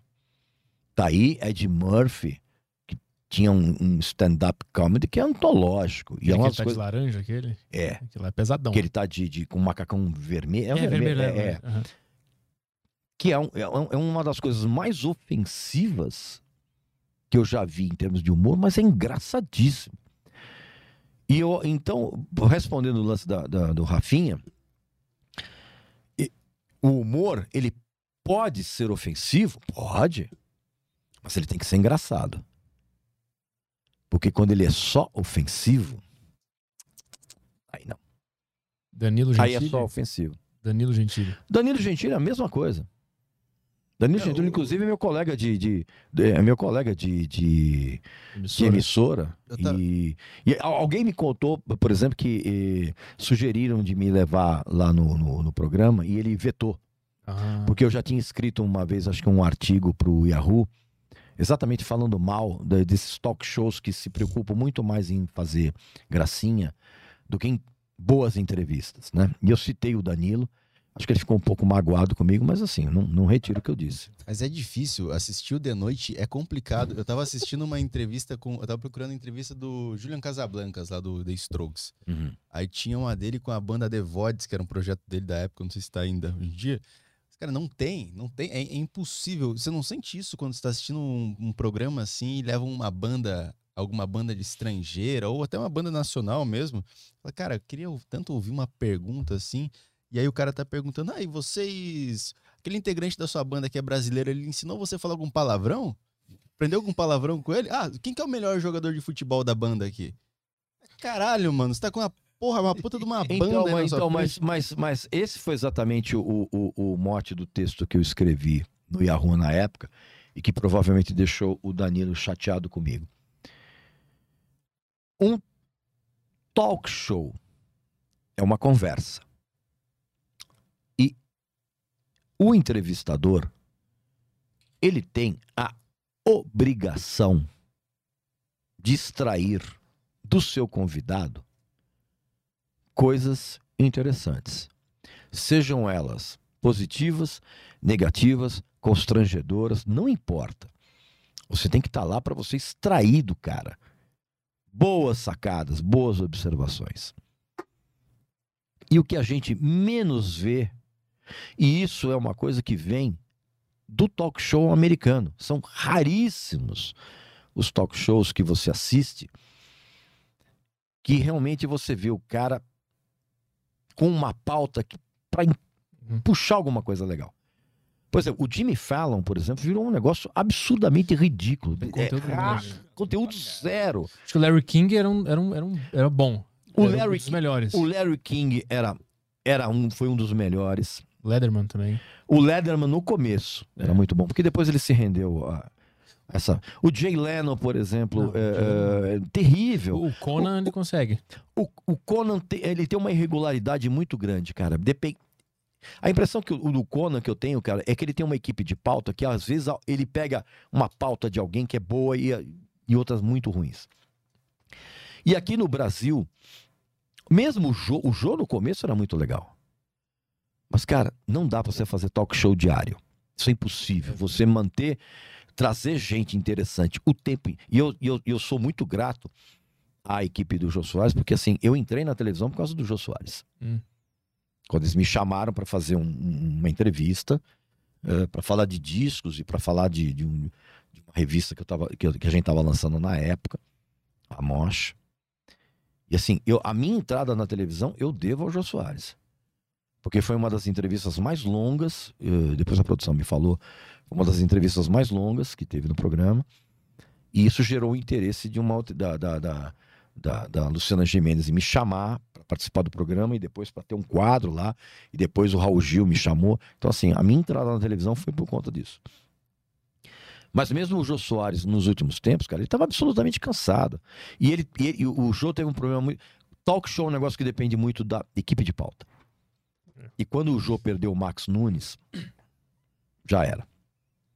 Então, todos esses outros, os outros talk shows, Danilo, Rafinha, eh, eh, quem mais? Acho que não. Aqui no Brasil não tem, né? Não tem mais. Tinha o do Porchat, né? Que ele fazia. Tinha o do lá. Porchat, que era ruim. Que era muito ruim, cara. Por quê? Porque ali era o Porchat sozinho, cara, com uma, com uma equipe de pauta fazendo perguntas pseudo-engraçadinhas, cara. Tem o da Tata Werneck, que é na Multishow. Então, cara, ali eu acho péssimo. Primeiro porque eu não entendo o que a Tata fala. A Tata tem problema de dicção. A Tata precisa realmente de um fonoaudiólogo. Muito. Porque assim, ela fala de uma maneira tão atropelada que você, você fica na dúvida mesmo do que ela, do que ela falou. E é um programa que ali, cara, é único e exclusivamente feito para obter resposta engraçadinha, para ter interatividade engraçadinha. Que é, que, é uma, que é uma coisa que agrada muito ao público retardado, né, cara? Então, assim, eu acho que talk show. Eu acho que talk show tem que ter humor? Tem, claro que tem. Precisa ser humor engraçado. Aliás, a premissa toda da, da, da comédia brasileira hoje é que ela não é engraçada. Não é. Eu vejo alguns programas no Comedy Central, por exemplo, que dizem, tipo, a culpa é do Cabral. Vamos dizer, Meu, fora de. Não, fora de brincadeira. Não, fora de brincadeira. Qualquer pessoa que tenha um, um- um- uma personalidade um pouco mais depressiva, corta os pulsos, cara, assistindo aquilo ali, cara. Né? É uma coisa impressionante, velho. muito horroroso. A gente tem que ligar pro Regis no Tarja Preta. Sim. É. A gente tem um outro programa aqui na. que a gente faz é, quinzenal. Sábado sim, sábado não. E a gente faz um programa de rádio. Hum. A gente vai te ligar pra falar mal de comédia. Tá, ok. Pode ser? Pode, claro, sem Então, problema. Combinado. No próximo. A gente vai Só ligar. que, eu, só que eu vou o seguinte, bicho, risada zero. Tá. Porque Mas tu sabe que tu, tu, tu é tão honesto que se torna engraçado. Pela honestidade que tu traz. A gente tá rindo aqui. Isso, de alguma forma, tu faz comédia. Já me, fal- já, já me falaram isso, sabia? Já me falaram que eu tenho, eu tenho uma, uma espécie de humor mal-humorado. É. Ou mau humor bem-humorado. Não sei, já me falaram isso muitas vezes. Conhece o Don Rickles? Ele era amigão do Frank Sinatra, um comediante. Don Rickles. É um careca? É. Esse cara é sensacional. Tu tava falando algumas coisas, eu, eu lembrei um pouco E dele. ele não ria nunca. É. Ele, ele falava assim. eh, Tem aqueles. aquele eh, que, eu- que eu acho muito legal, aqueles toasters que tinham antigamente, que você levava um convidado pra você desancar o cara. Sim. Aí de- tentaram fazer isso recentemente, muito sem graça. Fritada aqui no Brasil. Fri- É, é. Não, não, fritada. horrível aqui, né? Não, horrível, cara. Horrível. Achamos o nosso cara na, Não, na fri- mídia. Não, o, não, o, fritada, é- é, eu tenho sinceramente a vontade de desligar e fazer uma fritada na minha cozinha. Com a pegar cara. uns ovos, assim, não.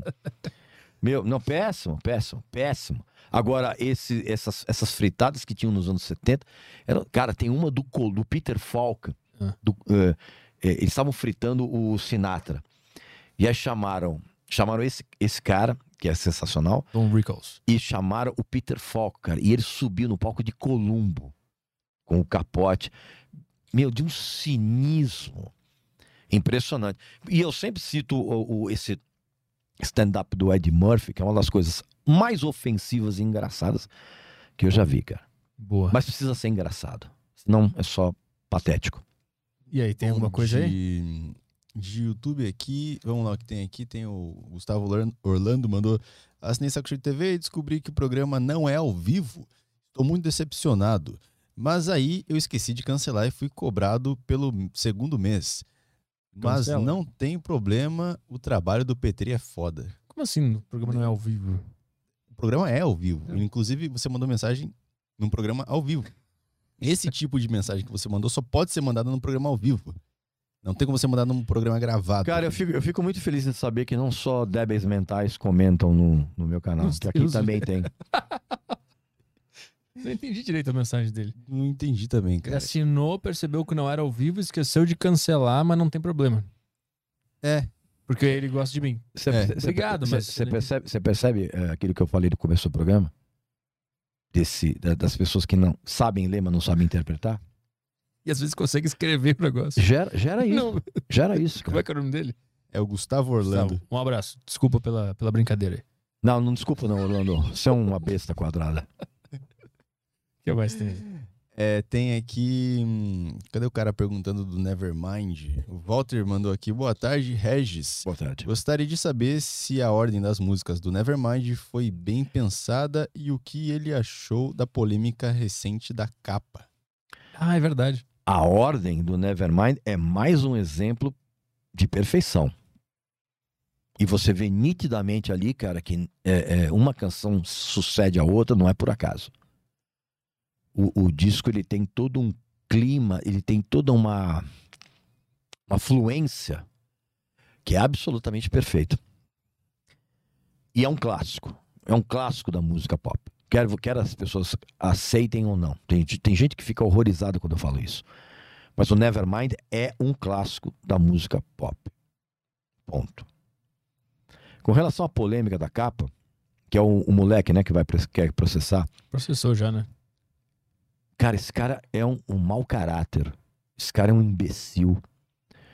Porque ele alega agora que o fato dele ter tirado a foto quando era bebê causou danos.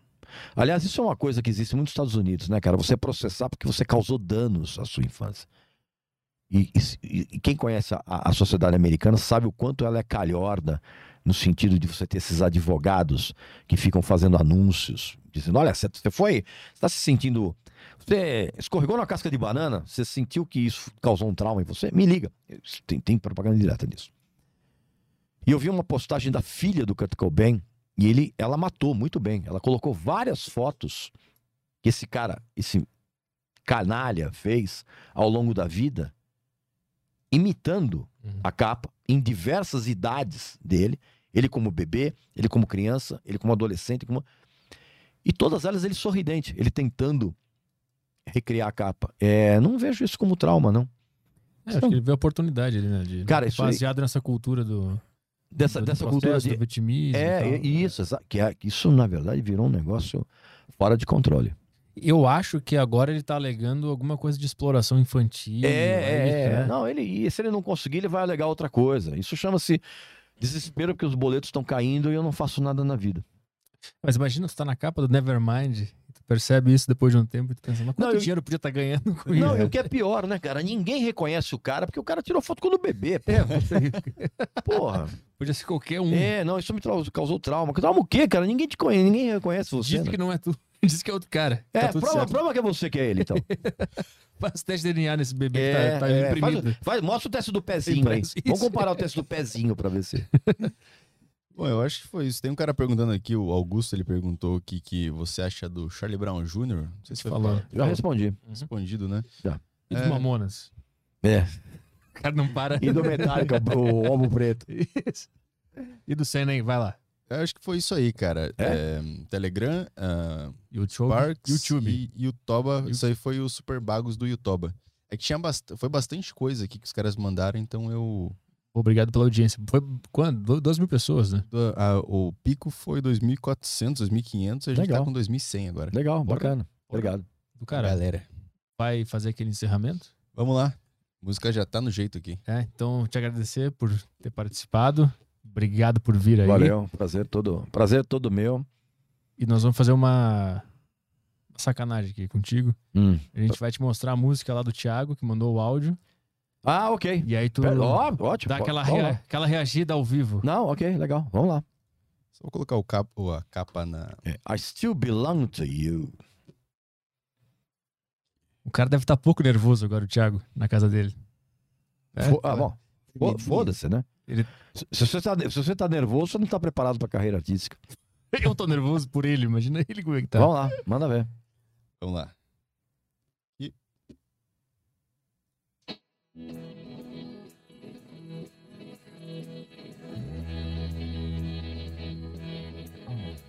Roaming far away, stepping out of day. Memories of your voice fill my head.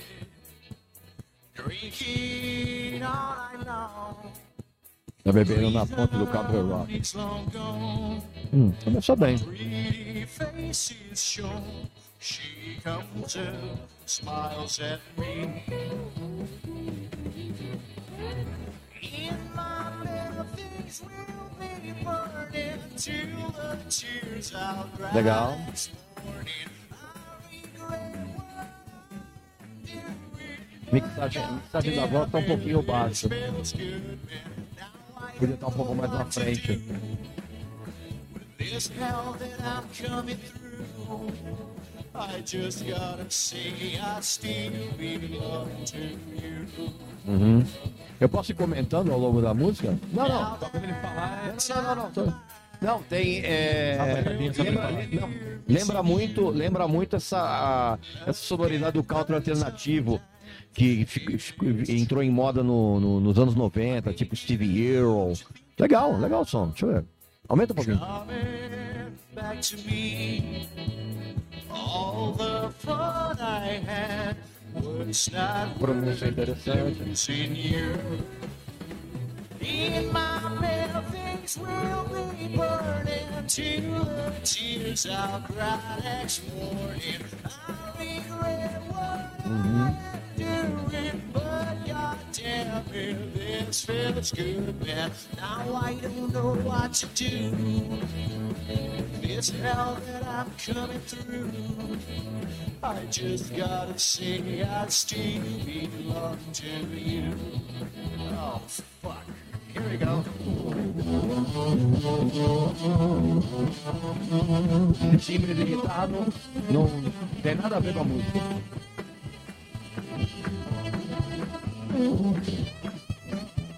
Pega, fala de novo aí. Esse timbre, de, esse, timbre de, esse timbre de guitarra não tem muito a ver com a música. Entrou de uma maneira meio.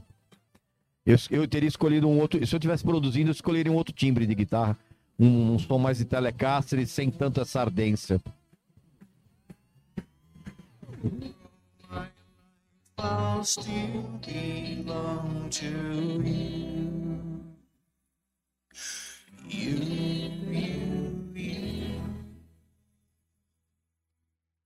Legal o som.